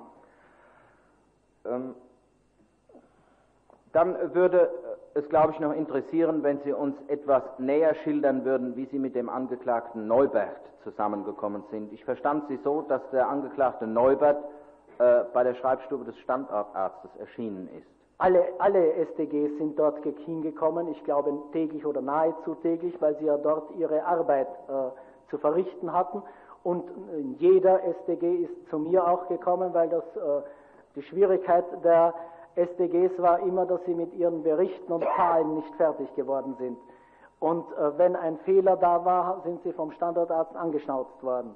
Und um dem vorzubeugen, sind sie in der Regel, nicht immer, aber in der Regel zu mir gekommen, haben mir gezeigt, stimmt das, ist das in Ordnung? Und wenn etwas nicht in Ordnung war, haben sie mich gefragt, also wie sie es in Ordnung bringen sollen. Deshalb habe ich auch mit Neubert X Gespräche ähnlicher Art geführt. Ja, nun verstehe ich Sie aber so, dass zu diesem Zeitpunkt, als Sie mit Neubert sprachen oder zu dieser Zeit, Neubert im Stammlager gewesen Nein, sind. Neubert war, also ich weiß nicht ob immer, aber zumindest die meiste Zeit im Buna SDG. Und er ist von dort ins Stammlager ja. gekommen. Ja. Äh, können Sie aus Ihrer Erinnerung äh, etwas darstellen, was darauf hindeutet, dass der Angeklagte Neubert äh, über die Vergasungsaktionen hinreichend Bescheid gewusst hat? Hat er sich in entsprechender Form geäußert oder äh, ist Ihnen sonst in diesem Zusammenhang etwas erinnerlich? Äh, ich kann mich an keine Äußerung erinnern, aber es ist einfach für mich unvorstellbar, dass jemand, der dort gearbeitet hat, das nicht wissen konnte, ja. weil das also ein offenes Geheimnis war. Ja. Nun haben Sie uns gesagt, dass Sie selbst nie, ja nie auf der Rampe waren und die Vorgänge dort selbst nie beobachtet haben. Äh, ist Ihnen von irgendeinem der dort Beteiligten einmal erzählt worden oder waren Sie Zeuge eines solchen Gespräches, in dem berichtet wurde, was dort auf der Rampe geschah und bei den Vergasungsanlagen? Äh, ich habe also öfter gehört von äh, Häftlingen aus Birkenau, die uns Post geschickt haben, ich habe zum Beispiel folgende Episode, ist mir da sehr genau in Erinnerung. Das war zur Zeit der Ungarn-Transporte. Da bekamen wir Post aus Birkenau, dass dort jetzt äh, äh, Kinder lebendig in die, äh, auf die Scheiterhaufen geworfen werden. Ich bin, habe das dem Standortarzt gesagt. Der hat gesagt, das ist unmöglich. Ist hinausgefahren nach Birkenau. Und als er zurückkam, äh, sagte er mir, es ist ein Befehl von Höss, weil Gasmangel ist. Entschuldigung, ein Befehl, dass die Kinder hineingeworfen Dass die Kinder nicht in die Gaskammern kommen, sondern lebend ins Feuer geworfen werden, damit man Gas spart. Es wurde damals auch weniger Gas in die Gaskammern geworfen. Es gab damals Transportschwierigkeiten. Aus ja. den Transportschwierigkeiten resultieren die äh, Schwierigkeiten bei der Gasbeschaffung. Können Sie sich erinnern, ob dieses Gespräch noch im Jahre 1942 stattgefunden? Nein, das war vier, zu Ungarn. Ach, das war also ja. 44, ich weiß nicht zu welchem, aber jedenfalls nach Mitte Mai 44. Nach Mitte Mai 44. Äh, von den äh, direkt an den Selektionen Beteiligten ist Ihnen darüber nichts gesagt worden? Da habe ich also hier und da Äußerungen gehört, die Sie miteinander gemacht haben. Äh, untereinander gemacht haben, ohne darauf zu achten, dass ich sie zuhöre, aber das waren so also gelegentliche Nebensätze. Ja, aber darüber ist gesprochen worden. Ja, ja. ja. Von den Beteiligten selbst ja. untereinander. Ja, ja. Danke, ich habe dann weiter keine Fragen. Herr Zeuge, ich komme noch mal auf die beiden Fälle zurück, äh, die den Angeklagten Färbe betreffen. Sie haben einmal die äh, Situation geschildert mit diesen polnischen Kindern und haben dann gesagt, dass Färbe äh, ins Revier kam. Waren Sie zugegen, als er ins Revier kam? Ich habe ihn gesehen, dass er sehr auffallend blass war. Wo haben Sie ihn gesehen? Ich nehme an, also auf dem Gang, wo er äh, zum Zimmer vom Standortarzt gewartet hat. Hat sich Herr Färbe irgendwie an Sie gewandt in Nein. dem Zusammenhang? Nein. Das habe ich dann aus anderer Hand erfahren. Ich weiß jetzt nicht mehr von wem, um was es gegangen ist. Mich hat interessiert, warum sich der Schärfe so aufgeregt hat weil er sehr blass war. Und ich habe es dann in irgendeinen anderen Zusammenhang, an den ich mich jetzt nicht Hab, erinnere, erfahren. Haben Sie von anderer Seite erfahren, ob Herr Scherpe äh, bereits mit diesen Abspritzungen begonnen hatte? Der Zeuge das hat gesagt, das wisse er nicht. Das weiß ich. Ob er es erfahren hat, das was ich nicht weiß, aus eigener ja. Kenntnis, das wusste ich aber. Das Auch von anderer Seite nicht erfahren. Das weiß ich. Gut. Der zweite Vorgang, der äh, Herrn Scherbe betrifft, und zwar ist das die Entleerung des Blockes dieser 700 Kranken da bei dieser Flexfieberepidemie. Da haben Sie erst äh, gesagt, der Angeklagte Kleer habe zusätzlich Kranke zum Abspritzen gesucht. Nicht bei dieser, nicht, nicht bei dieser großen Selektion, sondern das hat er fallweise gemacht, ist er durch den Krankenbau durchgegangen. Nicht bei dieser? Nein. Aber haben Sie das selbst gesehen, dass er in anderen Fällen zusätzlich äh, Personen da. Äh, Einmal habe ich es gesehen, als ich selbst krank lag, wo er in mein Zimmer auch kam und wo mir dann der Krankenpfleger sagte, er ist jetzt die Stuben durchgegangen. Und mehrmals. Aber in Ihrem Zimmer, wenn ich unterbrechen darf, hat er seinerzeit keinen rausgesucht Nein. zusätzlich. Nein. Aber der Krankenpfleger, was hat er Ihnen gesagt? Bitte fahren Sie fort. Ich habe den Krankenpfleger ge äh, gefragt und er hat gesagt, jetzt geht er durch. Und ich wusste natürlich, was es hieß, was er, wenn er durchgeht, weil ich schon vorher öfter gehört habe, dass Claire den Krankenbau abgeht und sich die Nummern derer aufschreibt, die er also für spritzenswürdig halte. Und äh, bei, ich komme auf diese 700, auf die Selektion der 700 zurück. Welche Rolle spielte da Schärpe? Ich habe Schärpe dabei nicht gesehen. Sie ich haben ihn nicht gesehen. Haben also erkannt habe ich bei der äh, Entres und Claire. Haben Sie etwas gehört über die Beteiligung von Schärpe bei dieser 700er Selektion? Nein. Nein. Dann komme ich nochmal auf äh, Boger zurück. Sie haben erst den Herrn Vorsitzenden auf seine zusätzliche Frage geantwortet. Das, die Sicherheit nehme ich vor allem daran, weil ich das im April 1945 schriftlich fixiert ja. habe. Und äh, eine letzte Frage, Herr Langbein. Hat außer diesem ganz konkret jetzt von Ihnen geschilderten Vorgang, dieser sieben insgesamt selektierten, von elf wohl, die da drin waren, äh, von denen sechs also Boger höchstpersönlich da rausgeholt hat, außer diesem Vorgang, haben Sie noch Erinnerungen, ob Boger, der ja noch mehrfach dabei war, wie Sie geschildert haben, nun auch noch konkret in andre, bei anderen Gelegenheiten, nämlich insgesamt sind Sie ja sechsmal äh, Sechsmal waren worden. Dass Boger bei anderen Gelegenheiten das auch noch so getan hat oder in irgendeiner Weise rausgesetzt. Ja, also bei den, von den sechs Bunkerselektionen, die ich erlebt habe, ja. war eine Bunkerselektion, da war nur der Lachmann allein mit dem Blockführer. Ja. Und zwar hat damals der Lachmann gefehlt bei der großen Kommission. Ich habe mich sehr gewundert. Lachmann war mein Referent, also auf den habe ich natürlich besonders immer geschaut. Er hat gefehlt. Ich wurde auch beiseite gestellt und einige Stunden später kam dann Lachmann allein mit dem Blockführer, der ihm aufgesperrt hat, und hat eine Nachselektion durchgeführt. Die ist aber bei den sechs enthalten. Die ist bei den sechs enthalten. Ja. Bei der hat also Boger nichts zu tun gehabt. Ja. Bei den fünf anderen Selektionen war Boger dabei. Das sind Sie mit Sicherheit. Mit Sicherheit dabei. Und äh, ich, bin, ich kann nicht sagen, dass er bei jeder einzelnen von diesen fünf Selektionen, welche heraus als seine... Ist Ihnen aber erinnerlich, ob er bei ein oder zwei oder drei oder ganz mir gleich ist aufgefallen, Mir ist aufgefallen in Erinnerung, dass der Boger die meisten hatte immer. Und hat er das immer in dieser Form getan, dass er gesagt hat, raus? Das oder? war die Regel, vor allem bei den Juden, also wo überhaupt kaum eine Diskussion äh, war, sondern immer das Wort raus oder bleibt. Dankeschön. Keine Frage mehr? Bitte schön. Herr Langbein, eine Frage zum Rampendienst der Ärzte und zu dem Dienstplan. Äh, wir haben hier jetzt verschiedene Versionen gehört. Ein Angeklagter, ich glaube Frank war das, hat behauptet, immer ein Arzt war eingeteilt und ein Ersatzmann. Dr. Münch hat gesagt, immer zwei waren eingeteilt. Sie sagen, einer war eingeteilt. Könnte es sein, dass am Anfang bis zu einem gewissen Zeitpunkt, wo man noch genug Ärzte hatte, zwei eingeteilt waren und erst später, wie die Transporte zu häufig wurden, nur noch einer Dienst zu tun hatte in einem Zeitpunkt? Ich glaube nicht, weil ich, daran müsste ich mich erinnern, dass zwei Namen waren und ich erinnere mich vor allem an eines. Äh, mich hat immer am Dienstplan interessiert, wann der Standortarzt eingeteilt war, weil das war für mich das Zeichen, in der Zeit hatte ich die Möglichkeit, äh, mich freier zu bewegen. Ich hatte einen Passierschein und konnte ins Lager gehen mit meinem Passierschein. Ich konnte ohne Posten.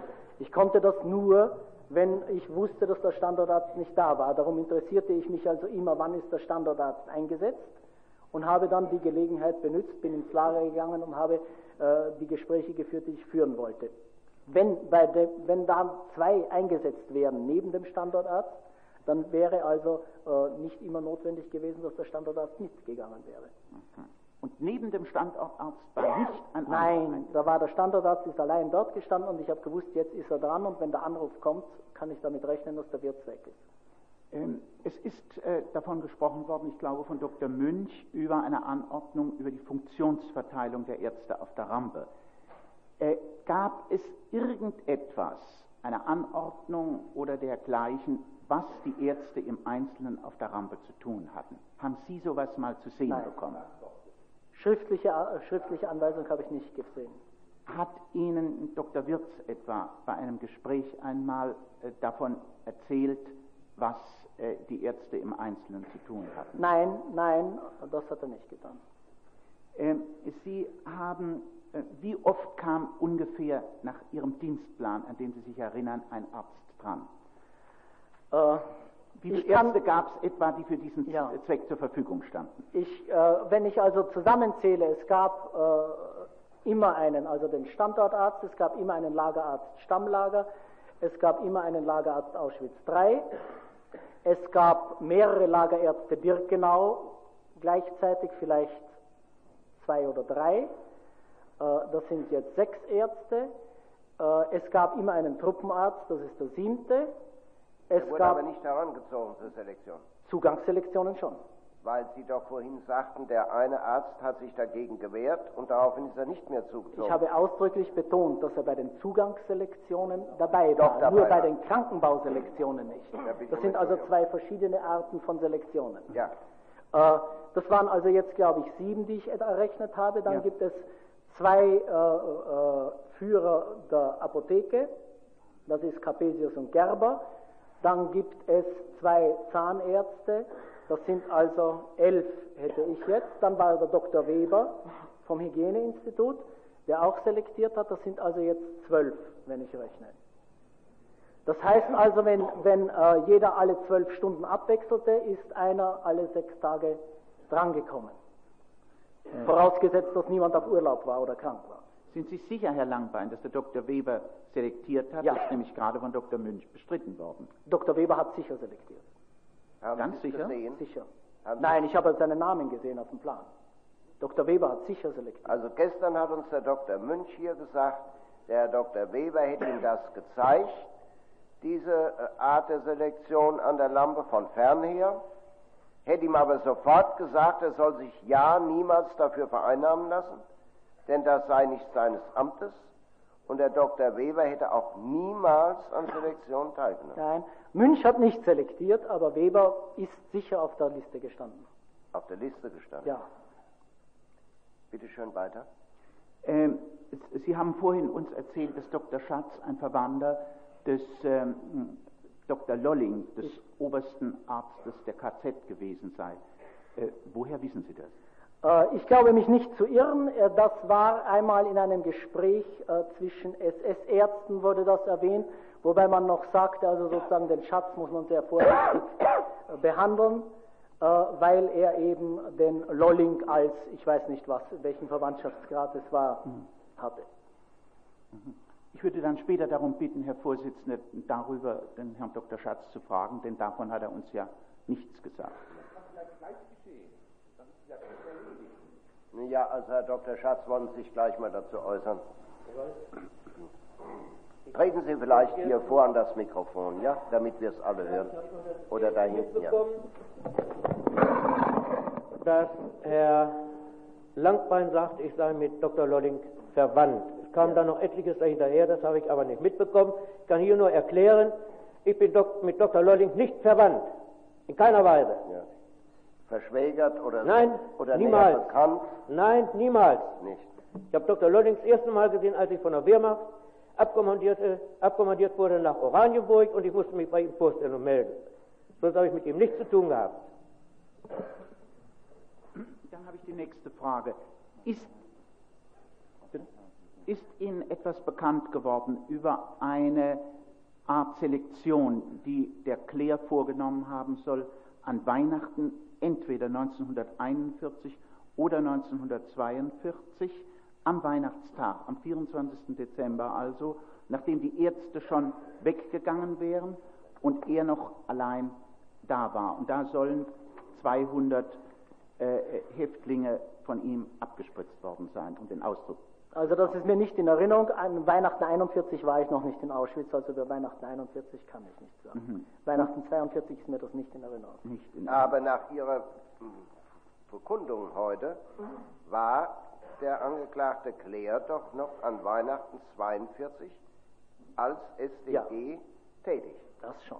Ja? Aber dass diese Selektion am Heiligen Abend. Ja, nun, ich meine, da wollen wir, er hat nämlich uns gesagt, es ist ein Ding der Unmöglichkeit, dass ich es gewesen bin, denn ich war ja gar nicht mehr SG, SDG. Und, er war, ja. Außerdem sei er in Urlaub gewesen, aber das können Sie das auch weiß nicht. Ich nicht. Ja. Das weiß ich. Dann äh, dürfte ich bitten, Herr Vorsitzender, ich habe seinerzeit übergeben eine Anzahl Überstellungsmeldungen von Monowitz äh, nach Birkenau, wo neben bestimmte Bemerkungen bei jedem Einzelnen dran standen, dass die dem Zeugen vorgelegt werden. Sind sie noch vorhanden?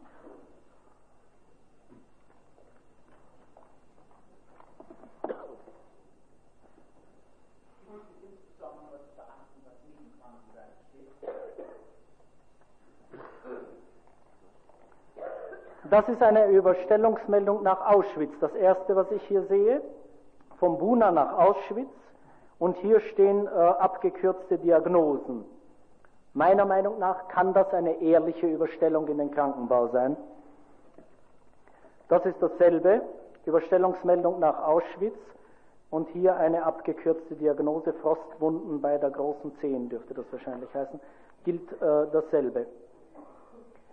Eine Überstellungsmeldung nach Birkenau, das ist meiner Meinung nach eine Überstellung in die Gaskammer.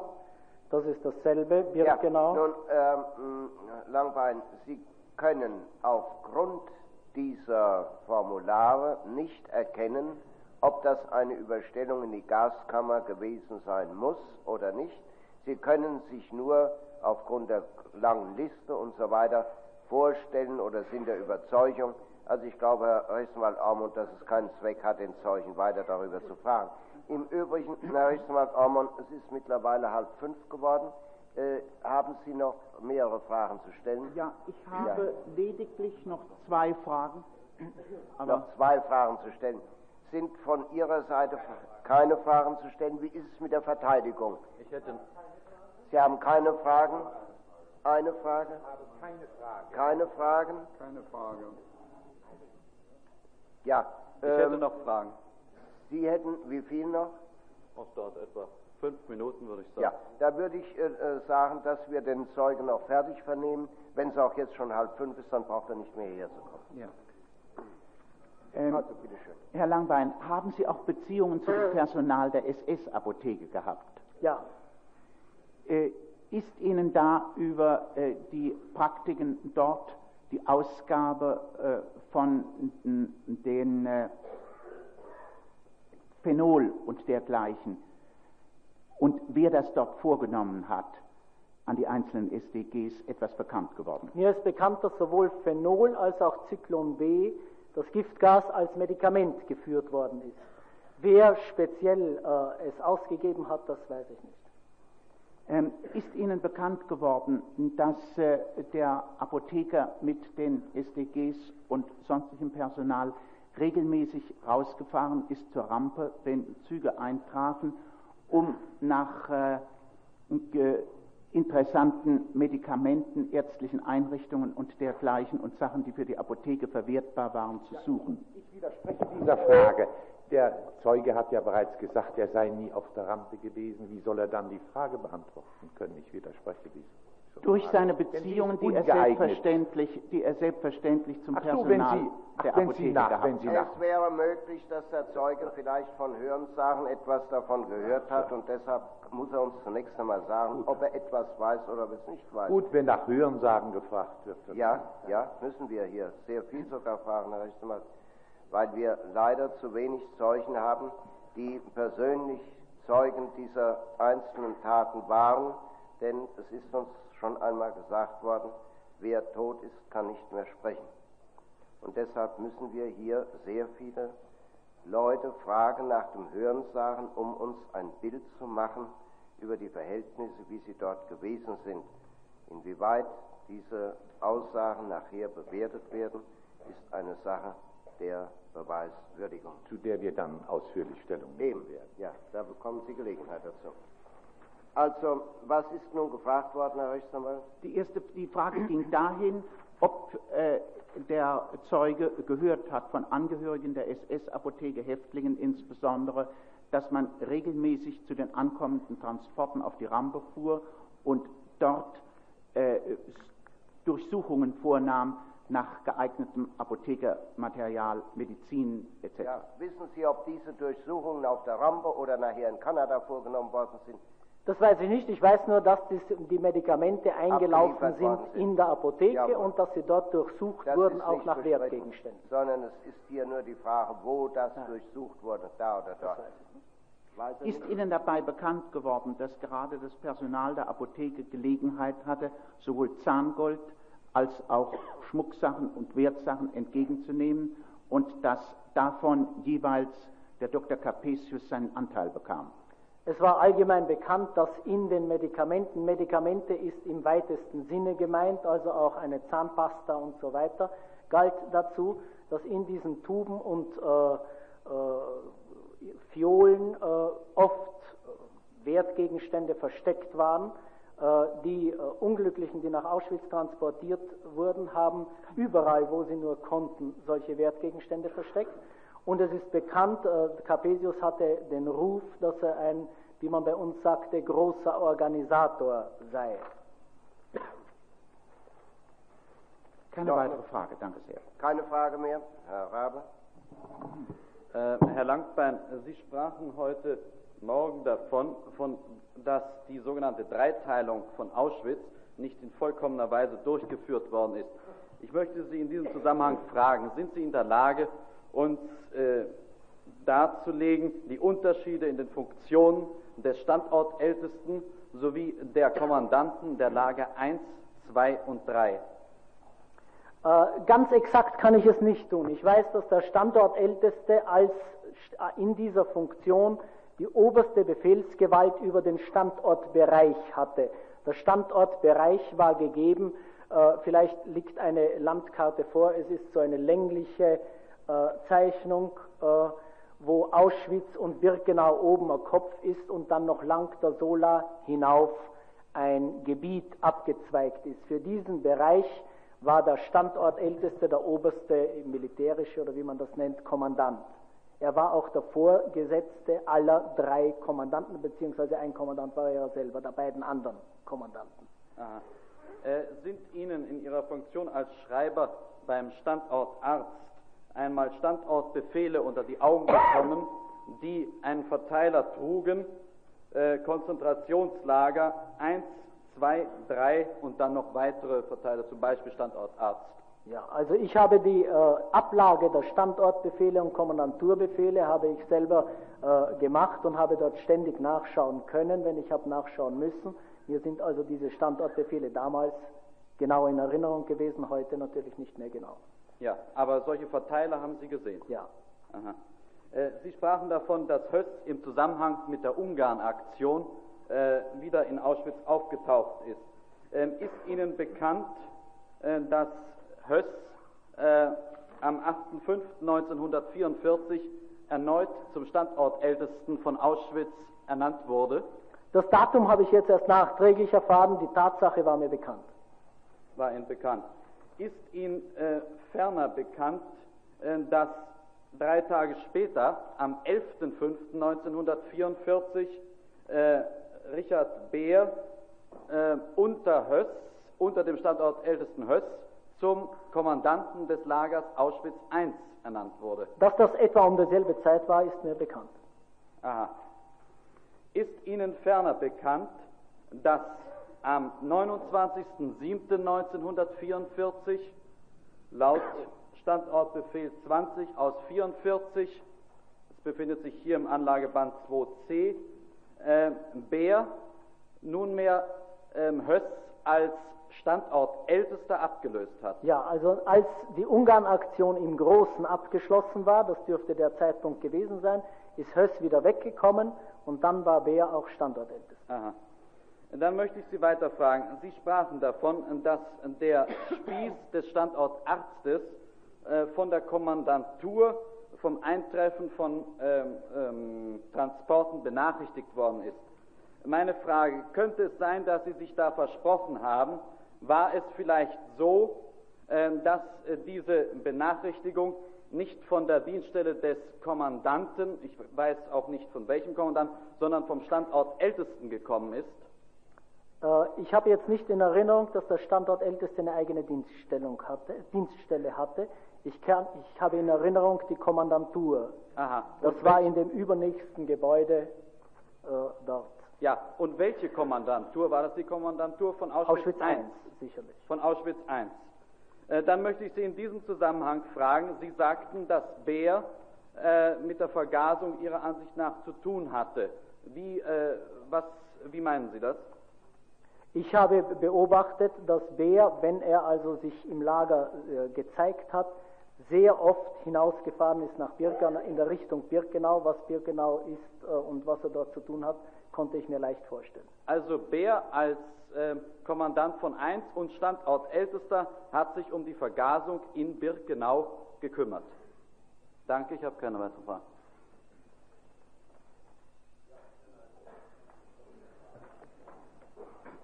Herr Zeuge, Sie waren, wie Sie ausführten, mal in Birkenau.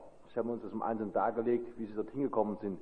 Waren denn dort die Läger, Sie waren ja, glaube ich, im äh, Zigeunerlager. Zigeunerlager, war das sehr belegt, sehr stark? Ja. Waren auch die übrigen Läger dort in Birkenau sehr stark belegt? Haben Sie Feststellungen treffen können? Ich habe also ich habe die, die, die Stärkezahlen ja jedes Mal gesehen. Ich weiß, dass es oft sehr starken Überbelag War auch der. Häftlingskrankenbau sehr stark belegt dort? Also jetzt, das kann ich jetzt im Augenblick Wissen Sie nicht. sagen. Wissen Sie, ob der Häftlingskrankenbau in, äh, im Stammlager stark belegt war? Das war zeitweise sehr stark. So, danke. Äh, dann noch eine Frage. Hat sich der Angeklagte Neubert mit Ihnen auch in persönlicher Hinsicht unterhalten? Ich möchte meine Frage insofern noch ergänzen. Auf Seite 12.711 haben Sie ausgeführt, von mehreren SDGs, wahrscheinlich also die hier Angeklagten, war er der zugänglichste. Was verstehen Sie darunter? Verstehen Sie darunter, ich möchte meine Frage vielleicht etwas nach abrunden, Sie führten aus, aufgrund von Hören und Sagen hätte man mit ihm reden können, man hätte ihn, um es mal deutsch zu nennen, auch bestechen können und er hätte dann den einen oder anderen von der Liste abgesetzt.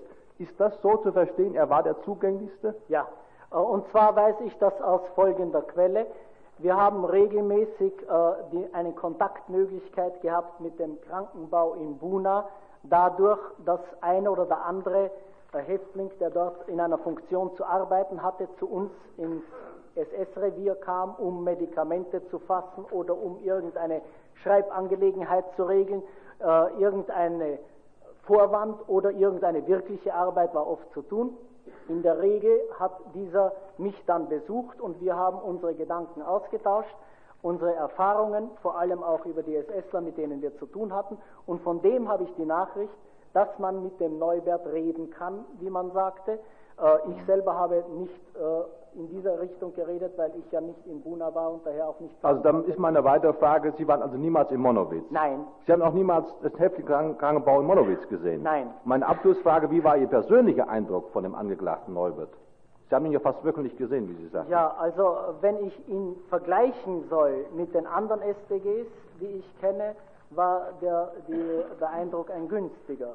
Wobei ich bitte, das relativ zu nehmen. Nein, nein, äh, Sie können es absolut sagen hier. Ich brauche es nicht zu relativieren.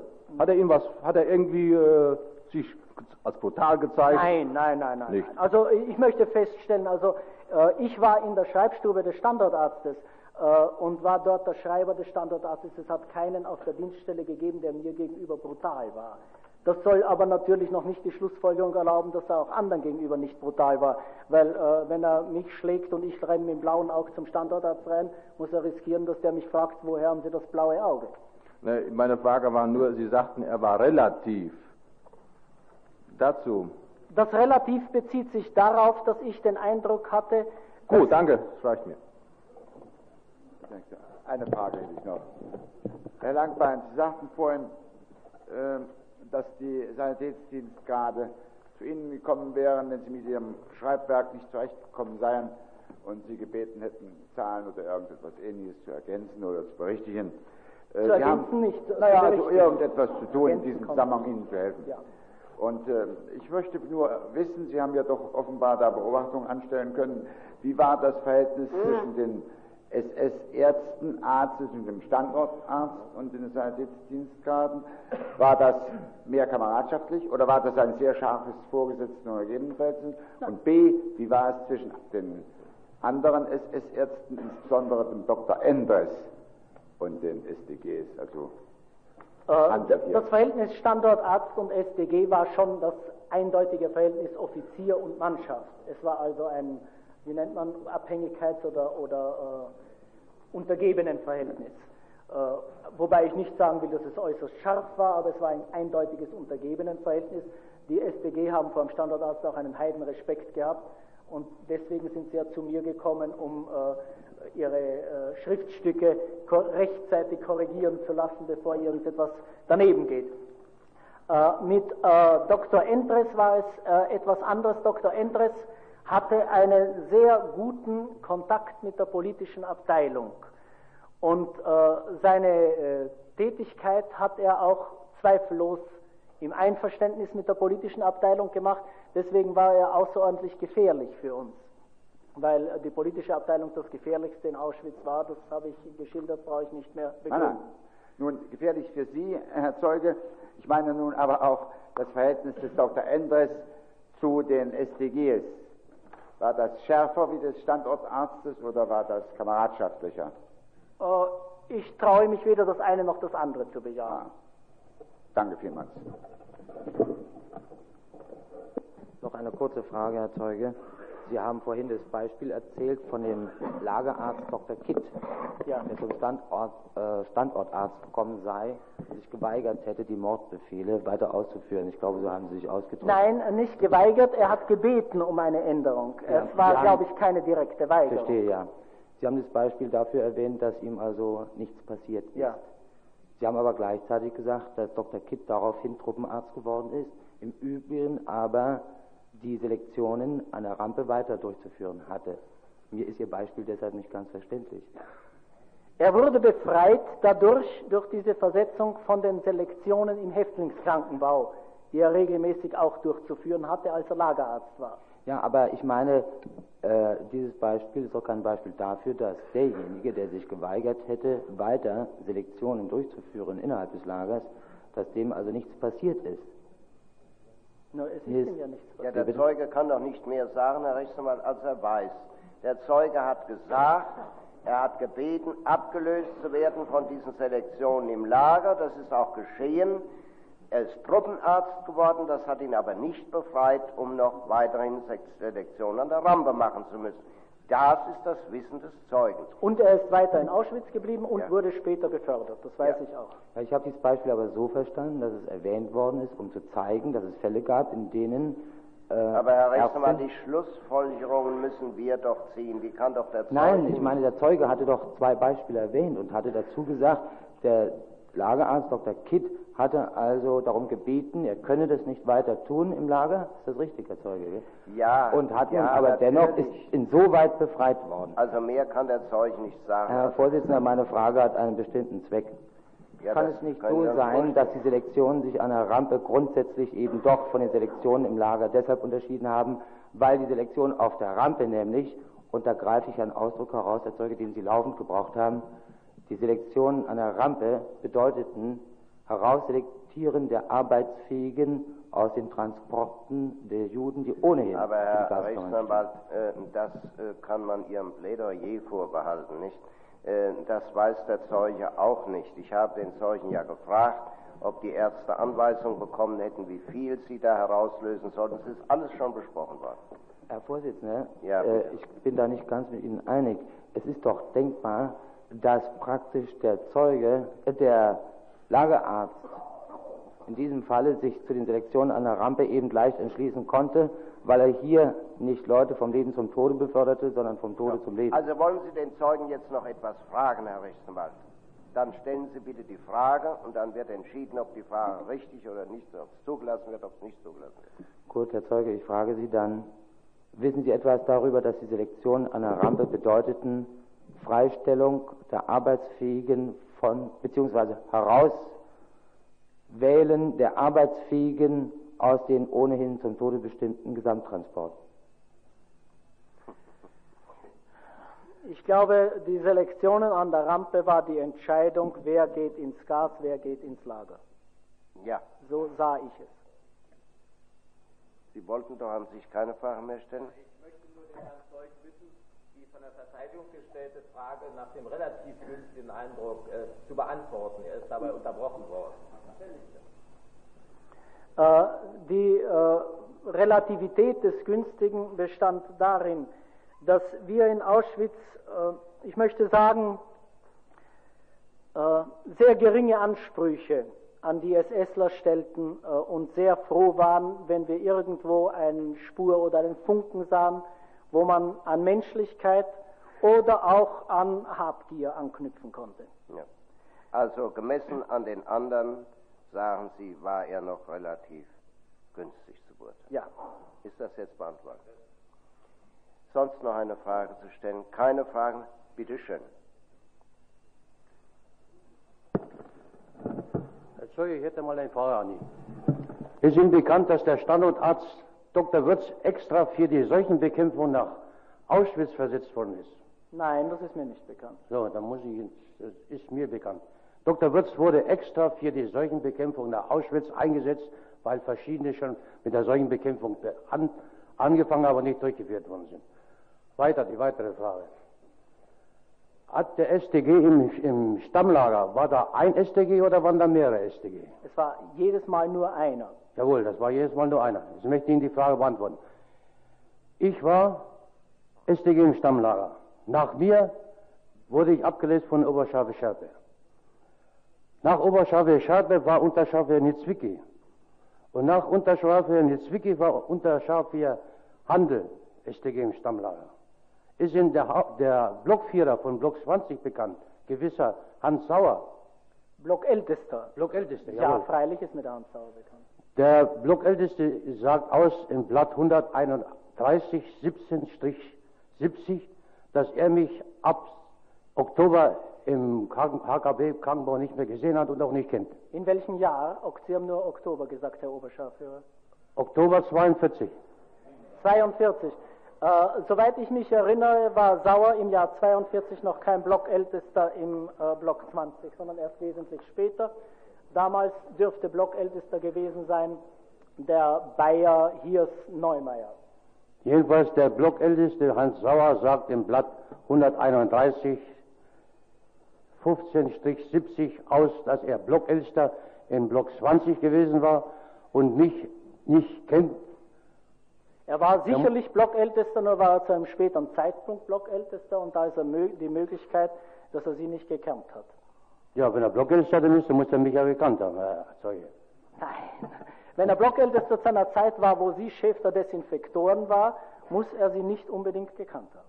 Nein, das kann nicht stimmen, weil er ja auch in einer anderen Sache auch schon aussagt. Bitte? Weil er ja in einer anderen Sache auch schon von uns welche anschuldigt, indem er schon Blockältester gewesen war. Nein, also im Oktober 42 war Sauer ganz bestimmt kein Blockältester auf Block 20. Ja, dann, ich, ich bestreite mich nicht, ob das wäre, aber jedenfalls sagt er an, dass er mich als StG im, im Stammlager nicht mehr kennt. Ja, das kann ja stimmen. Äh, der ist offensichtlich nach Ihnen gekommen, Herr Claire. Ja, und ich bin aber im 42 im Sommer abgelöst worden durch den Oberscharfe Schärpe. Ja, das Aber welchen sagen Sie. Monat, ob das Juni oder August war, das kann ich natürlich nicht festlegen. Aber ja, ich das bin haben sofort, Sie uns doch schon alles gesagt. Herr Vorsitzender, ich bin doch sofort, wo der, wo der Standortarzt nach Auschwitz kam, bin ich sofort mit der Desinfektion beauftragt worden. Ja, Sie haben uns das schon gesagt. Der Zeuge hat uns was anderes gesagt. Wir haben ihm bereits vorgehalten, dass Sie auf einem anderen Standpunkt stehen. Der Zeuge bleibt dabei, dass Sie Ende 42 bestimmt noch dort waren, dass Sie insbesondere noch dort waren, wie er an Typhus erkrankt gewesen ist. Das kann ja möglich sein, das war im August. Das war Nein, das war Mitte Oktober. Mitte Ja, das Oktober, kann ja nicht stimmen. sagt er, war, war, weiß es bestimmt noch und er schätzt, dass Sie sogar noch da geblieben sind. Herr Vorsitzender, darf ich Ihnen vielleicht mal 42. das hier vorlegen? Bitte schön, ja. Ist das wieder Ihre Schilderung vom Dr. Krämer?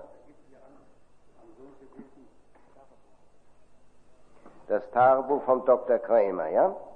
Und da wollen Sie was daraus vorgelesen haben? An, am 3. Oktober. 3. Oktober 42 in Auschwitz schließen ganze Straßenzüge am Typhus da nieder. Das stimmt mit dem überein, was uns der Langbein eben gesagt hat, nicht?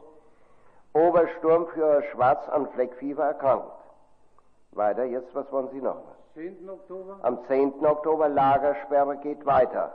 Ja. Am 12. Oktober zweite Schutzimpfung. Am, nein, äh, da ist gar nichts eingetragen. Am 11. Oktober, heute Sonntag, Hasenbraten und dicke Keule. Ja, dann am 13. Oktober Strafvollzug, 14. Oktober, 15. Oktober, heute Nacht ist draußen der erste Reif gefahren, 17. Oktober beim Strafvollzug und so weiter. Sonst weiß ich nichts darauf. Und ich weiß nicht, was Sie damit beweisen wollen. Ja, weil ich will damit beweisen, Herr Direktor, weil ich zu dieser Zeit, wo die Lagersperre, wo es hier heißt, Lagersperre geht weiter, habe ich die Desinfektion schon durchgeführt. Ja, das sagen Sie uns. Das haben Sie uns das letzte Mal schon gesagt. Der Zeuge hat doch hier etwas anderes bekundet. Ja, dann kann ich eben nicht wissen, was ist. Ja, na eben, schön. Darf ich, weil der Herr Oberscharführer Klär jetzt äh, Krämer ins Gespräch gebracht hat, darf ich sagen, dass bei, ich war beim Krämer-Prozess in Münster dabei im November 40, wo, äh, 60, wo auch Klär als Zeuge gesprochen hat. Und dort hat Krämer bekundet, dass Klär SDG war zu der Zeit, wo er Entres als Lagerarzt im Stammlager vertreten hat. Das wo hat Krämer, er, der Krämer, der den Krämer, Dr. Entres vertreten hat. Und ja. wann war das? Das müsste aus dem Tagebuch das Datum genau zu fixieren sein, jedenfalls im ja. Herbst äh, Im 42. Herbst, ja. Und kurz und gut, Sie waren damals selbst am Typhus erkrankt und das war im Oktober und Sie wissen, dass er in Ihre Stube gekommen ist, nicht? Zweifellos. Was denn? Direktor, ich muss ja. widersprechen. Ich bin im, im, in Münster gewesen bei dem Prozess. Da wurde der Dr. Krämer gefragt von dem Vorsitzenden, vom Gerichtsvorsitzenden, ob er mich kennt. Ich habe mit unmittelbar Nähe von, der, von dem Dr. Krämer gestanden. Ja. Da wurde der gefragt, ob er mich kennt. Da hat der Dr. Krämer Nein gesagt. Ja. Aber im Tagebuch ist Ihr Name ja. verzeichnet, in Klammern. Bitte? Im Tagebuch steht Ihr Name in Klammern. Beim Dr. Krämer. Versehentlich hat er den Dr. Krämer gesagt, aber mich kennt. Ja, aber den Namen hat er gesagt. Nun ja, nach 20 Jahren verändern sich die Menschen. Da hat er sie vielleicht nicht wiedererkannt. Jedenfalls in seinem Tagebuch, was er damals geschrieben hat, hat er ihren Namen in Klammer erwähnt.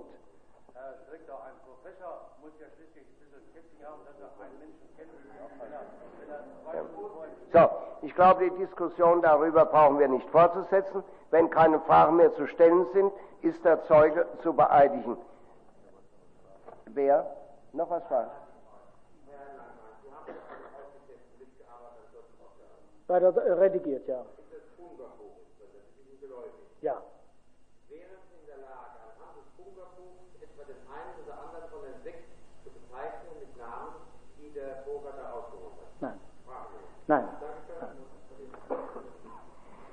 Darf ich noch etwas sagen? Äh, ich habe das Bedürfnis, bevor ich hier den äh, Sessel verlasse, äh, etwas zu sagen, auch zu meiner Tätigkeit im Zusammenhang mit der Vorbereitung des Prozesses. Ich habe mehrere Dokumente und Aussagen und Zeugenadressen geliefert dem Gericht, um den Prozessverlauf zu erleichtern. Ich möchte hier Folgendes sagen. Ich tat das deswegen, weil ich die Verpflichtung als Überlebender von Auschwitz, der gesund geblieben ist, geistig und körperlich, fühle, alles, was in meiner Kraft steht, zu tun, damit sich ein Auschwitz unter keinem Vorzeichen und in keinem Land wiederholt. Und ein Teil davon ist meinem Überzeugung nach auch diese Tätigkeit. Wollen Sie bezüglich Ihrer Aussagen noch irgendetwas richtigstellen oder ergänzen, ist das, was Sie gesagt haben, die reine Wahrheit. Ja.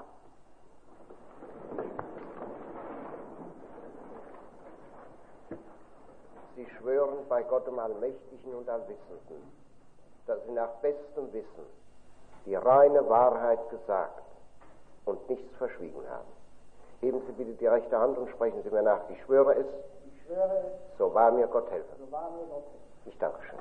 Gegen die Entlassung des Zeugen ist nichts einzuwenden. Sie sind damit entlassen.